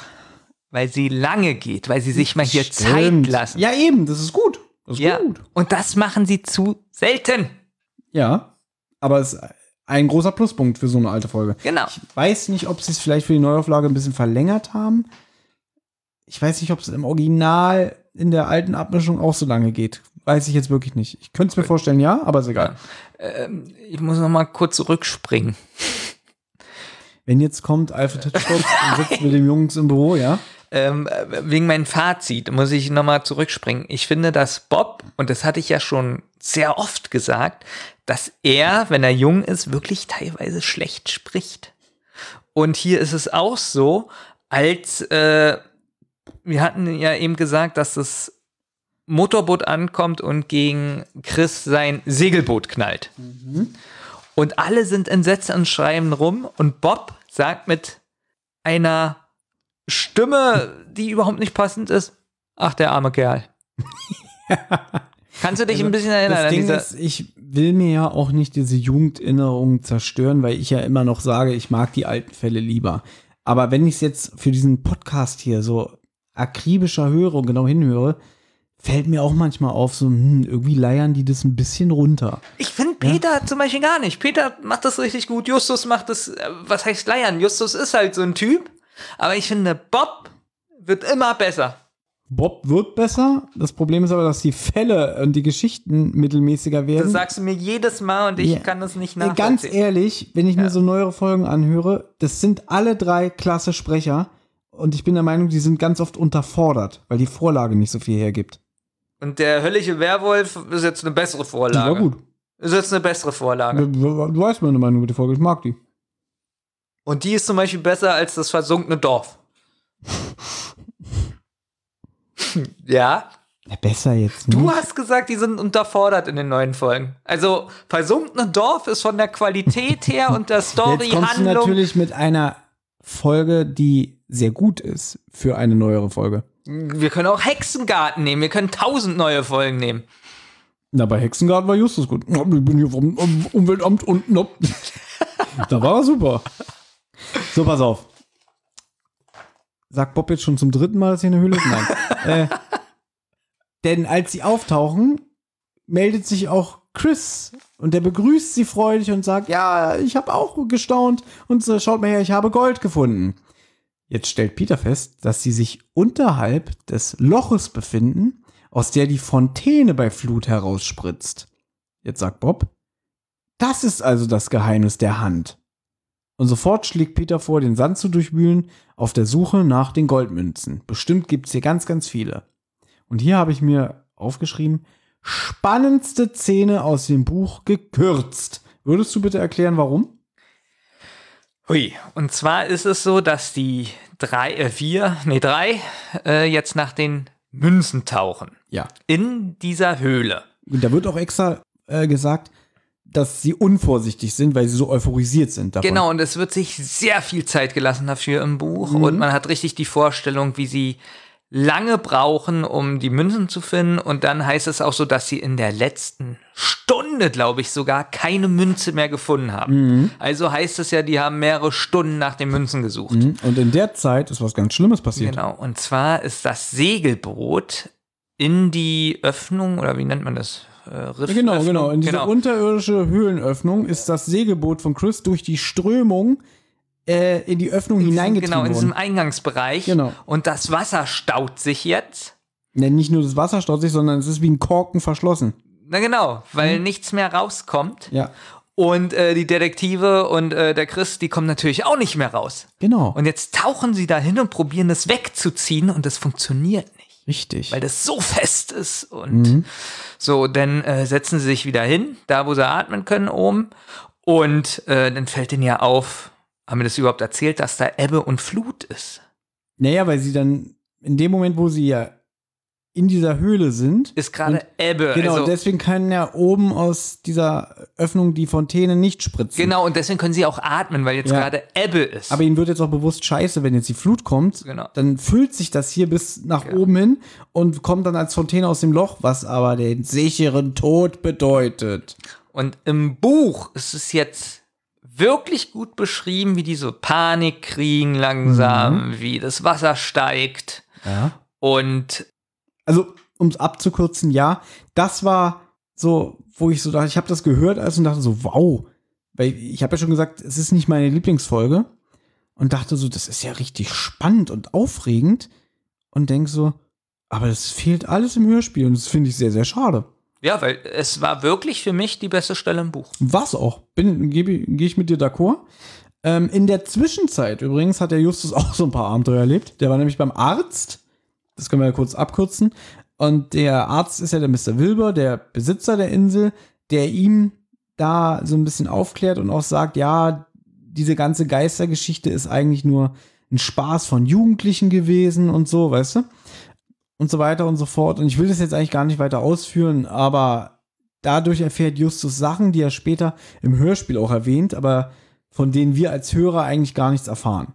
Achso, Peter äh, löst noch das Rätsel, woher die Fontäne kommt. Denn äh, durch die Flut. Das habe ich doch schon erzählt. Oh, zum Glück, dann muss ich es nicht wiederholen. Ja. Ja. Also, jedenfalls fehlt diese ganze Szene, wenn die da eingeschlossen sind und auch die Rettungsaktion ist ein bisschen dramatischer, weil im Hörspiel ist es so, dass der Erzähler sagt, ähm, sie fanden über 50 Golddublonen und später kommen Jeff Morton und Justus mit dem Motorboot vorbei und nehmen die Vermissten auf. Das war's, genau. Ja, mehr wird da nicht gesagt. Wie die die finden und so, das wird ja auch noch, also dass Justus zum Beispiel, der läuft auf der Insel rum, der sieht ja auch noch die Klamotten von den Jungs und sagt, ja, sie müssen ja hier gewesen sein. Und dann fällt, glaube ich, ein Stein in die Öffnung von, der, von dem Fontänenloch. Und, Und das, dann läuft er trotzdem erstmal weiter. Genau, aber die kriegen das ja unten mit und fangen an zu brüllen. Und Genau. oben ist Justus. Und, das- denk, denkt, er bildet sich das ein. dass er Das die steht- Stimmen hört. Genau. Und dann hat, hat aber wieder Justus, Mastermind, denkt, scheiße, da war doch das Loch, das ist doch die Fontäne. Könnte es etwa sein? Geht hin, brüllt in das Loch runter und kriegt die Antwort und weiß, die sind da gefangen. Genau. Und jetzt ist es nämlich so, dass sie ein Boot holen, glaube ich, oder ein Motorboot mit einem Anker, oder? Ja, das ist das Boot, mit dem Jeff und Justus angekommen sind. Ähm, Genau, da ist ein Anker dran und das befestigen sie an das Segelboot. und können so das Segelboot aus der Öffnung abschleppen. Ich will jetzt ein bisschen hinmachen. Nee, ist ja richtig. Und ähm, was jetzt ein bisschen witzig ist, im Hörspiel oder im Buch, ich weiß es jetzt gar nicht, wird dann, ich glaube im Hörspiel wird dann auch gesagt, ähm, als sie jetzt befreit wurden, dass noch nie jemand auf die Idee gekommen ist, Von der Seite der Riffe mal dahin zu tauchen. Genau, ob es vielleicht eine Höhle gibt. Und da habe ich schon gestern zu Thomas gesagt, ähm, da ist ein Schatz unten von den Piraten, von dem die Leute wissen. Mhm. Und sie haben gesehen, dass äh, die 100.000 Dollar da unten reingeworfen also, wurden. Pass auf, ich könnte es jetzt mit zwei Sätzen beantworten. Also Jetzt bin ich gespannt. erstmal ist das Hörspiel ja, äh, Quatsch, die Vorlage von 1966. Da Vielleicht- konnte man noch nicht. Ja, vielleicht hatte da noch nicht jeder Hobbyschwimmer eine Tauchausrüstung und die Gelegenheit, das mal abzusuchen. Also du meinst auch die Polizei oder so, wenn da 100.000 Euro runtergeschmissen Naja, wenn werden? das wirklich so eine Kleinstadt ist, dass die vielleicht nicht das Geld hatten für so ähm, ausgebildete Navy-Taucher. Du weißt schon, wie viel früher 100.000 Dollar war. So, pass auf. ja. Um es mit einem Witz von Harald Schmidt zu beantworten. Oh, jetzt bin ich 1966 ist ja noch nicht so lange her nach dem Zweiten Weltkrieg. Vielleicht hatten die meisten Menschen zu dem Zeitpunkt keine zwei Arme mehr, dass sie schwimmen konnten. Das war die WM in Schweden, oder? Ganz genau. Der Skandal war da, dass da professionelle, jetzt wie in Südkorea, professionelle Anheizer mit Megafonen die Menge aufgeheizt haben, heya, heya zu brüllen. Aha. Und das hat die deutschen Spieler, die kannten das nicht, sehr verunsichert. Die kannten das nicht. Nein. Ja, wir waren eingeschüchtert. Ja, es war ja eigentlich vorher eher stumm in den Stadien. Also bei, seit 58 gibt es die Sprechchöre in den Stadien. Das gab es früher nicht? Naja. Keine Sprechchöre? In Bern? Deutschland. Gut, die meisten hatten auch nicht zwei Arme zu dieser Zeit. Ja? ja, dass vielleicht einfach nicht jeder in der Lage war, da zu tauchen. Aber egal. Im Hörspiel geht es jetzt jedenfalls so weiter. Die Jungs werden gerettet. Und die sitzen jetzt in dem Motorboot. Chris beschwört die drei Fragezeichen, das Geheimnis von diesem Schatzfund für sich zu behalten, da er nicht möchte, dass noch mehr Schatzsucher, immer wieder, das ist immer wieder der gleiche Satz, Ja. ich will immer der gleiche Satz, es sollen nicht noch mehr Schatzsucher kommen, denn er bräuchte noch mehr Münzen, um seinen kranken Vater medizinisch zu versorgen und zurück nach Griechenland zu schicken. Drei- Justus stimmt sofort zu. ja, es ist witzig, die drei Detektive willigen ein, aber wie, ne? Und dann so, was sagst du, Justus? Behalten wir das Geheimnis für uns? Wir behalten das Geheimnis für uns. Das passt nicht zu Justus, habe ich schon zu Thomas So gesagt. ganz knapp. Ohne dass er irgendwas. Ich, ich habe eine Äh, Theorie. Ja. Justus ist erkältet und du weißt, wie man sich manchmal, Ah, wie deswegen. matt und eklig man sich bei einer Erkältung fühlt. Deswegen will er nicht so viel sprechen. Genau. so. Und jetzt finde ich auch, die hat mich schon früher aufgeregt, die Szene. Denn als sie ankommen im Hafen und Chris sich verabschiedet, hält Jeff ihn zurück und konfrontiert ihn mit dem Fund seines Messers. Wo ich so denke, irgendwie, die sind die ganze Zeit in dem Scheißboot. Und dann sagt er plötzlich so, ach Chris, warte mal. So, so er, er behält sich diesen großen Twist bis zum Schluss. So, haha, jetzt erzähl ich doch mal was. Weil im Buch schnauzt der Chris ja gleich an, nachdem sie gerettet sind. Ja, aber sie wollen ja ein bisschen Spannung aufbauen. Ja, das fand ich nie spannend. Irgendwie, ach Chris, übrigens, guck mal hier, was ich gefunden habe, dein Messer. Weißt du, wo es lag? Ja, an der Stelle, wo du die Objektive geklaut hast. Äh, genau, denn er beschuldigt ihn, dass Chris unerlaubt auf das Filmgelände eingedrungen ist. Auch, auch jetzt der, warum Chris es nur gewesen sein kann. Weil das Loch so klein ist. Genau, nur er konnte sich durch die kleine Luke Zutritt verschaffen. Also da gibt es auch keine anderen Kinder, oder? Nein, nur Chris, wirklich. Und Ja. ich stelle mir Chris ja auch älter vor als die drei Fragezeichen. Sagen wir, die Jungs sind 13 und ich denke mir so, der ist so bestimmt 15 oder so. Aber ist egal. Das ist ja witzig, weil ich habe mir vorgestellt, die drei Fragezeichen sind so zwölf Mhm. und Chris ist 67. ja. Benjamin Kasper, immer wieder für einen neuen Spaß hier gut. So, dann. Äh, ich will das noch zu Ende erzählen. Chris verschwindet. Ich finde das so, genau, ich finde das so lächerlich. Was? Das ist sowas, was ich wieder an einem Hörspiel nicht mag. Dass Chris verschwindet. So, man hätte jetzt machen können, dass so Schritte auf dem Asphalt hallen, dass man noch so hört, so, wie er wegrennt. Ach, auf Panik. einmal so, pass kriegst auf. du hier nie Benjamin Kaspar-Rolle, oder was? Stattdessen sagt Jeff so ganz trocken, ah, jetzt läufst du weg. Aber das hilft dir auch nichts. Die ganze Zeit, also ich probiere schon seit zwei Jahren, dir zu erklären, dass atmosphärisch die drei Fragezeichen oft hinterherhängen. Und du machst mich immer fertig. Nein, Und jetzt sagst du auf einmal, fertig. bei so einer simplen Szene sagst du auf einmal, dich stört es, dass da keine Schritte sind und er wegrennt, sondern Nein, weißt du, was mich an der Sache stört? Was? Dieser dumme Satz von Jeff, ja, jetzt läufst du weg, aber es nützt ja auch nichts. Und er hört es gar nicht mehr, der ist schon zwei Häuserecken weiter. Und er steht da immer noch und sagt, ja, jetzt läufst du weg. das stört mich, ja. Und es wird ja noch besser. Ich hasse diese Szene wirklich. Das wird mir gerade so bewusst, ne? Denn jetzt, jetzt, jetzt tauschen sich so die Detektive so untereinander aus. So, sag mal, glaubst du, dass äh, Chris die Objektive geklaut hat? Und Justus so, nö. Das Messer überzeugt mich auch nicht. Und Jeff sagt, das ist mir gleich, was ihr denkt. Guten Abend. so, pass auf. Ist wieder ein Fehler im Hörspiel. Er sagt Nabend. Justus antwortet Namen Jeff und Peter sagt Hallo. Hörst du noch mal an? ja? Peter sagt Hallo. Wieso ist das witzig? Ja. Aber es ist so dumm, wirklich. Nur das Messer überzeugt mich, das ist mir scheißegal. so, nächste Szene kommt. Nein, hier ist eine Sache. Gut. Ich muss das nämlich äh, loben. Der Jeff hat ja auch gesagt, er hätte den Kommissar Nostigen ver, ver, ähm, verständigt und Chris wandert jetzt ins Kittchen. Ähm, und nachdem Jeff sich verabschiedet hat, begeben sich die drei Fragezeichen in ihr Hotel. Man hört so Schritte auf Kies, dann kommt kurz Musik und dann hört man wieder die Schritte auf dem Ja. Kies und Justus sagt, oh, da ist ja der Kommissar. Das heißt, kein Erzähler, der sagt, kurz vor ihrem Hotel begegneten die drei Jungen dem Kommissar, was du ja so hast, Ja. sondern dass man wirklich merkt, ah, die sind gelaufen, jetzt sind sie da und der Kommissar ist schon da. Finde ich gut. Ach, auf einen, also auf. Du bist ekelhaft. Sonst Ich sagst du immer, ja, sonst sagst du immer, äh, Benjamin, ist es jetzt so schlimm, dass der Sprecher das sagt? Äh, was bist du denn für ein Mensch? Aber Und auf vielleicht- einmal sagst du die ganze Zeit, dass du das toll Ja, findest. vielleicht dass es habe ich einfach mal vorkommt. die Qualitäten, die deine Aussagen im Podcast haben, anerkannt. Sieh es doch mal so. Nein, immer nur beschweren und meckern. Äh, So bist Ja. du Nee, immer. immer überhaupt wenn ich was sage, wurde gemeckert. Nee. Doch. Übrigens, diese kurze Musik, Mhm. die finde ich allerdings total unpassend, weil die geht so drei Sekunden. Die geht wirklich nur ganz kurz. Deswegen hast du auch aufgeschrieben, kurze Musik. Und auf einmal ist sie weg. Also man denkt jetzt, es kommt was voll Spannendes. Ich habe mir das nicht mehr aufgeschrieben. Bei mir steht, Du hast eben gesagt, kurze Musik. Ja, das habe ich aus dem Kopf zitiert. Bei, Ach so. mir, bei mir steht, Jungen begeben sich in ihr Hotel. Auf dem Weg dorthin begegnen sie Kommissar Nostigen. Oh, was hast du für ein Gehirn, dass du weißt, dass da Ja. eine kurze Musik ist. Aber diese kurze Musik, sie laufen, dann ist diese richtig krasse, spannende Musik, Mhm. dann laufen sie wieder und der Kommissar kommt. Wo, wo ich mich so gefragt habe, okay, warum war da jetzt diese krasse Musik? Auf jeden Fall bittet der Kommissar die Jungs, äh, er möchte gerne mit ihnen auf ihrem Zimmer mal sprechen.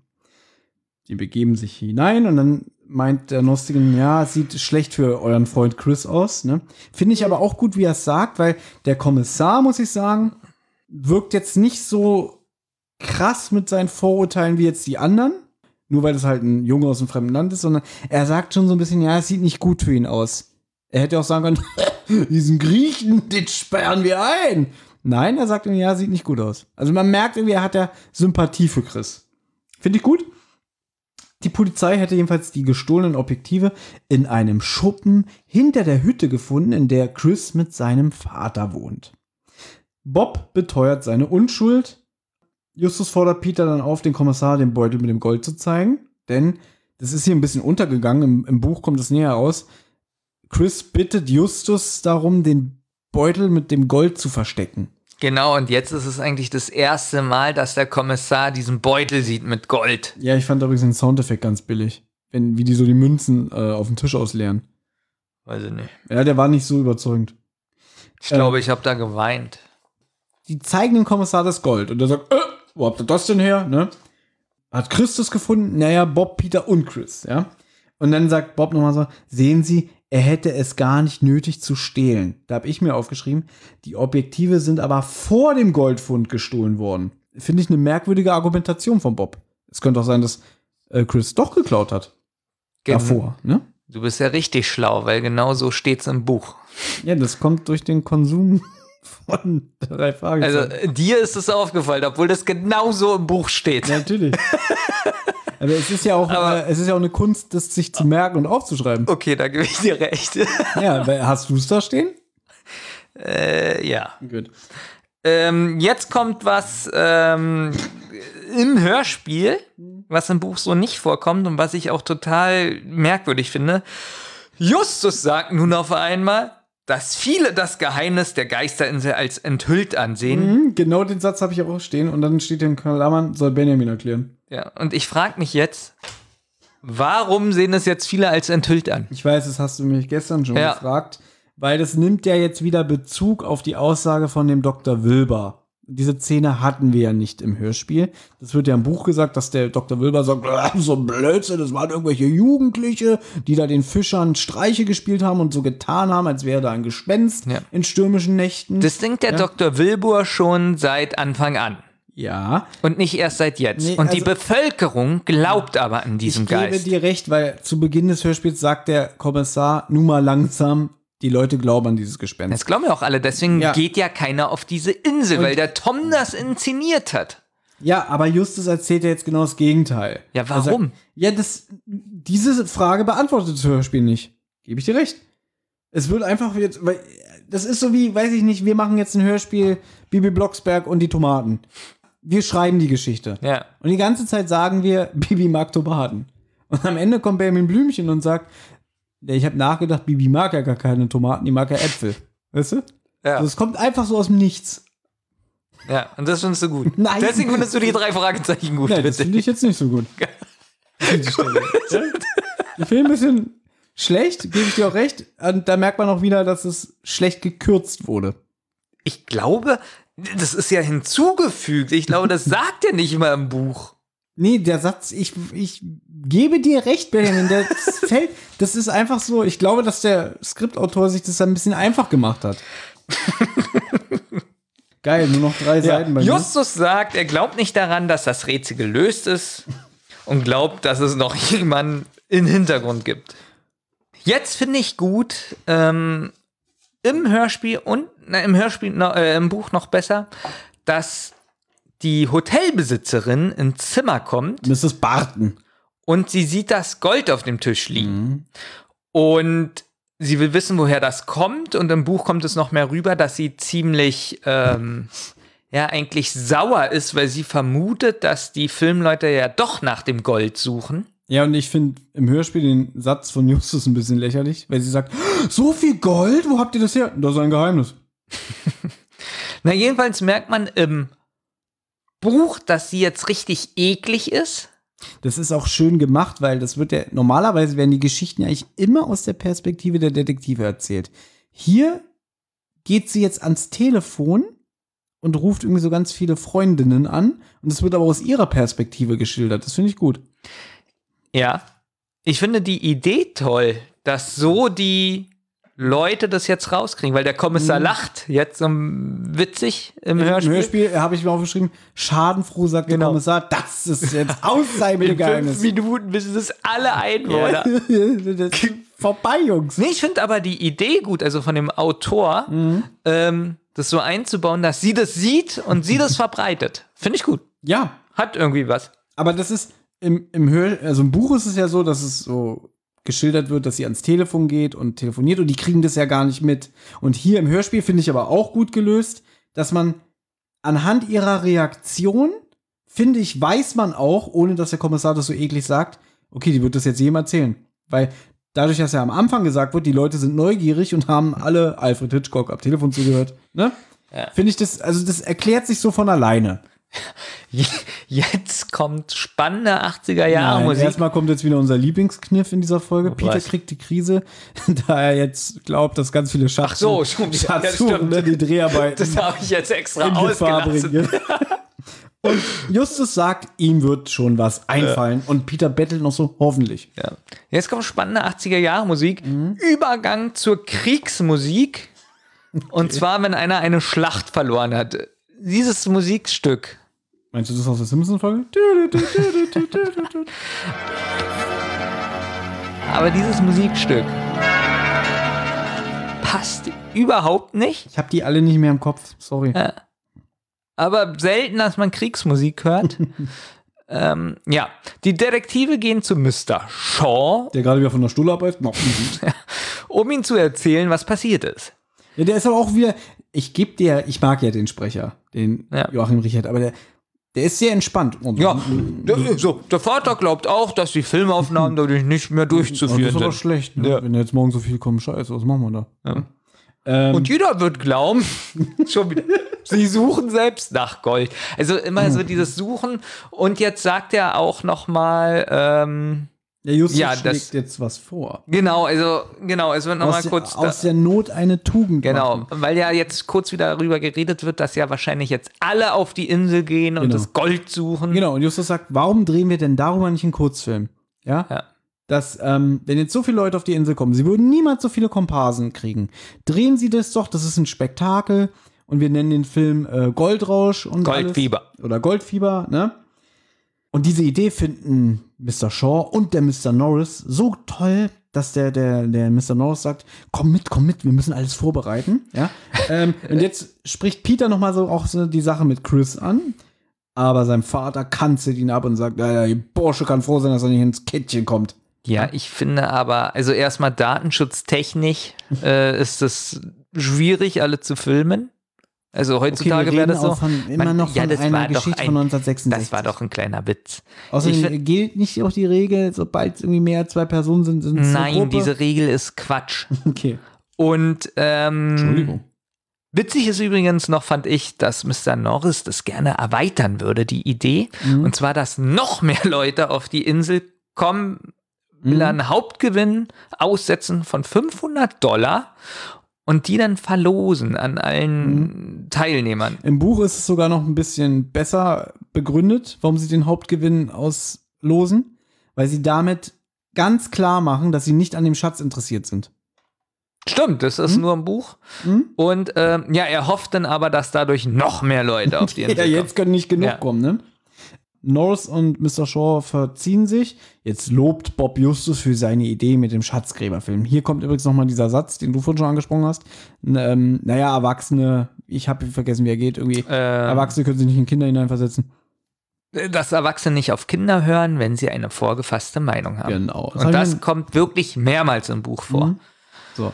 Und während Bob in Lobestiraden über Justus ausbricht, mit dieser Idee, ist der aber so, so, so immer noch nachdenklich und meint, na, ich muss noch ein bisschen nachdenken. Und da finde ich dann witzig, dass Peter sagt, schon wieder. Und du hörst so Bob im Hintergrund so, ah. Ja, und jetzt wird das nämlich untermalt mit cooler, funky Musik. ah, jetzt weiß ich auch, welche das ist. Das ist so eine Gitarren-Funky-Musik, ja. Ja, so. das ist wirklich so funky Musik. Genau. Und zwar bekommt Justus nämlich eine Idee, Mhm.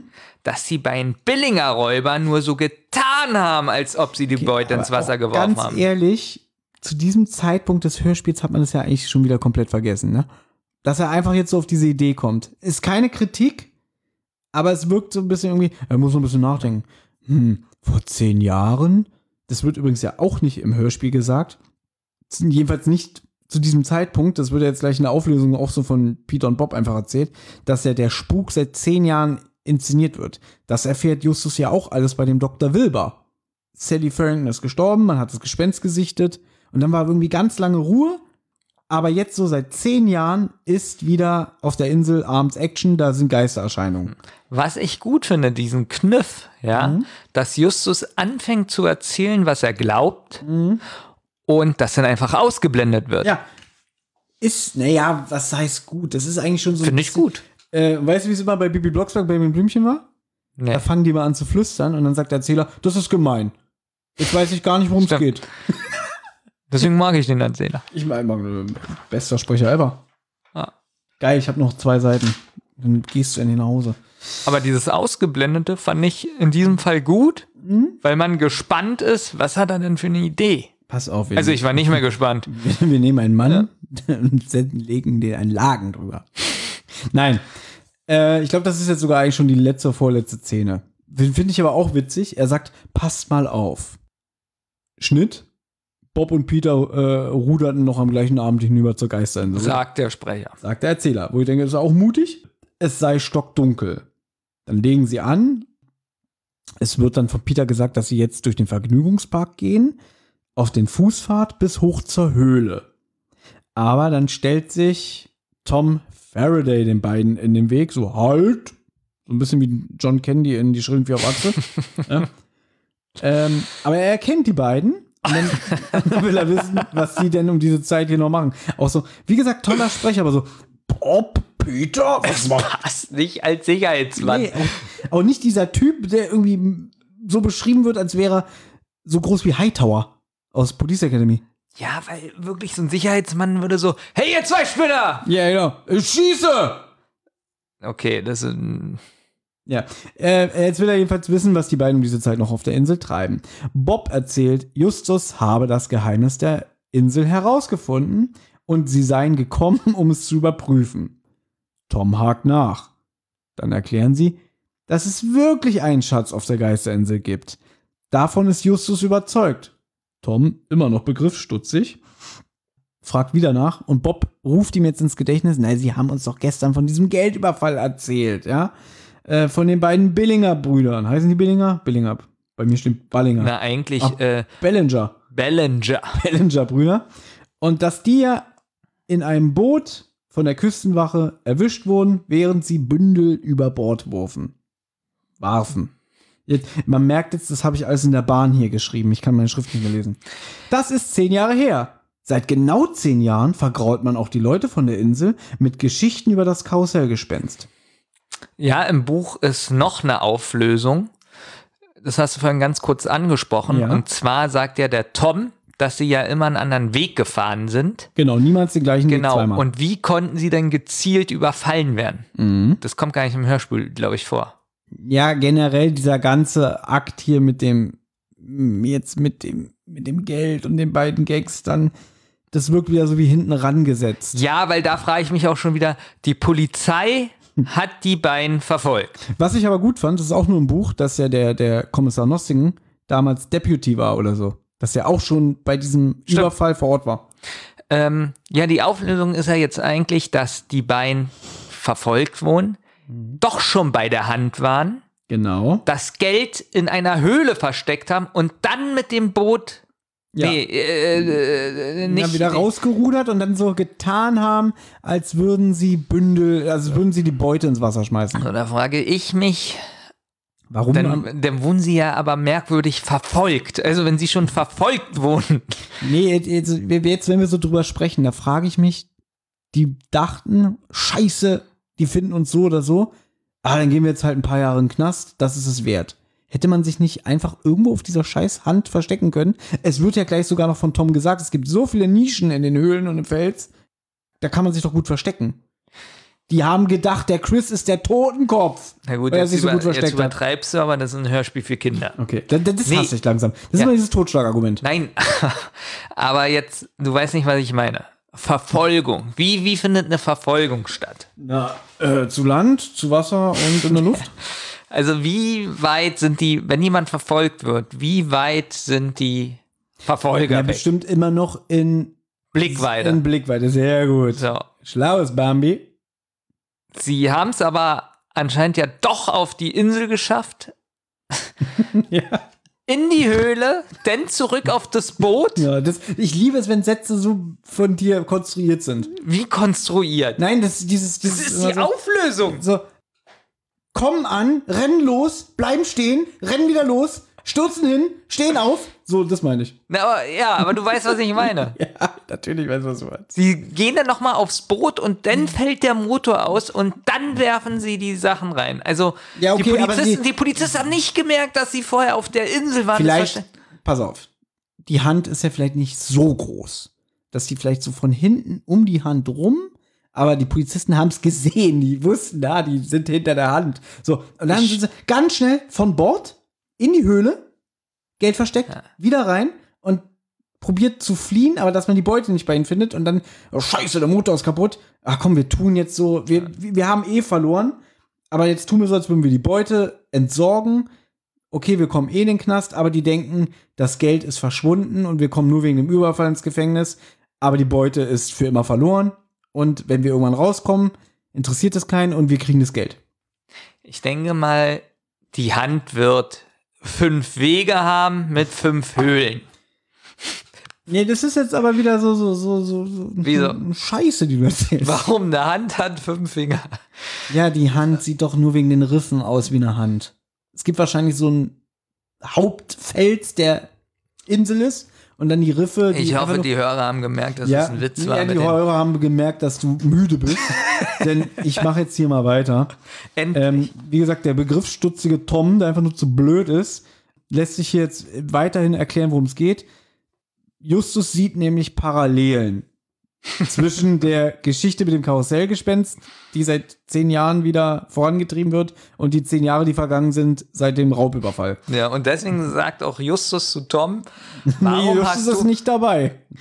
Also, Der hat nur die Parallelen gesehen und das Bob und Peter beauftragt. Ah, Mann. So, ähm, nun vermuten die Jungen, dass die Ballinger-Brüder zur Insel zurückkehren, um ihre versteckte Beute zu holen.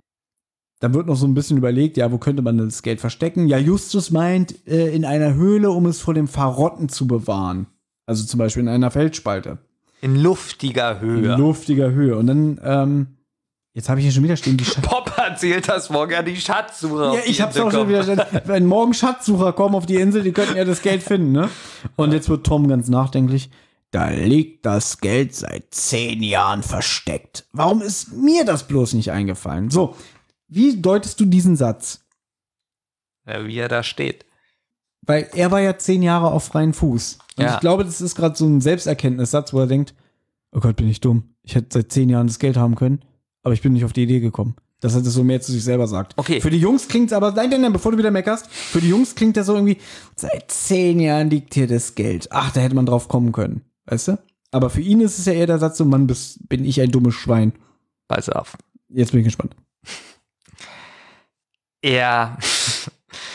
Er, äh, äh, Ja. ja gut, oder? Nein, er schickt ja, er, er, äh, durch seine Geistergeschichte, die er da auf der Insel macht, versucht er ja die Leute wegzuschicken, dass sie nicht die Insel kontrollieren. Hab ich verstanden. So. Was denkt er denn eigentlich, warum er das macht? Ist jetzt meine ernsthafte Frage. Na gut, können wir gleich drüber reden. Nee, jetzt will ich's wissen. Nee, be- Wa- gleich. warum macht er, also was, was ist sein Gedanken, warum er das macht? Weil, das Geld. Nein. Okay, ganz kurz noch die Szene beenden und dann können wir darüber sprechen. Gut. Er fordert Bob und Peter auf, äh, ihn zu begleiten, um nachzusehen. Dann sagt Peter, ah, wir freuen uns so sehr, dass Sie uns begleiten, da fühlen wir uns gleich sicher. Und dann sagt er so, aha, sehr interessant, wirklich? Und dann sagt er, Bill, Jim, schnappt sie euch! Und dann kommen die Ballinger-Brüder, wie Athleten aus irgendeinem Felsen geturnt, überrumpeln die Jungs. Das ist übrigens eine gute Soundkulisse, so ein bisschen so Gerangel und so. Ja, genau, Das finde ich ganz gut. So, ah, ah. Und dann sagt einer der Ballinger-Brüder, du hast versagt, Tom. Was wäre gewesen, wenn sie mit der Filmcrew hier aufgekreuzt Habe ich, wären? hab ich hingeschrieben, äh, macht die gesamte Atmosphäre kaputt. Sehr schlecht gesprochen. So. Weil da ist Gerangel so, ah, oh, ah. Hm? du hast versagt. Nicht mal so, du hast versagt, Tom. Das war gut, oder? Das war super. ich finde, du solltest dich als Hörspielsprecher bewerben. So, jetzt kommt gleich eine gro- große Stunde, weil du weißt, was jetzt noch alles kommt, ne? Guck mal, Erstmal kommt jetzt coole funky so, wieder. guck mal, wie viel bei mir auf dem Zettel steht. oh, scheiße. Ja. Oh, nee. Ah. Jetzt ist die Szene vorbei. Die funky Musik kommt wieder. Jetzt nochmal deine Frage, wie war sie? Was denkt er um die Leute da? Naja, weil die haben die Beute versteckt. Wir Ja. wissen aber, dass die gemeinsame Sache gemacht haben. Die Bellinger-Brüder und Tom.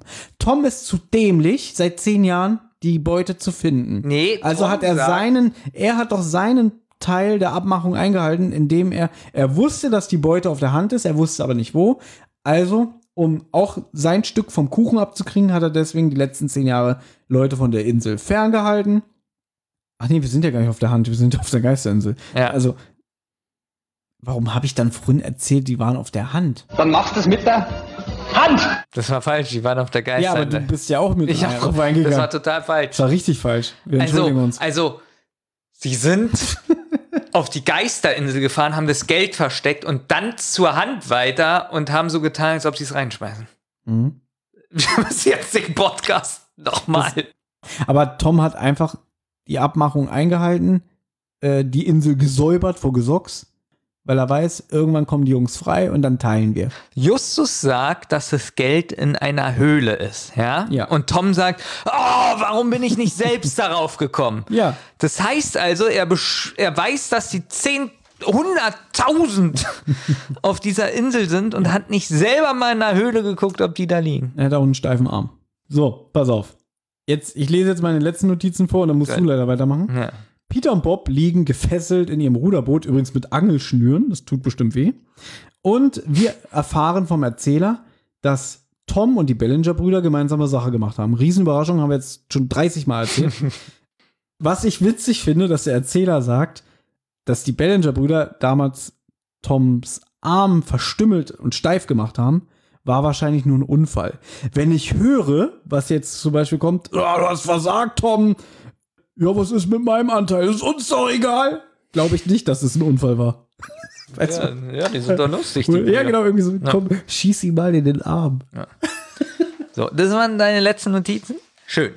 So, es folgt düstere Musik und Chris taucht schon wieder auf und befreit die beiden Detektive. Also da hätten die sich auch langsam mal was Neues einfallen lassen können. Immer wieder taucht Chris auf. Vor allem eine Ja. Sache verstehe ich nicht. Im Hörspiel rennt er weg und Jeff ruft ihm ja noch zehn Minuten hinterher, ja, Ja. jetzt läufst du weg. Äh, Im Buch wird er verhaftet, ne? Und deswegen finde ich es krass, dass man nicht weiß, warum er da ist. Im Buch wird er verhaftet, ist wirklich im Gefängnis und da ist es dann so, dass der Kommissar ihn äh, mit einer Kaution rauskauft. Ach, siehst du, das habe ich gar nicht mitbekommen. Nee? Nee. Also, er ist gefangen, also ist wirklich im Gefängnis und der Kommissar hat nochmal drüber nachgedacht und denkt so, nee, der Chris kann es wirklich nicht sein. Aber Und ist doch geht dann- sympathisch, ist doch und genau, geht dann zum Richter und gibt den 50 Dollar Mhm. und befreit ihn. Krass, siehst du, das habe Ja. ich nicht mitbekommen. Ja. Weil ich fand Anna Thalbach so schlecht. Ja. Nee, aber hier siehst du mal einen richtigen drei Fragezeichen-Fan. Ja, Der, ich weiß, ja, ich habe auch keine Ahnung. Ja. Also, düstere Musik, äh, Chris befreit die zwei Detektive. Wie Sie oft denn noch? Sie schwimmen zusammen an eine Stelle. Das Und- fand ich übrigens billig, weil er sagt, so und jetzt müssen wir hier schnell wegschwimmen. Und man hört auch kein Geklatsche ins Wasser, man hört nur so, so ein bisschen Geplätscher. Das fand ich schlecht. Guck mal, sich hier hingeschrieben. Ich kann es nicht lesen. Meine Gute, Augen. dauert gute Atmosphäre. das gibt's da nicht. Aber es ist doch schön. Du wünschst dir doch immer Reibung und Meinungsverschiedenheit im Podcast. gute ja? Atmosphäre, längeres Schwimmen. ja, und hatte ich überhaupt nicht den Eindruck. Es war einfach nur so, so, wir müssen jetzt weg. Plätscher, plätscher. So, wir sind da. So, Chris erzählt dann kurz, wie er die Detektive gefunden hat. Ich habe lustigerweise nicht aufgeschrieben, wie. Und ich weiß es nicht mehr, obwohl ich es heute zehnmal gehört habe. Witzig. Lustigerweise sagt er vielleicht einfach nur, also es wird gar nicht erklärt. Ach doch, jetzt weiß ich es wieder, pass auf. Die Fragen, wie hast du uns entdeckt? Ja. Schon wieder. So, und dann sagt er, ich habe nachgedacht und mir ist eingefallen, wo ich mein Messer verloren habe. In Stimmt. Der, in der Höhle. Stimmt. Und das heißt, das Messer kann nur Tom Faraday gefunden Witzig, haben. das habe ich hier aufgeschrieben alles. Ja, und eben sagst du gerade, ich Ja. weiß gar nicht wieso, aber es Ich hätte schön. nur weiterlesen So. müssen. Also kann nur Tom Faraday das Messer dahin gelegt haben, wo die Objektive geklaut wurden. Also der schlaue Chris wusste dann, alles klar, der wollte mich schädigen. Genau. Und Deswegen kam er zu der Insel. Genau. Chris hat dann, wollte dann den äh, Tom beobachten und hat dann gesehen, dass er an seinem Motorboot steht und Lichtzeichen gibt. Dabei hat dann Chris die Bellinger-Brüder gesehen. Wow. So. Ähm, Es ist nicht äh, geschickt, sagen wir mal so, aber es ist okay. Also, die drei belauschen jetzt äh, ein Gespräch zwischen den Brüdern und den Sicherheitsmann. Ja. Dieser will seinen Anteil haben. Aber sie sagen, er bekommt den Anteil erst, wenn sie fertig sind. sie wollen das Geld in das Boot packen und sehen, dass die Jungen weg sind. Tom, du hast sie freigelassen. Ja. Was? Nee, das kann nicht sein. Sie vermuten, dass Tom sie freigelassen hat. Tom sagt, sie können nicht weg sein. Die beiden Brüder wollen jetzt ablegen. Da fehlt mir so ein bisschen Diskussion. Also da hätte ich irgendwie gewollt, dass die länger auf dem rumhacken. Ja, wo sind sie denn dann? Das hätte ich mir gewünscht. Genau, Ist keine Kritik in dem Sinne, aber irgendwie, das, geht, das geht mir zu, ja, okay, es ist Kritik, du hast recht. es geht mir zu schnell. Nach Motto, Tom, du hast die freigelassen. Nee, die können nicht weg sein. Na, komm, wir hauen ab. Ja, das ist mir alles auch zu. Also da fehlt mir auch so ein bisschen die Panik. Mhm, Weil die sind ja, wem holen die jetzt? Wo sind die? Schlagen die uns nieder oder Genau, so? so die sind viel zu entspannt. Genau. Ja, also die beiden Brüder wollen verschwinden und Tom fragt dann nochmal, ja, was ist denn mit ihm jetzt? Mhm. Und da kommt das, was du vorhin gesagt hast, äh, die sagen ihm, dass es ihnen egal ist, was mit ihm passiert. Und äh, ich weise noch mal darauf hin. Es war bestimmt ein Unfall, dass sie den Arm verkrüppelt haben. Sie wollen jetzt mit ihrem Motorboot losfahren, doch das Boot springt nicht an. Hier Ja. sind so auch die Geräusche, so vroom. Gut, der zieht dreimal an der Strippe, ich habe mitgezählt. Genau. Ich auch. Und da dachte ich mir, also, wenn die Szene jetzt weiterläuft, hätte ich es gut gefunden, wenn man das noch weiter hört. Genau das So. und nicht nach dreimal, ja, geht nicht. Ja. So, aber da hört man auch so Chris im Hintergrund kichern, "Hä, weil ich die Zündkerze habe. Genau, da finde ich es im Buch besser, weil da wird nämlich gesagt, dass er die Kabel rausgerissen Genau. hat. Und dann ist auch witzig, weil dann wieder der eine Typ sagt, Tom, was hast du gemacht? ja. Und, Und Tom sagt so, er war das nicht, aber er findet es super. Ja, und jetzt kommt das, was wir, um nochmal darauf zurückzukommen, dass wir gesagt haben, guter Sprecher, aber die Rolle kriegt er überhaupt nicht hin, so wie man sich die vorstellt, weil er sagt, ich find's super, dass es nicht angeht, weil ihr beide jetzt nicht entkommen könnt, wenn ich euch erwische. Und das Ja, war's. an, an, anstatt er. Ja. Denn, und das. Jetzt kommt die beste Stelle im Buch. Ich rede seit Tagen von nichts anderem. Benjamin kann es bezeugen. Ja. Ja. Und Weil- ich war auch ein bisschen geschockt, als ich das im Buch gelesen Und habe. Ich muss es leider vorlesen. Also pass auf.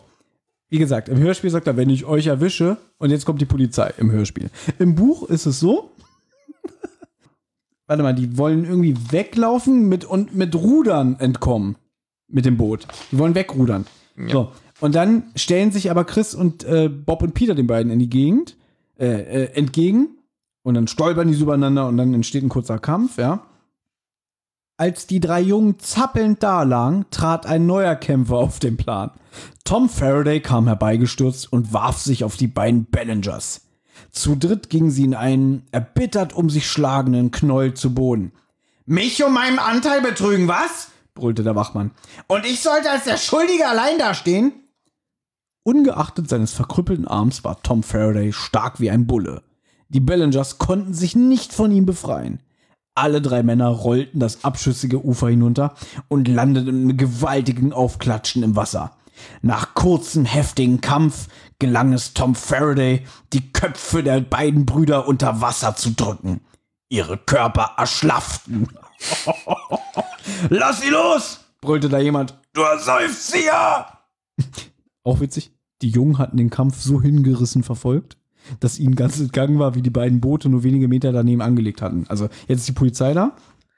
Loslassen, Tom, hörst du nicht? Aber der Wachmann schien fest entschlossen, seine beiden Komplizen zu ertränken. Vier Männer mussten ihn von Bill und Jim Bellinger losreißen, die kraftlos und nach Atem ringend aus dem Wasser gezogen Ja, wurden. ich hatte wirklich ganz kurz das Gefühl, er hat die jetzt umgebracht. Oder? Die, ihre Körper erschlafften. Ich fand es super. Ich fand es erschreckend und für ein Drei-Fahrzeichen-Buch ziemlich brutal. Deswegen sage ich ja, Ja. er soll lieber Lava Jim sprechen. Hm, Toller Witz. Lava Jim? Java Jim und nicht Lava Jim. Wirklich. War das, war das Absicht? Oder was Äh, ja, war? Absicht. Ja, okay. Äh, Äh, ja. aber stell dir vor, diese Szene wäre im Hörspul. Äh, Hörspul. ja, Im Hörspiel. Absicht? Nein. das wäre im Hörspiel ihre Körper erschlaffen. Ja, ich fand, Wirklich, das, hat, das hat mein Herz, mein, mein schadenfrohes Herz erfreut. ja. Und du hast es auch eben gut vorgetragen. Siehst du, du sprichst auch besser. Ja. Als, so, Guck mal, du sprichst besser als jeder in dem Hörspiel ja, und ich spreche besser als, Als äh, ich. als Anna Thalbach. witzig. Ja. Es erscheint ein weiteres Boot. Es ist der Kommissar mit Justus. Ja.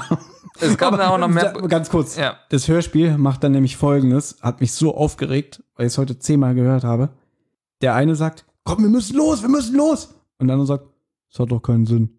Wir müssen los, Polizei, Polizei. Das hat keinen Sinn. Und dann werden sie festgenommen. Hat mich so aufgeregt. Jetzt nochmal, Baby, nochmal der Vergleich. Ja? Köpfe unter Wasser, Erschlaffen? erschlaffen. Ah, fuck, die Polizei ist so schnell, hat keinen Sinn. Ja, Ja, hat man gut gekürzt. ja, es kommen dann noch mehr Polizisten und die beiden Brüder werden gefasst. Auch Tom wurde festgenommen. Justus entschuldigt sich bei Peter und Bob, Auch so schlecht. da er sie auf die Insel geschickt hat. Ja, das ist. Ihm hätte einfallen müssen, dass sie ja heute das Geld holen. So, pass Denn auf. morgen, was ist morgen? Morgen ist, hier kommen die ganzen Schatzsucher. Ja, genau. So, pass auf. Erstmal finde ich das richtig schlecht von Justus. Okay, er ist erkältet, ihm geht's nicht so gut. Er ist nicht Herr seiner Sinne. So, ich hätte daran denken sollen, ich hätte euch nicht in diese Gefahr schicken sollen. Bob und Peter so ganz gönnerhaft. Da ist ja nicht schlimm, du bist ja noch drauf gekommen. Und du, du bist ja krank. So, weißt du, er schickt die beiden in Gefahr mal wieder. Die beiden sind gerade fast auch äh, unter Wasser gedrückt worden, dass ihre Körper erschlaffen. Und dann, so schlimm ist es. Jeder macht mal Fehler. Du bist ja drauf gekommen. Ich weiß nicht, gefällt mir nicht. Gefällt mir irgendwie nicht. Ich kann dir noch nicht mal sagen, wieso. Aber irgendwie so Justus so ganz kleinlaut und die anderen beiden so, ist nicht schlimm. Na, pass auf. Oh, jetzt bin ich gespannt. Das ist ja jetzt gleich vorbei. Ja. Ich habe jetzt nur noch zwei Sätze. Nee, dann ist auch wirklich vorbei. Der Kommissar sagt jetzt auch noch, ähm, ja, dass Chris, äh, dass gegen ihn kein Verdacht mehr geschöpft wird Mhm.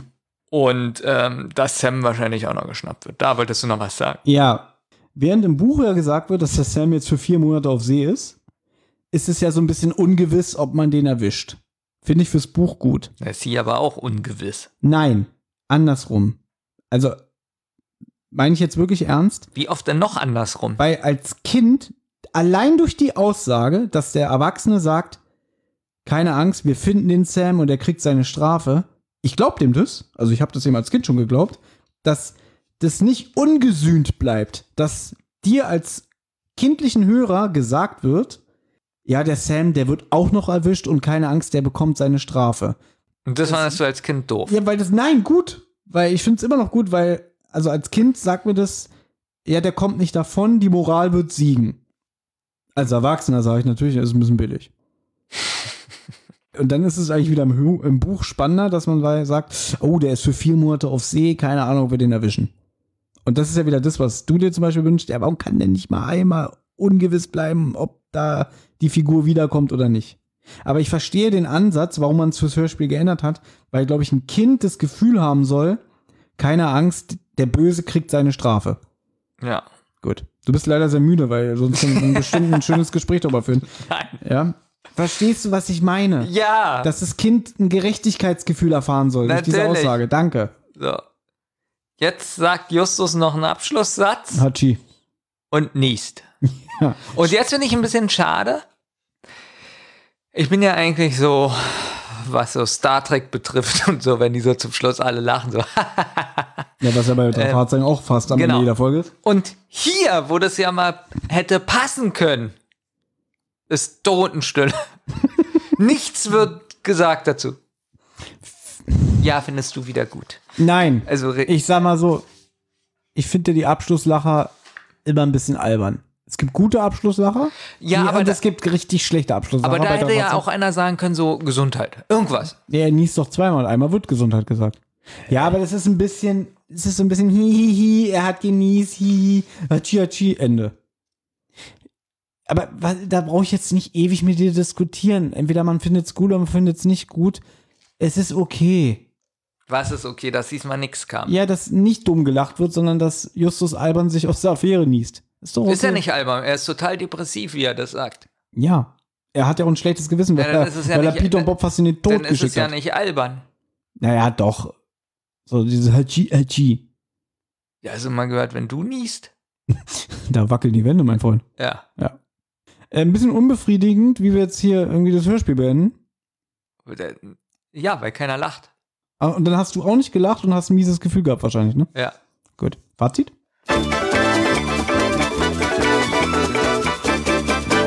Das Fazit. Fazit. ähm, hat überhaupt nichts mit dem Film zu tun. Genau. Hat aber wirklich, merkst du das jetzt nach dieser Besprechung, nachdem du gesagt hast, das Grundgerüst ist ja vom Film gleich. Na, die Namen sind auch die gleichen. dieser, dieser eine Wachmann da, der so albern ist, der Assistente von der Frau, der heißt auch Faraday. Oder? Okay. Mhm. Das Mädchen heißt Chris. es spielt auf einer computergenerierten Geisterinsel. Ähm, ja, ansonsten. Aber bleiben wir doch mal beim Hörspiel. Ja. Du darfst anfangen. Oh. Also ich muss sagen, ich fange mit dem Buch an. Ich habe ja auch Mhm. mit dem Buch angefangen. Und ich muss sagen, vom Schreibstil fand ich das Buch sehr gut. Mhm. Und ich fand ja auch schon den Schreibstil vom gestohlenen Preis ganz gut. Ja. Das hat irgendwie sowas, sowas altmodisches und sowas mag ich so. Also es ist einfach geschrieben, aber trotzdem hat es was altmodisches. Ich kann nicht mal genau beschreiben, warum. Vielleicht ein paar Worte oder, oder die Struktur des Buches, keine Ahnung. Mir gefällt es sehr. Mhm. Und ich mag, dass in diesem Buch sehr viel Hintergrundgeschichte war. Mhm. Die Handlung an und für sich finde ich ziemlich doof. Wie so oft. So mit den zehn Jahren und sie kommt zurück und mit dem Karussell und dass es nie einer richtig besucht hat. Dass keiner getaucht ist nach dem Piratenschatz und nach den 100.000 Dollar und so. Ähm, ist ein bisschen schwierig. Aber ich muss sagen, das Buch hat mich trotzdem unterhalten und ich habe das ja, glaube ich, an einen Tag oder anderthalb Tagen oder so durchgelesen. Du warst du noch, relativ schnell dafür, dass Ja. du noch zu mir gesagt hast, ich weiß nicht, wann ich das lesen soll. genau. Und, Und, eine halbe Stunde später krieg ich Nachricht, so ich bin fertig. ja, und das zeigt mir ja, dass es mich unterhalten hat und Mhm. ich wirklich wissen wollte, wie es ausgeht. Und deswegen kriegt das Buch von mir, dafür, dass es ein Kinderbuch ist, sieben Punkte. Mhm. Und das Hörspiel aber nur fünf. Komma fünf. So, und ich muss jetzt auch mein Fazit hier bringen. War nie meine Lieblingsfolge. Find sie sehr handlungsarm, also jetzt aufs Hörspiel bezogen, weil eigentlich passiert kaum was. Jetzt äh, mit der Kenntnis des Buches schon wieder festgestellt, dass die spannendste Szene rausgekürzt wurde. Sprecher sind alle soweit solide, bis gut, bis, bis sehr gut. Gehst jetzt alles durch von gut Ja. bis sehr gut befriedigend, ausreichend. Ist nicht meine Lieblingsfolge, ist aber trotzdem. Ja, ich gebe ihr acht Punkte, wie immer. nee, nee. Sechseinhalb.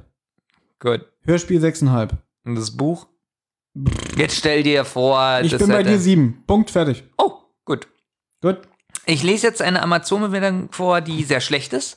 Zwei Sterne. Benjamin Kasper schrieb am 27. Ja, ist wirklich mal so. Alle sind immer so begeistert von den ersten Fällen der drei Fragezeichen. Ich kann diese Begeisterung nicht teilen. Die Geschichte ist nicht plausibel oder schlüssig. Die drei Kinder werden zu Filmaufnahmen eingeladen, um dort drei Taucher zu spielen, als ob da nicht erwachsene Taucher erfahrener wären. Okay, aber es sollen ja drei Kinder sein. Äh, komische Kritik. Ja, und das ist immer das, So. was ich sage, wenn du dich zum Beispiel aufregst, ja, warum passiert das und das? Weil es doch für Kinder spannend, also für Kinder, die das Buch lesen, ist doch spannend, wenn die Kinder schlauer sind als die Erwachsenen. Punkt. Dann werden sie auf dem Weg zur Geisterinsel. Natürlich muss die Insel einen gruseligen Namen haben. Oh, vom falschen Fahrer abgeholt und auf einer verlassenen Nebeninsel abgesetzt. Okay. Mit welchem Zweck? Als ob man die Kinder nicht finden würde und dann den Fahrer zur Rechenschaft ziehen würde. Wer würde denn so einen Schwachsinn machen, wenn er drei Jungdetektive aus dem Weg räumen will?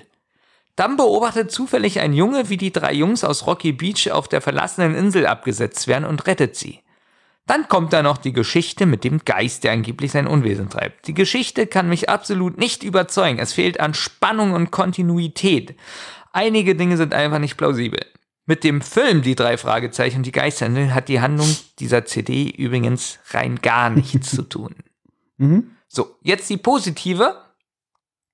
Diese Folge ist ein Klassiker und das zu Recht. Zum ersten überzeugt die Handlung. Gleich am Anfang kommt der Spuk auf die Insel zur Sprache und das macht einen Hörer als Hörer besonders neugierig, was es wohl mit den Geistern auf sich hat.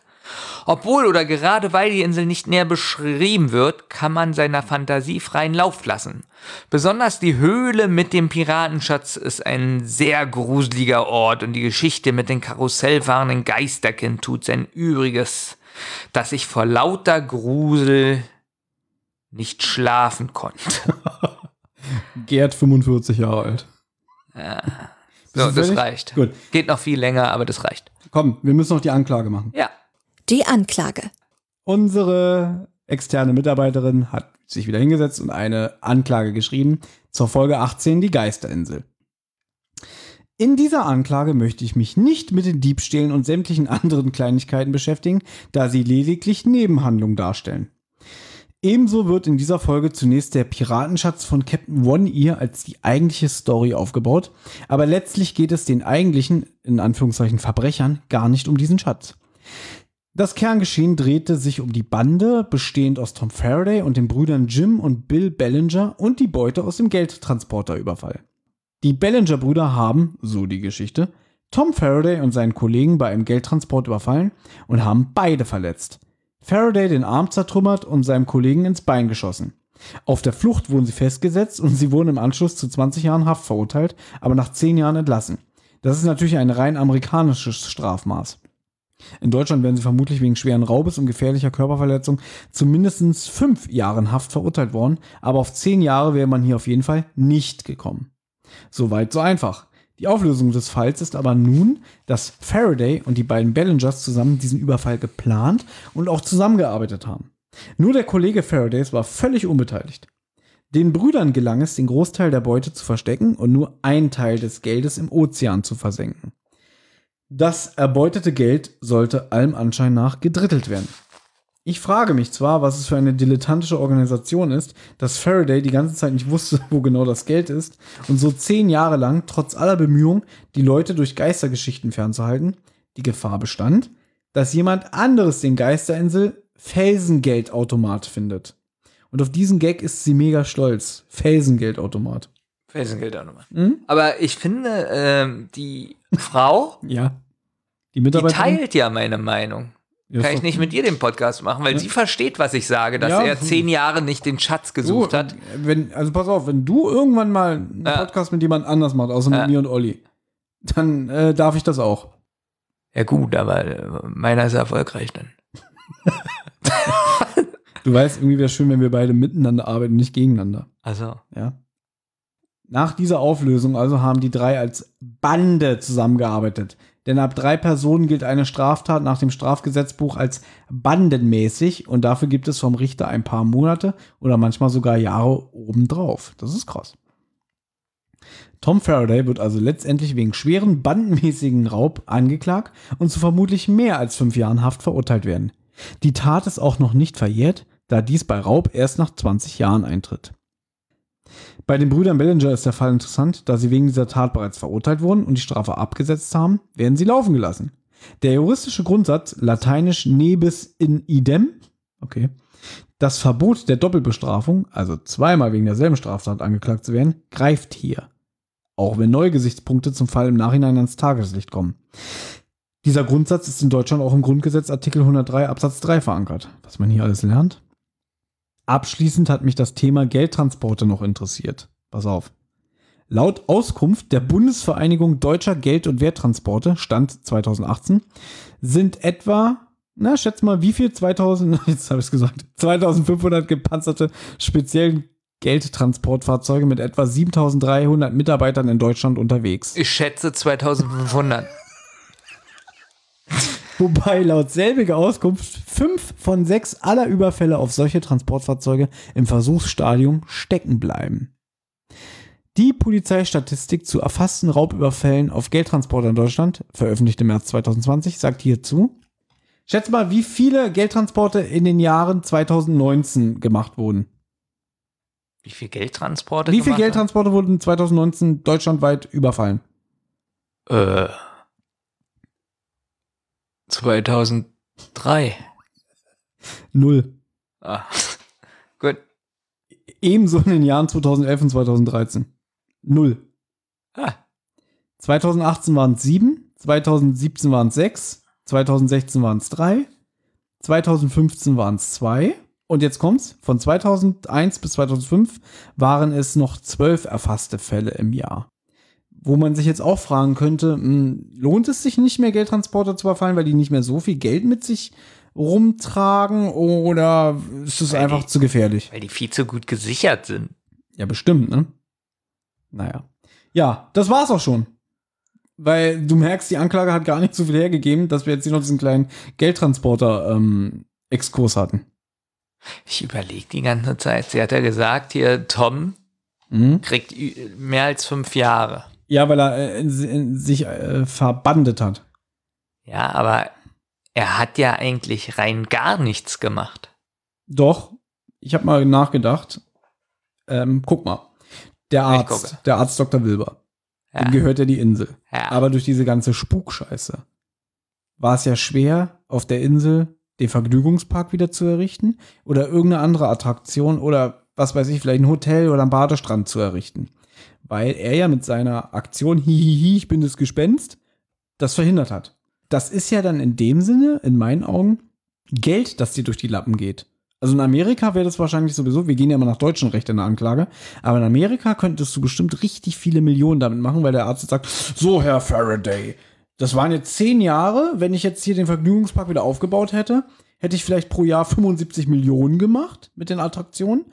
Das auf zehn Jahre gerechnet, sie schulden mir also 750 Millionen. Wenn ich mich jetzt, wir haben ja hier den Park Die Hasenheide. Gibt's auch eine schöne Sonderfolge von uns. Stimmt.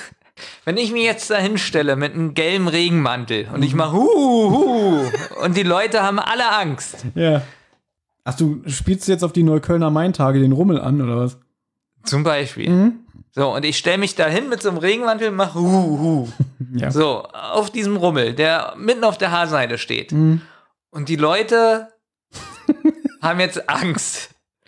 Dann werde ich verklagt, weil ich mit einem gelben Ma Bademantel Ja, erstmal, glaube ich, öffentliche Ruhestörung, Ärgernis. Ja. Ruhestörung, weil ich hu, hu, hu mache. Also Ja, ich, bin, klar, ich schreie lauter wie der So, Rummel. pass auf, da nistet ja. natürlich so ein ganz seltenes Taubenpaar. Die haben so Ganz selten. Gelbe Körner in den Augen. Das ist wirklich Ja. ganz selten. Und die fühlen sich gestört durch deine Aktion, können sich nicht fortfahren, äh, fortpflanzen. Die Tierart stirbt aus. Aber ich mache das einmal in zwei Monaten. Das hast du nicht gesagt. Ne, aber so hat er das ja auch gemacht. Er hat das ja nicht jede Nacht gemacht.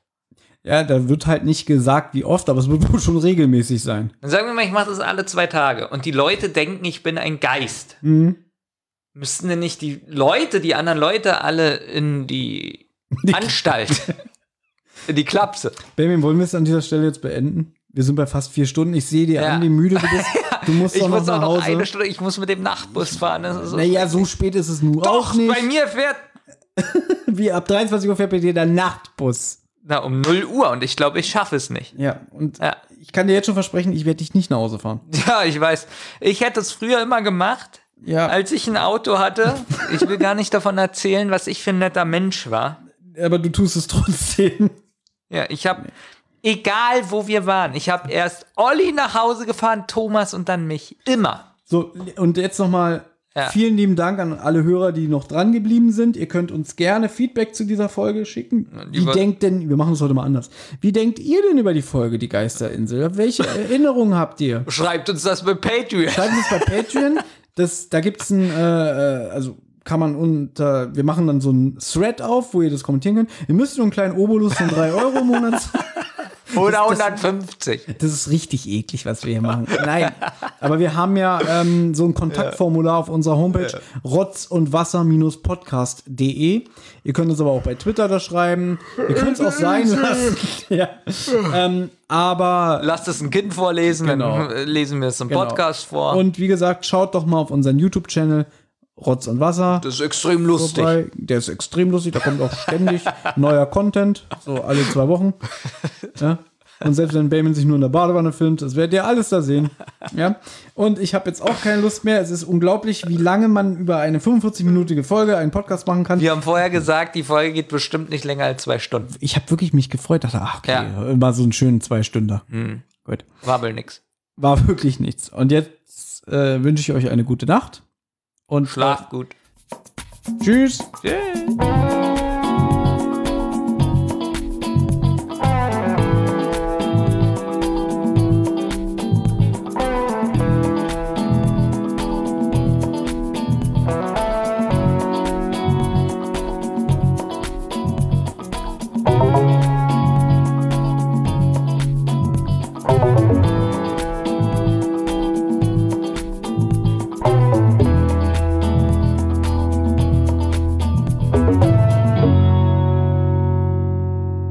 habt Anregungen, Lob oder Kritik?